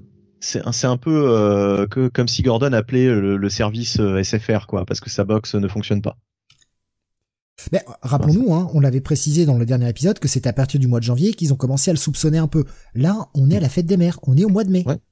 Mm. Euh, et depuis le temps, euh, les mecs, ils ont, ils ont toujours pas réussi à, à l'interroger. Donc oui, je comprends l'agacement du, du père Gordon. Euh, C'est comme la Freebox, voilà. Quand il y a un problème, euh, quelquefois, tu, tu attends des mois avant que ce soit réglé. Et on a le meurtre de cet épisode, puisque bah, n'oublions pas qu'il y a un meurtre par épisode. Sauf euh, April, mais euh, enfin sauf avril. Mais voilà, parce que c'était le, le poisson d'avril. Et on a cette fois-ci, en fait, des informations intéressantes sur le fait qu'on a un mec qui produit chaque mois un nouveau flingue, un de ces flingues qui permet de buter euh, une des victimes. Et Sofia Gigante va se rendre sur euh, va, va se rendre dans le- le- l'espèce de, de boutique qui fait ça, mais va arriver trop tard, le mec a déjà été buté. Hmm. Et c'est quelque chose Oui. qu'on va voir de plus en plus, où finalement, euh, il y a quelqu'un qui est pas loin quand il y a un meurtre. Ou bien alors, attention, euh, tu sais, euh, comment dire, déduction de quelqu'un qui de toute façon euh, connaît la fin, mais euh, euh, elle n'est, en fait, c'est elle, mais elle ne se souvient pas, tu vois, de ce qu'elle fait il y a cinq minutes, de ce qu'elle a fait il y a cinq minutes. Donc elle pense qu'elle arrive sur la scène du crime alors que c'est elle qui a tué. Après, ce serait, ouais, enfin, on n'a pas mis d'indice dessus, ce serait quand même un peu gros, quoi. continuons. un indice, de toute façon, c'est pas ça. Et ensuite, il y a cette fameuse scène, euh, surtout où euh, bah, Bruce va être traqué par Jim Gordon à travers Gotham. Parce qu'il avait respiré du gaz, euh, le gaz de Scarecrow en, pétant le, mannequin, hein, qui était, mmh. qui servait de de distraction pour retenir Batman. Simplement. Il a pris, il a pris plein de, de, gaz de peur mmh. Et a des alus. Il a des alus. Il va donc Crime Alley pour fêter, enfin fêter, en tout cas célébrer euh, la, la, fête des mères. Excusez-moi, je cherchais le, le français. Je, dirais plus commémorer, euh, du coup.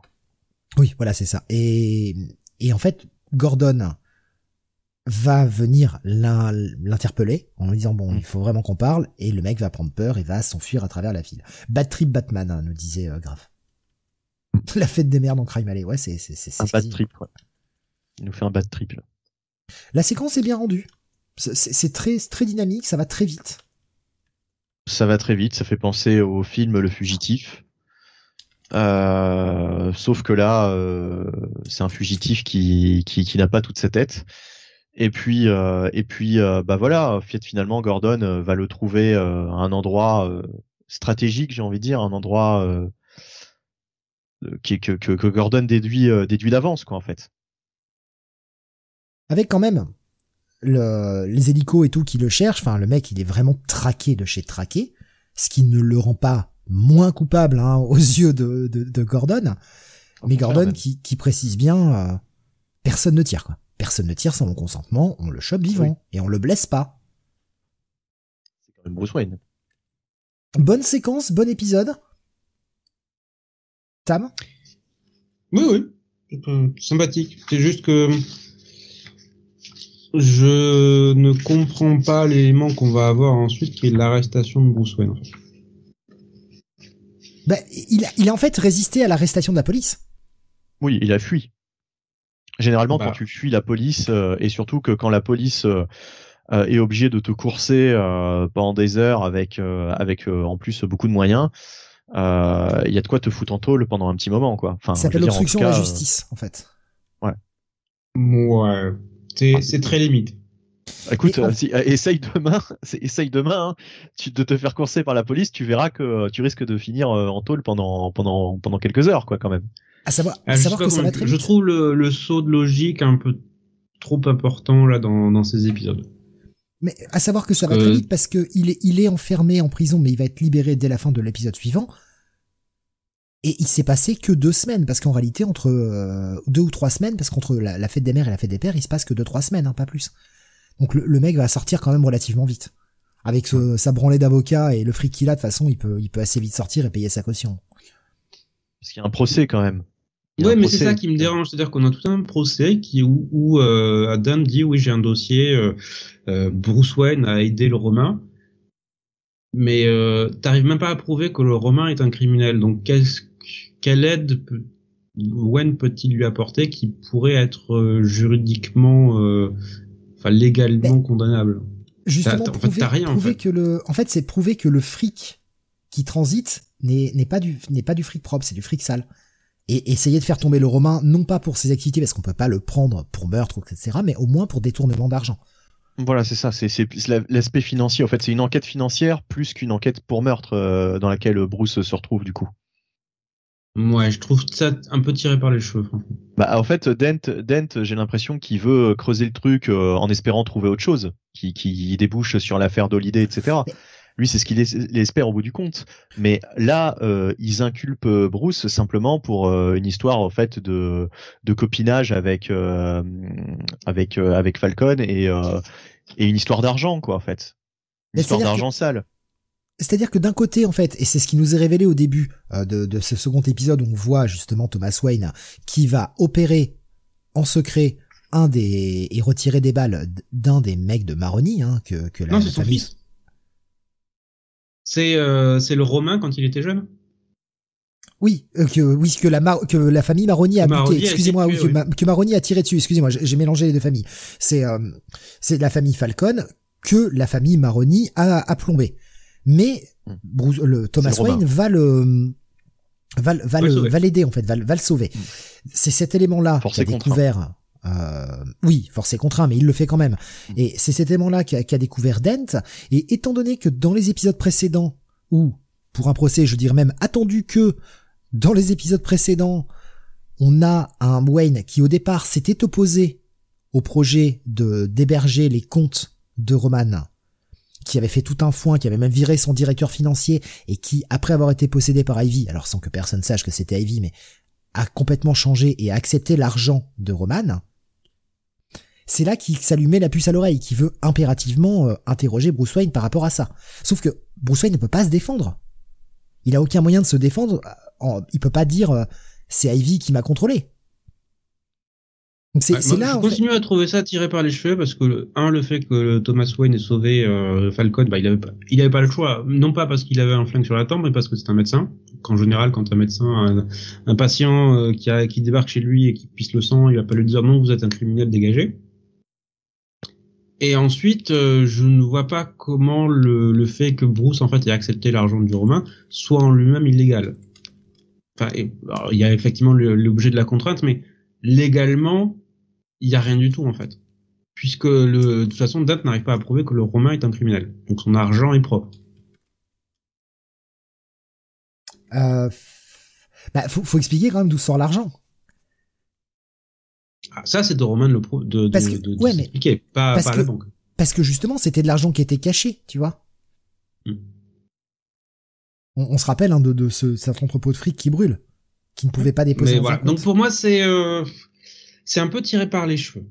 Cette, partie de l'épisode, c'est euh, pour moi, ça a comme intérêt de montrer qu'effectivement il y a des liens entre la famille Falcon et la famille Wayne, qui en fait renvoient aux éléments qu'on a vus dans le premier épisode, quand euh, Bruce n'hésitait pas à parler de manière assez euh, je vais pas dire hautaine, mais à, rembarrer le Romain dans une ville où il que le Romain contrôle complètement. Ça, en disait long, et le fait que le Romain ne voulait pas euh, répondre à Wayne, ça, ça cachait quelque chose, et je pense que c'était ça. Là, il y a une espèce de dette d'honneur entre les deux familles.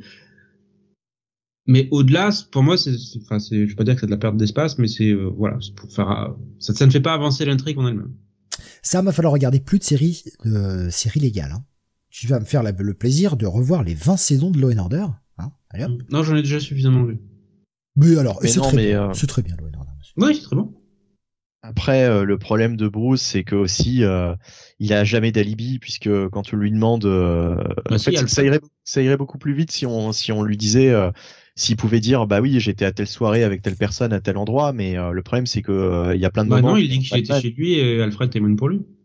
Voilà. Mais au bout d'un moment, c'est trop facile. Enfin, tu vois ce que je veux dire Gra- Graf nous dit et pourquoi Bruce Wayne ne pourrait pas invoquer la défense à vie parce qu'il a rien pour le prouver? Ivy s'est échappé.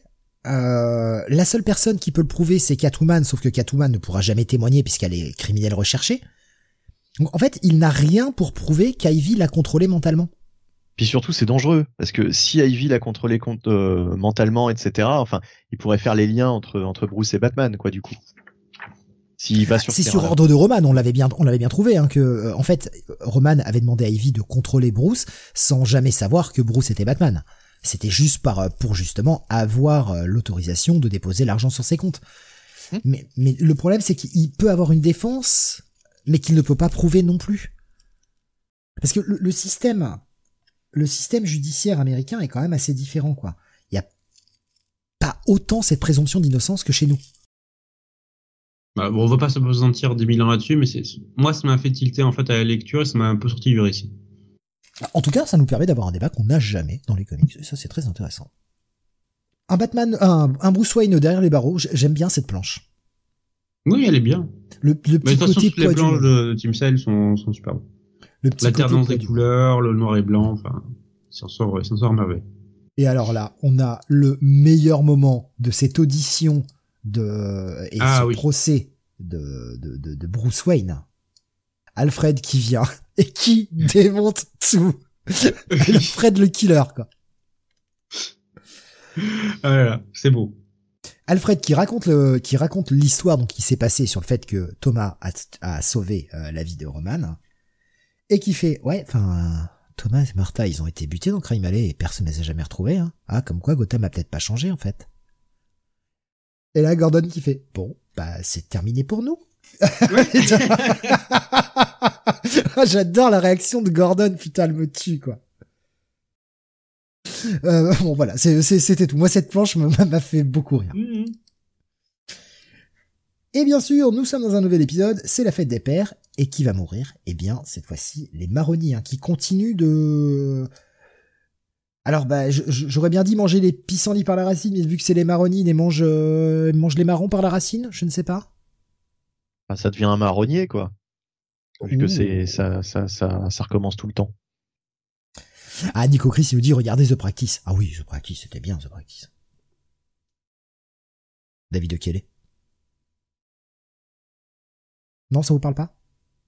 Hmm? Je, oui, oui, oui, si, si, si, si, oui, oui, non mais, euh... ça fait longtemps, quoi.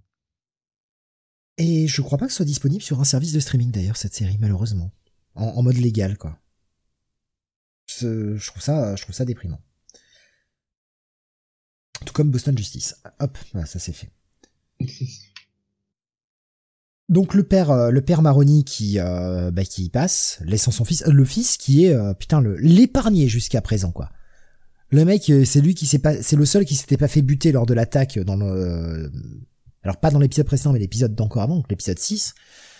tout, toute sa famille, en tout cas tous ses, tous les mecs qu'il avait engagés se sont tous fait buter avant l'arrivée de Sophia Gigante et le, les représailles.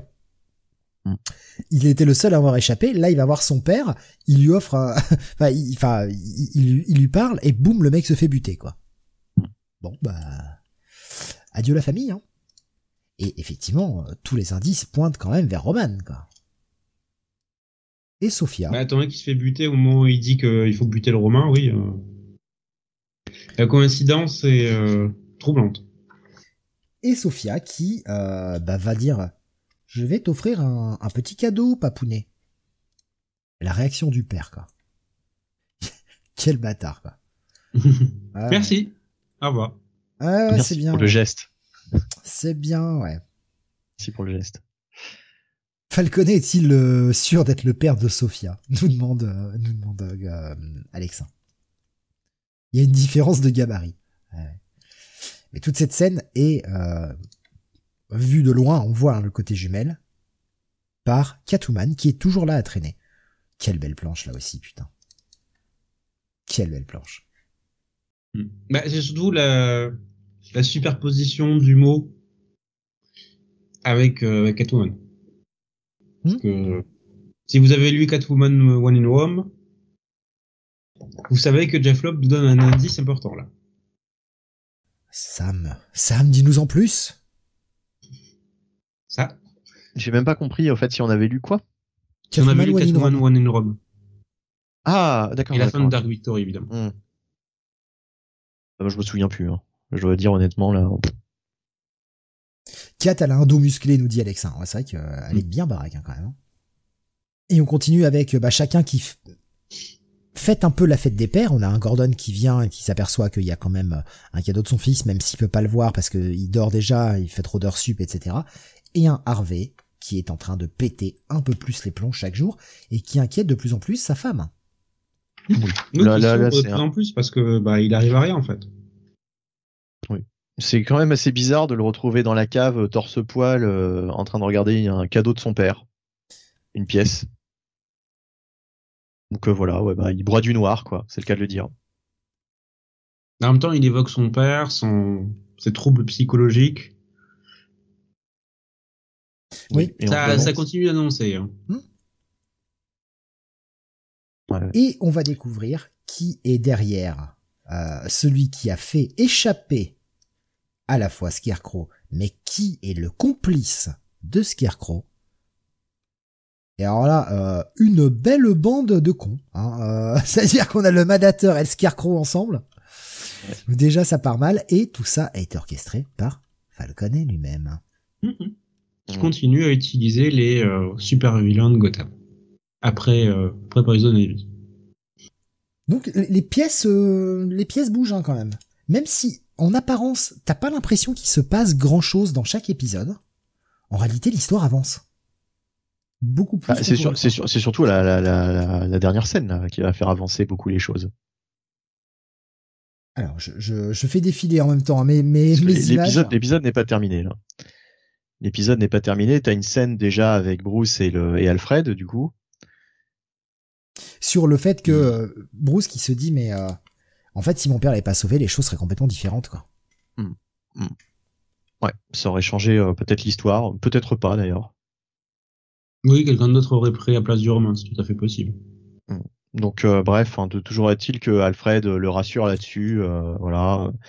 Évidemment, il a une pensée pour son père, mais c'est surtout cette dernière scène avec euh, Harvey qui, qui revient dans son bureau et, euh, et qui a la visite de quelqu'un, quoi, qui lui propose une alliance.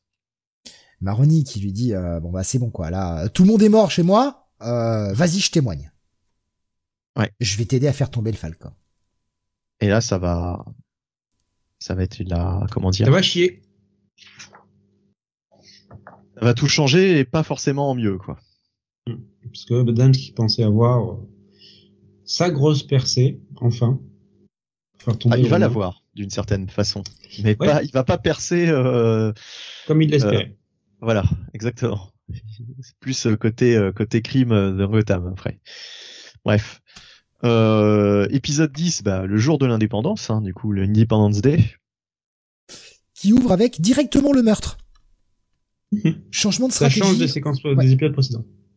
on, on ouvre directement par le meurtre euh, et cette fois-ci c'est le euh, le Légiste. coroner le légiste Ouais, voilà merci je ne retrouvais pas le, le mot le mot français qui euh, bah, qui va se faire buter Et, et c'est marrant parce que, alors, c'est c'est peut-être parce que c'est, euh, c'est la, la- ils ont, ils ont peut-être changé la, le, le mot justement dans la version française, mais en tout cas sur la portière, c'est marqué, euh, c'est marqué Gotham City légiste. Mais du coup, toi, ça doit être marqué euh, autre chose alors, j'imagine.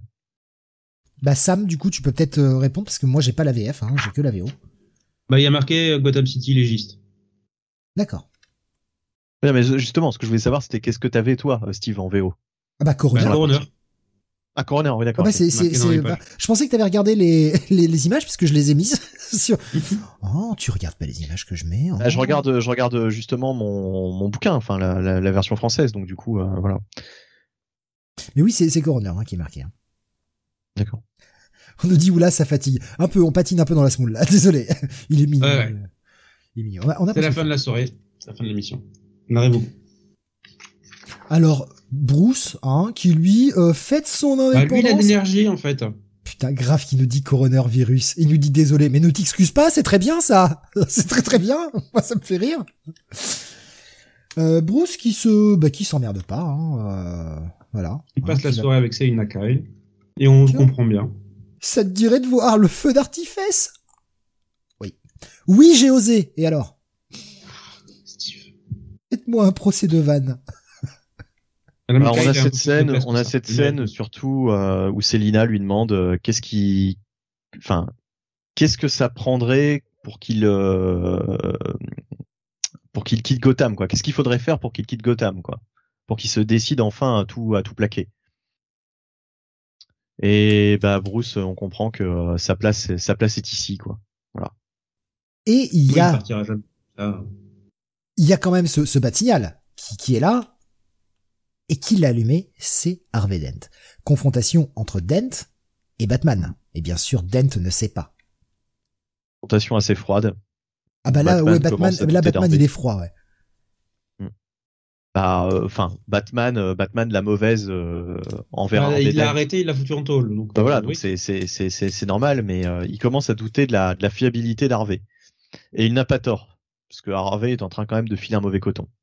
Et Harvey a déjà sa pièce. Donc euh, c'est mauvais signe. C'est, c'est, euh, on, on a un Batman qui est vraiment euh, les bras croisés. Enfin, il le représente super bien, Tim Say, quoi. Le Batman qui, qui est pas prêt à faire confiance, quoi. Et l'autre dit ouais, ça va, j'ai fait une erreur, c'est bon, mais j'ai appris de cette erreur. Ouais, c'est ça. ouais. Vas-y, pourquoi, pourquoi t'as fait une erreur? Dis-moi pourquoi t'as fait une erreur, connard? Vas-y, vas-y là que je te mette un pain. Mais de toute façon, ils seront interrompus avant ça par euh, James Gordon qui leur dit qu'il euh, y a eu un autre meurtre, sauf que cette fois-ci, chose exceptionnelle, ce n'est pas un membre de la mafia qui, qui s'est fait assassiner. C'est un civil. Et là, là, ça change la donne. Pourquoi lui en particulier? On va le comprendre plus tard. Plot twist Plot twist. Sophia Gigante Bah, on, on peut, on peut, on peut déduire, on peut déduire que euh, il, il, s'est- enfin, il, il se fait tuer car lui aurait pu déterminer quelque chose à propos d'un corps que les autres personnes ne peuvent pas, ne peuvent pas voir. J'ai pas compris. Le, le, le, métier, le métier du, du, du, Ah oui, du oui, légiste. Oui, pardon, excuse-moi, C'est- j'étais j'étais voilà. sur Sophia Gigante et Maroni en fait. C'est pour ça que je. Non, non, non, je, je comprenais pas le lien en fait, mais euh, pardon. Le métier du, du, du légiste, déjà, on peut déduire que si il s'est fait tuer, c'est que bon, il y a peut-être une raison. La raison, c'est peut-être qu'effectivement, lui peut voir quelque chose à propos d'un d'un cadavre, d'un corps que les que les autres personnes ne verront pas. Par contre, euh, à ce stade, c'est compliqué de voir euh, de quel de quel cadavre, de quel corps il s'agit. Après, ce que, ce que j'ai, ce que, enfin, moi, ce que je pense comme ça là, tu vois, en le lisant, et euh, c'est que malgré tout, c'est celui, enfin, celui qui donne les, les, les avis. Est-ce que c'est un meurtre Est-ce que c'est une mort naturelle, etc. Peut-être était-il payé par les familles, bah, pour faire passer des meurtres en pas meurtre, quoi. Il est peut-être mouillé dans tout ça. Au-delà, tu sais, plus, du, je- je- je- au-delà je- du, je- du- je me du souviens fait plus. qu'il peut voir des indices particuliers. Ouais, je, je crois me souvenir du, du coupable, de qui est l'idée, mais je me souviens plus des détails, de la raison, etc. Donc, par exemple, le fait que le légiste meurt, là, je ne m'en souvenais absolument pas. Je sais pas vous, mais moi, je me souvenais absolument pas de ça. Euh, donc, je, je ne sais plus concrètement pourquoi il, pourquoi il se fait tuer. Donc là, c'est une déduction que je fais comme si je le, je le lisais pour la première fois. Mais euh, voilà, je, ne- je ne sais plus où ça va, quoi, cette intrigue. Donc, Sophia Gigante qui euh, est en fait euh, amoureuse de, de Maroni, qui trahit un peu la famille, le petit côté Roméo et Juliette, hein, les deux familles opposées. Euh, Alexa, tu dis Maroni et Steve, même goût. Bah ouais. euh, ah, Sophia Gigante quand même. Écoute, je Oui. suis plus Selina Kyle. Je suis sûr qu'elle me briserait en deux, mais euh, Non Quand mais elle- écoute, moi je veux pas me fighter avec Batman. Hein. C'est sa meuf, je laisse. Je, je suis pas, je suis pas de taille à l'affronter, Sam. Moi je prends pas de risque. Attends, le mec va m'envoyer à Arkham. Tu veux que je fasse quoi, Arkham? Ah non. Grave En qui plus, dit, tu euh, seras le, tu seras le, le, bah, le être le sbire- nouvel animal de compagnie de Killer Croc. tu vas, tu vas finir comme sbire du chapelier fou, quoi. Mais vous rigolez, je vais finir comme la marionnette de Scarface, moi. Ah oui, c'est vrai. Ouais, Avec sauf que, sauf qu'il va essayer de me faire bouger en y passant la main, et ça, je refuse. Non, non, non, non, non. Je ne suis pas tataillé. Un vieux monsieur, quoi. Bon, ouais. La référence pour les vieux, hein, tataillé, évidemment. Jeff Panaclock, hein, pour les, les plus jeunes. Comme ça, vous comprenez mieux. L'enfer, l'enfer, Mais oui, mais il faut, faut adapter les vannes aux gens. Les gens connaissent pas forcément tataillé. l'enfer, l'enfer. Déjà, t'as taillé, bon. J'ai jamais été euh, très fan de, des, des ventriloques, mais euh, bref, passons. Mais alors, putain, l'autre là. Ah. Vision de l'enfer, quoi. Et Sam, intérieurement, je suis sûr, se dit, mais c'est qui? Oui, c'est mais qui t'as de la chance. Mais, mais t'as, de la chance. T'as de la T'as chance. taillé, je, je me souviens quand j'étais gosse, mais euh, c'est qui le second nom que t'as dit? Jeff Panaclock, bah, le- c'est, euh, c'est un ventriloque. euh, on va dire le seul qui a, qui a une carrière aujourd'hui, quoi. Qui est beaucoup plus ça me jeune. du tout. Qui remplit des, des, des Olympias, je crois. Chose que Tataillé ne faisait pas, hein, par contre. hein. Mhm. Et j'ai jamais, euh, j'ai jamais accroché. Enfin, j'ai vu des extraits, je me dis mais comment, comment même ça peut fonctionner quoi? C'est un mystère pour moi. La suite avec on cette scène continue d'action. avec, bah oui, voilà, Gordon hein, qui, qui, euh, qui explique à Batman et Batman qui s'aperçoit que Catwoman en fait surveille tout. Depuis le départ, elle est toujours là, Catwoman. Et les feux d'artifice reprennent.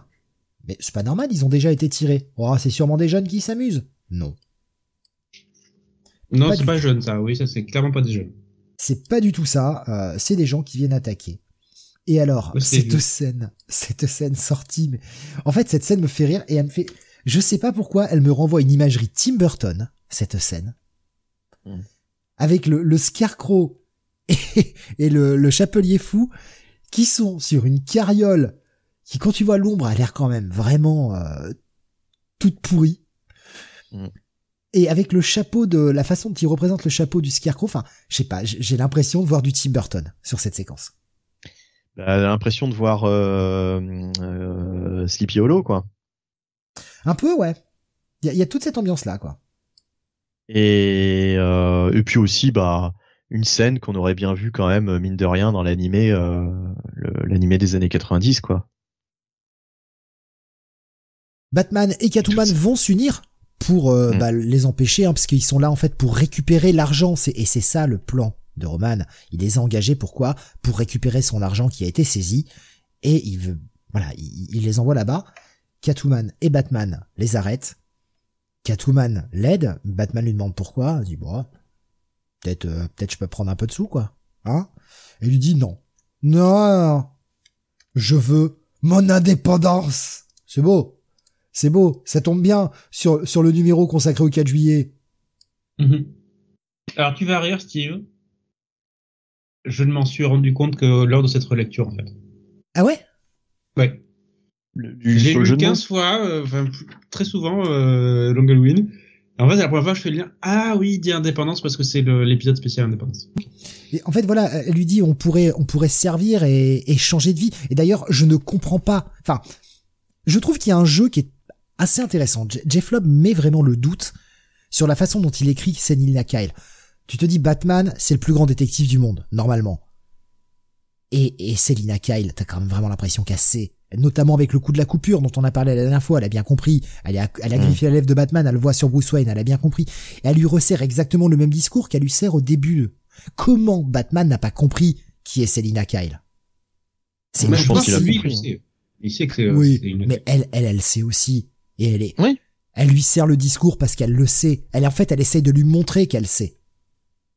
Tu vois, je sais que tu sais que je sais. tu vois, c'est un peu ça, quoi. Je sais. Que nous savons. Et qu'il sait.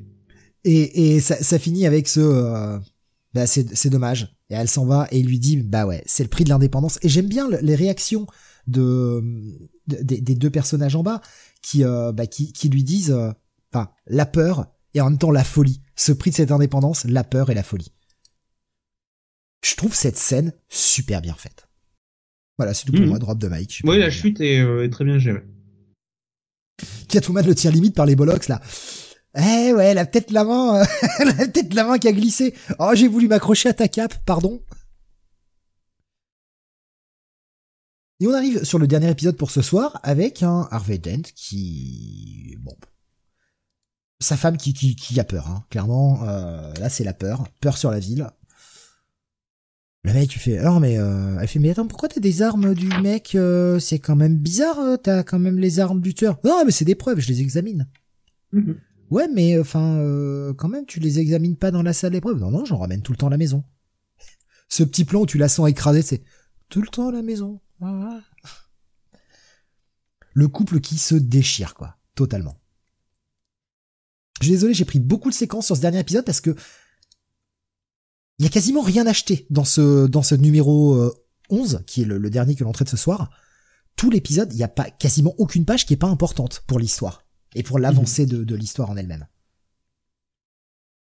Bah, on va être clair, en fait, quand j'ai lu ces euh, quatre épisodes, je pensais faire comme les sais, les lire euh, un ou deux épisodes par soir.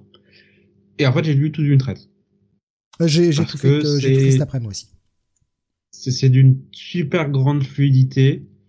Tout avance d'une manière organique. Je veux dire, à part le, le procès de, de Bruce sur lequel j'ai tiqué, une fois cette partie terminée, franchement, le reste, j'ai adoré. Batman est sorti en plein jour pour aller dans un dans un bar un peu malfamé. Euh, ce que d'ailleurs euh, tout le monde lui fait un peu les réflexions. Bon, il casse un peu la gueule du mec. Et surtout, on va comprendre pourquoi il a fait ça. C'est pour aller chercher le Riddler, le Riddler qu'on n'avait pas revu depuis euh, April Fool's Day, enfin de- depuis le 1er avril, qui est en train de se bourrer la gueule. Enfin, tu sens que le mec a été marqué de pas être mort, quoi. Ça le perturbe et il ne trouve pas la réponse à la question de pourquoi il n'est pas mort. Et l'interrogation de Batman bah, va pas donner grand chose en fait, malheureusement. Oui, c'est pas l'élément le plus clé. On voit juste la déchéance du, euh, du Riddler. Et on arrive au procès. Alors, on sent que quelque chose se prépare hein, chez les Falcons. On ne sait pas quoi. Ah, Surprise dans quelques pages. Et c'est le moment du procès. Je suis un tout petit peu à la bourse sur YouTube, hein, donc euh, je vous laisse passer les pages quand même. Oui, parce que en fait, c'est surtout que et on sait pas trop comment d'ailleurs euh, la, elle, euh, la, la, la merde, c'est la cousine de, de Falcon. Oui, sa sœur, sa sœur. Sa sœur, pardon, oui, sa sœur, qui, qui a appris qu'il n'avait pas engagé que Poison Ivy, quoi, et qui lui reproche. C'est la Bah, mafia. je pense qu'elle a ses propres réseaux d'information. Donc quelque chose. Après tout, elle-même est chef de clan, donc euh, parce qu'elle vient de Chicago, et je pense qu'elle a ses réseaux. Voilà, elle a tout appris. Euh, Alexa qui fait Tudum, insert New York Police euh, sans défect. Ouais, complètement.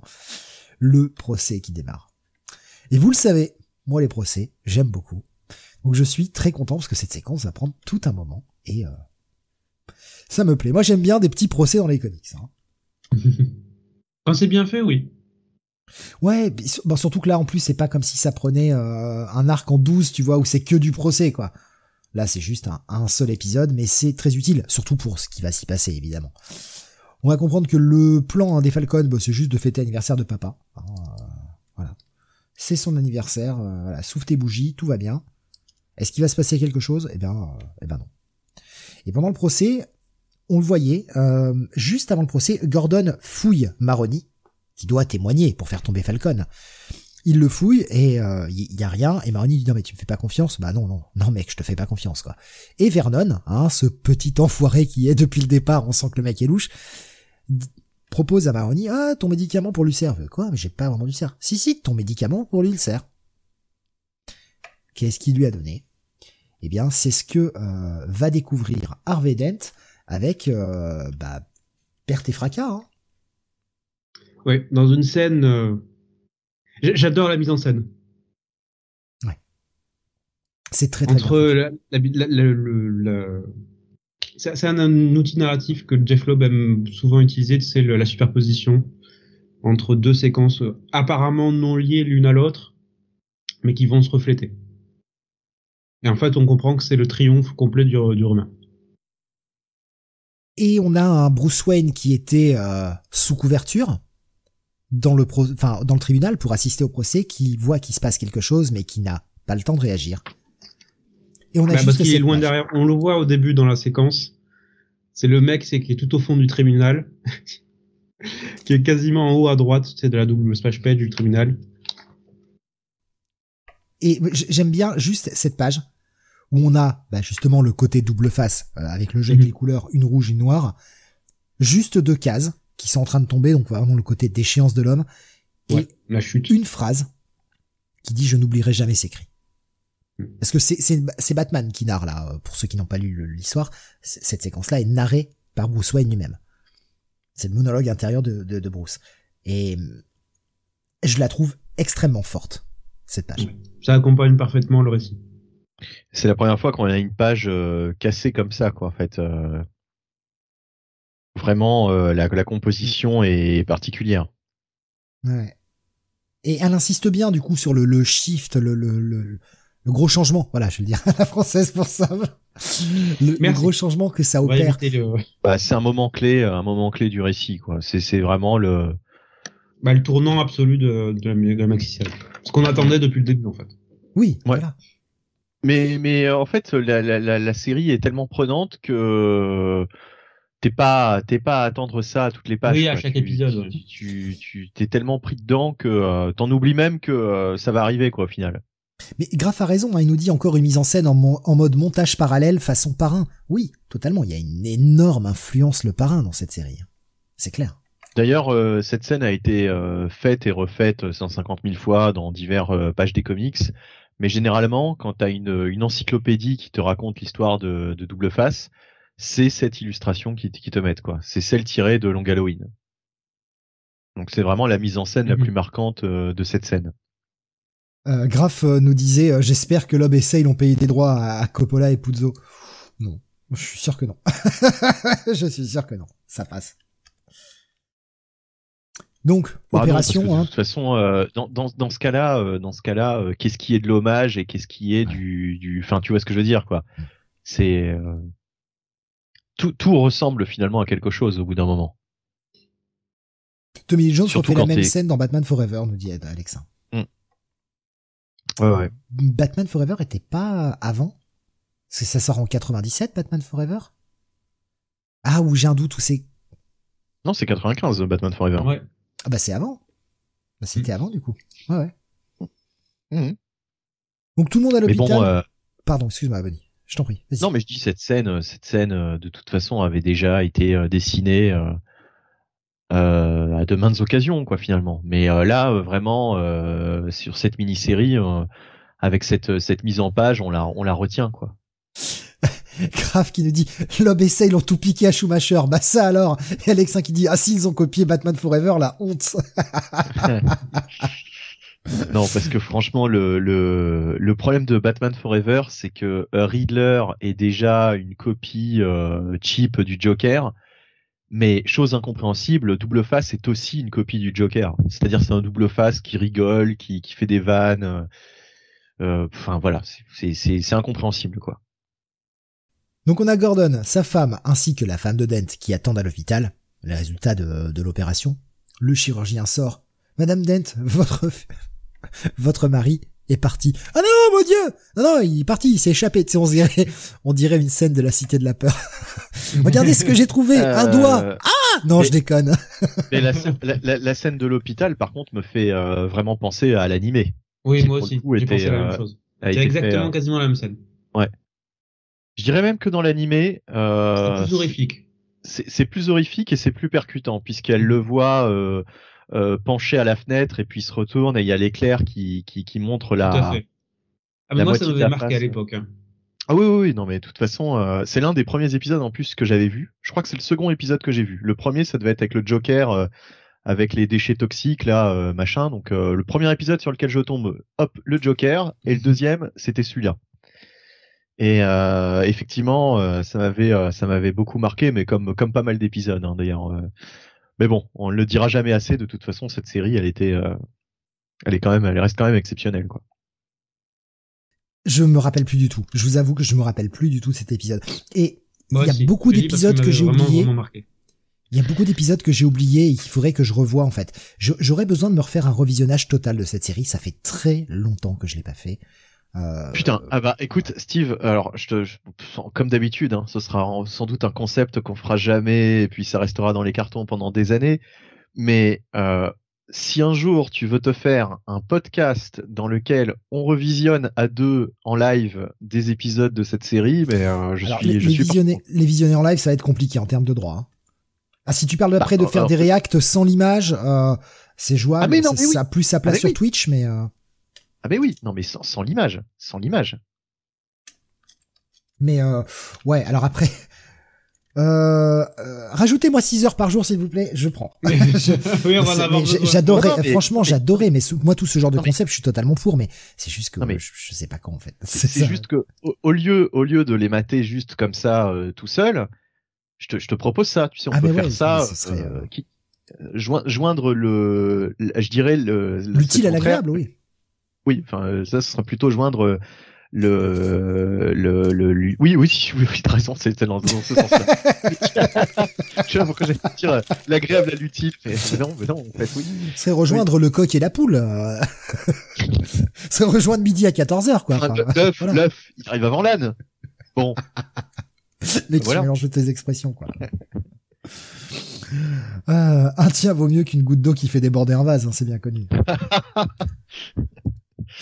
Ah oui parce que c'est chiant quand ça déborde Et on terminera euh, cet épisode. Putain, je me... putain. Le pire, c'est que je rigole de mes propres conneries. C'est quand même la honte, quoi. Euh, je suis désolé. Et on finit avec bah, la mort de la sœur de Falcon, qui a été fouillée dans le bureau de coroner et qui meurt là-bas. Le jour de l'anniversaire de Roman. Qui pose encore plus de mystère sur la mort du légiste. Et bordel que ça a été dur de s'arrêter à cet épisode. Je confirme. Je sais pas pourquoi je parle comme Olivier de Benoît là d'un seul coup. Je, je sais pas. Excusez-moi. ou Benoît Poulvord un petit peu aussi Ah non, mais là, là, j'avais envie d'aller voir la suite et je me suis dit non. Sois patient, tu l'auras la semaine prochaine.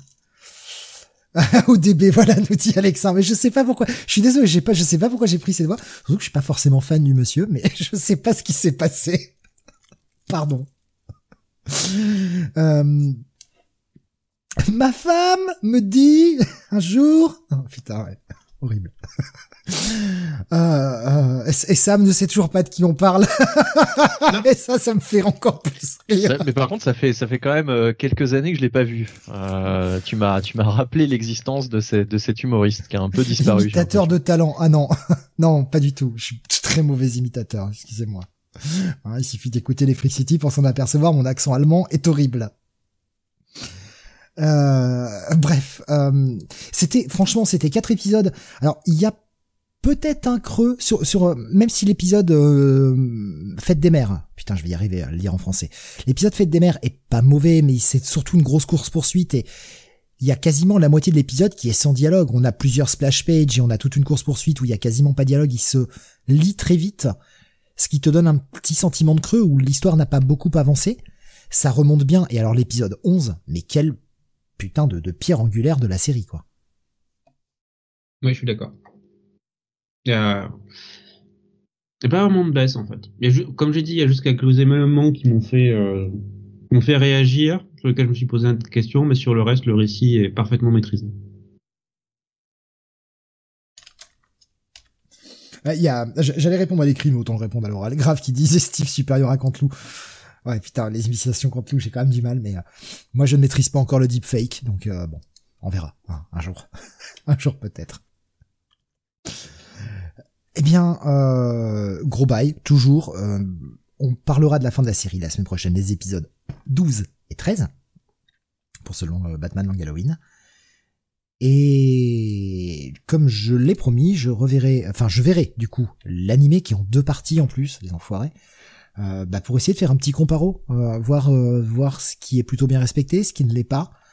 Et les deux les deux derniers sont plus longs alors du coup j'imagine. Le 13 est plus long ouais. De mémoire, le 13 est plus long. Oui, c'est un épisode double. Le, 12, le 12 est un épisode normal et le 13 est un épisode double, ouais. Comme le, comme le premier, en fait. D'accord, d'accord. C'est aussi pour ça que qu'on en fait que deux sur la fin et ça nous permettra d'avoir euh, tout ça. Puis on fera un, bilan sur la série. Mais le bilan, hein, on est déjà à 11 épisodes, on a dit que du bien, ça risque. Ça donne un difficile. C'est difficile d'arriver à dire. Quel est l'atterrissage? Bon, sachant que j'adore la fin. Donc. Euh... Bon bah voilà, Sam qui spoil une semaine à l'avance. Mon avis. J'adore la fin, mais peut-être ce sera un passe. On en reparlera la semaine prochaine. Ça me donne envie de me remettre à Gotham Central, nous disait Graf, mais putain, ramenez-nous une série Gotham Central, ça fait des années qu'on crie qu'on veut ça. Mais il faut un bon auteur de polar pour ça. Bendis, euh, pardon. Oh là, oh excuse, non, pas taper. Pas taper. C'était Brubaker hein, sur Gotham Central. Ah non, c'était Ruka en plus. C'est Ruka et Brubaker ensemble. Ah ouais, d'accord. Ouais. Je, je savais plus du coup s'il y avait euh, s'il y avait euh, les deux en fait. Et en fait, ils se partageaient les euh, les équipes. C'est-à-dire qu'il y avait une équipe de jour et une équipe de nuit. Waker faisait l'équipe de jour et euh, écrivait l'équipe de nuit. C'est pour ça que chacun avait ses enquêteurs au sein au sein du commissariat. C'était les experts, mais sauf que c'était night and day quoi. Ok, ok. non, mais ouais, ouais. J'avais oublié qu'il y avait aussi Brubaker qui était qui était là. Moi, il a fait les, il a travaillé sur les crois, 25 premiers épisodes. Et il est parti puisque son contrat avec Marvel commençait et euh, a fait la dernière année sur le titre et a dit bon, je, je, veux pas faire la série plus longtemps sans, sans Brubaker en fait. Mais euh, hormis Ruka et Brubaker, euh, c'est vrai que qui on aurait pour écrire une série polar euh, Aujourd'hui, ça serait compliqué. Je pense. On en trouverait, on en trouverait, mais il faut, faut vraiment des auteurs qui maîtrisent les codes du genre, parce que c'était ça la grande force de Gotham Central, bah oui. c'est que les mecs, bah oui. c'est Certes, c'était placé à Gotham et tu avais l'environnement de Gotham qui a ajouté de la richesse euh, au cadre en fait. Parce que c'est pas pas simplement une série de flics, c'était une série de flics dans la ville la plus dangereuse de la planète où tu pouvais croiser à n'importe quel coin de rue, n'importe quel cas les plus étranges possibles. Mais c'était juste aussi une série de flics superbement bien écrite.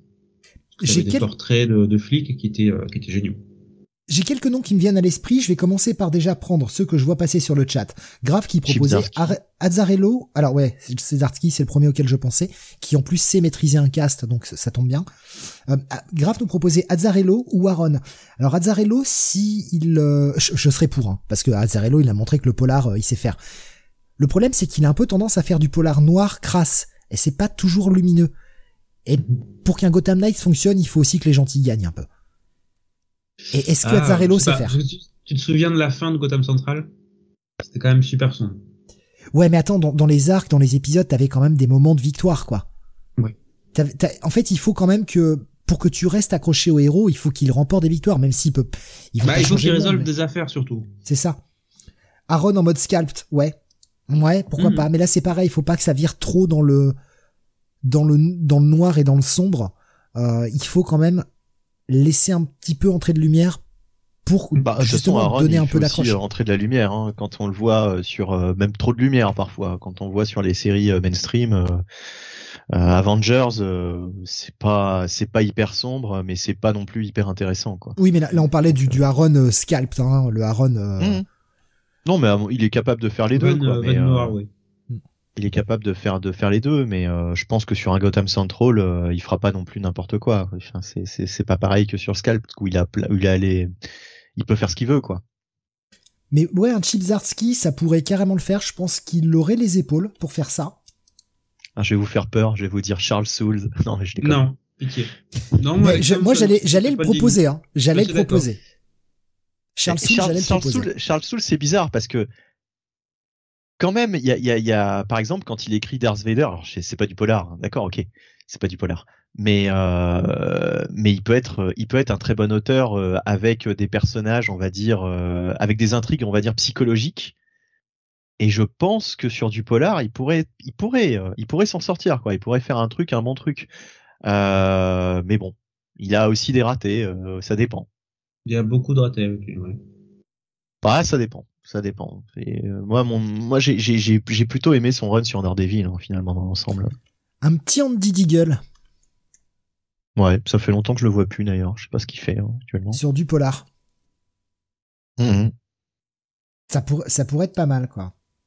Bah, l'école, euh, l'école Hellblazer, quoi. Euh, peut-être que Mike Carré sur du polar, ça pourrait être pas mal aussi. J'avais pensé à Mike Carré, mais c'est vrai qu'il aime. Est-ce si on lui fait faire que du polar polar sans vraiment trop d'éléments fantastiques, ce qui va pas vite s'ennuyer. Je sais pas, c'est à lui qu'il faudrait poser la question. Mais bref, ouais, ouais, bah écoute. Euh...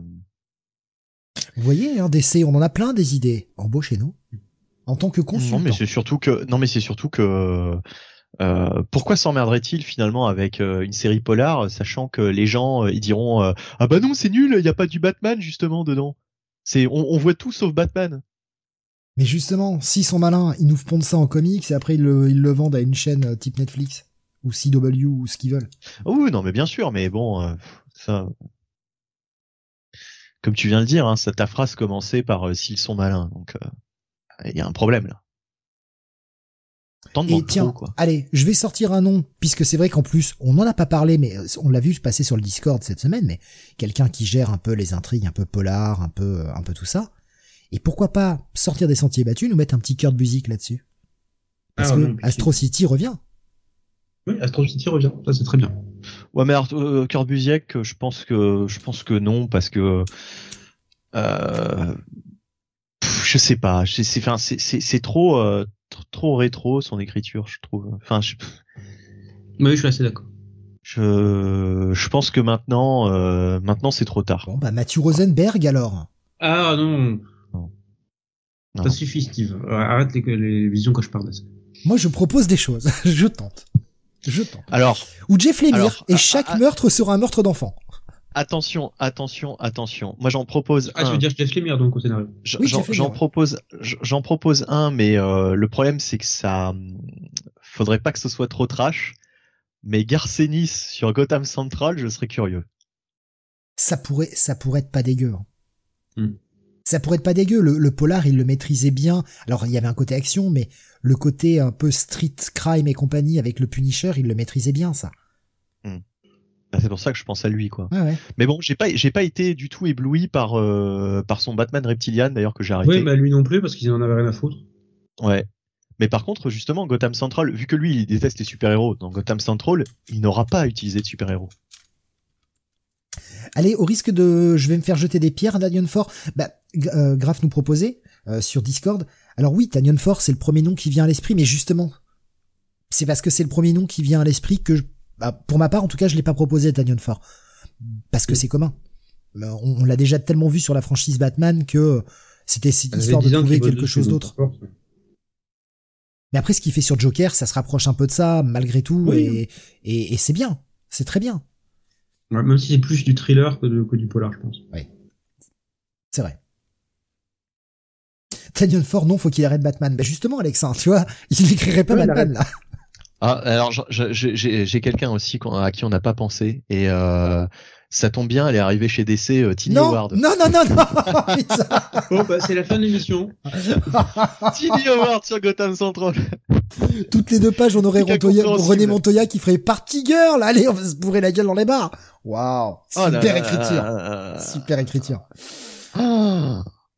Déjà, si ça tient six numéros. Euh, euh, Graf nous disait un Tanyan Fort parce que bon sur des polars avec Department of Truth et Nice South on the Lake. Ouais, ouais. Enfin bon, voilà, ça, ça, reste que des rêves réveillés, mais on sait jamais. Un DC peut nous surprendre. Euh, D'ailleurs, euh, on attend un petit peu les annonces là pour le début d'année. Hein. Ouais, bah du Batman. Et ensuite plus de Batman et quand tu n'auras quand on aura tous assez de Batman, bah encore plus de Batman. J'aimerais qu'ils essayent de sortir un peu des sentiers battus, mais bon. Bah, euh, Gotham Central, ça reste du Batman, mine de rien. Mais bon. Oui, mais c'est comme Joker, c'est comme Joker. Oui, ça reste dans le mm. Batman, mais c'est des choses qui sortent un peu des sentiers battus. Donc euh, bon, on, est à mi-chemin, c'est-à-dire que c'est semi-satisfaisant quoi. Mais j'aimerais qu'ils essayent de sortir des trucs un peu comme ça. Ce moment. On verra bien, on va suivre. Hein. Je pense que ça devrait pas tarder à, nous annoncer un peu ce qui va arriver en début d'année. Tant qu'ils nous refont pas un future state comme, euh, tu sais, genre tous les débuts d'année nous font ça. Ah pitié. Voilà pour ce 556e Comic City, euh, Comics Weekly, pardon, excusez-moi. Euh, d'ailleurs, j'ai laissé le logo RetroView, je vais l'enlever. Hop, comme ça, c'est fait. On se retrouvera pour, eh bien, quasiment une semaine japonaise. Eh oui. Une semaine euh, où on va manger des sushis. Puisque demain, c'est Manga City. Bon, bah, voilà, hein, ça a parlé Japon, hein, évidemment, euh, puisque, comme chacun sait, c'est là-bas euh, qu'on lit euh, les manois. Tout à fait. Je, m'attendais à me faire insulter par ça, mais même pas. Donc là, ça sent la fatigue. Il a même plus l'énergie de m'insulter. Les manois Wayne. Putain.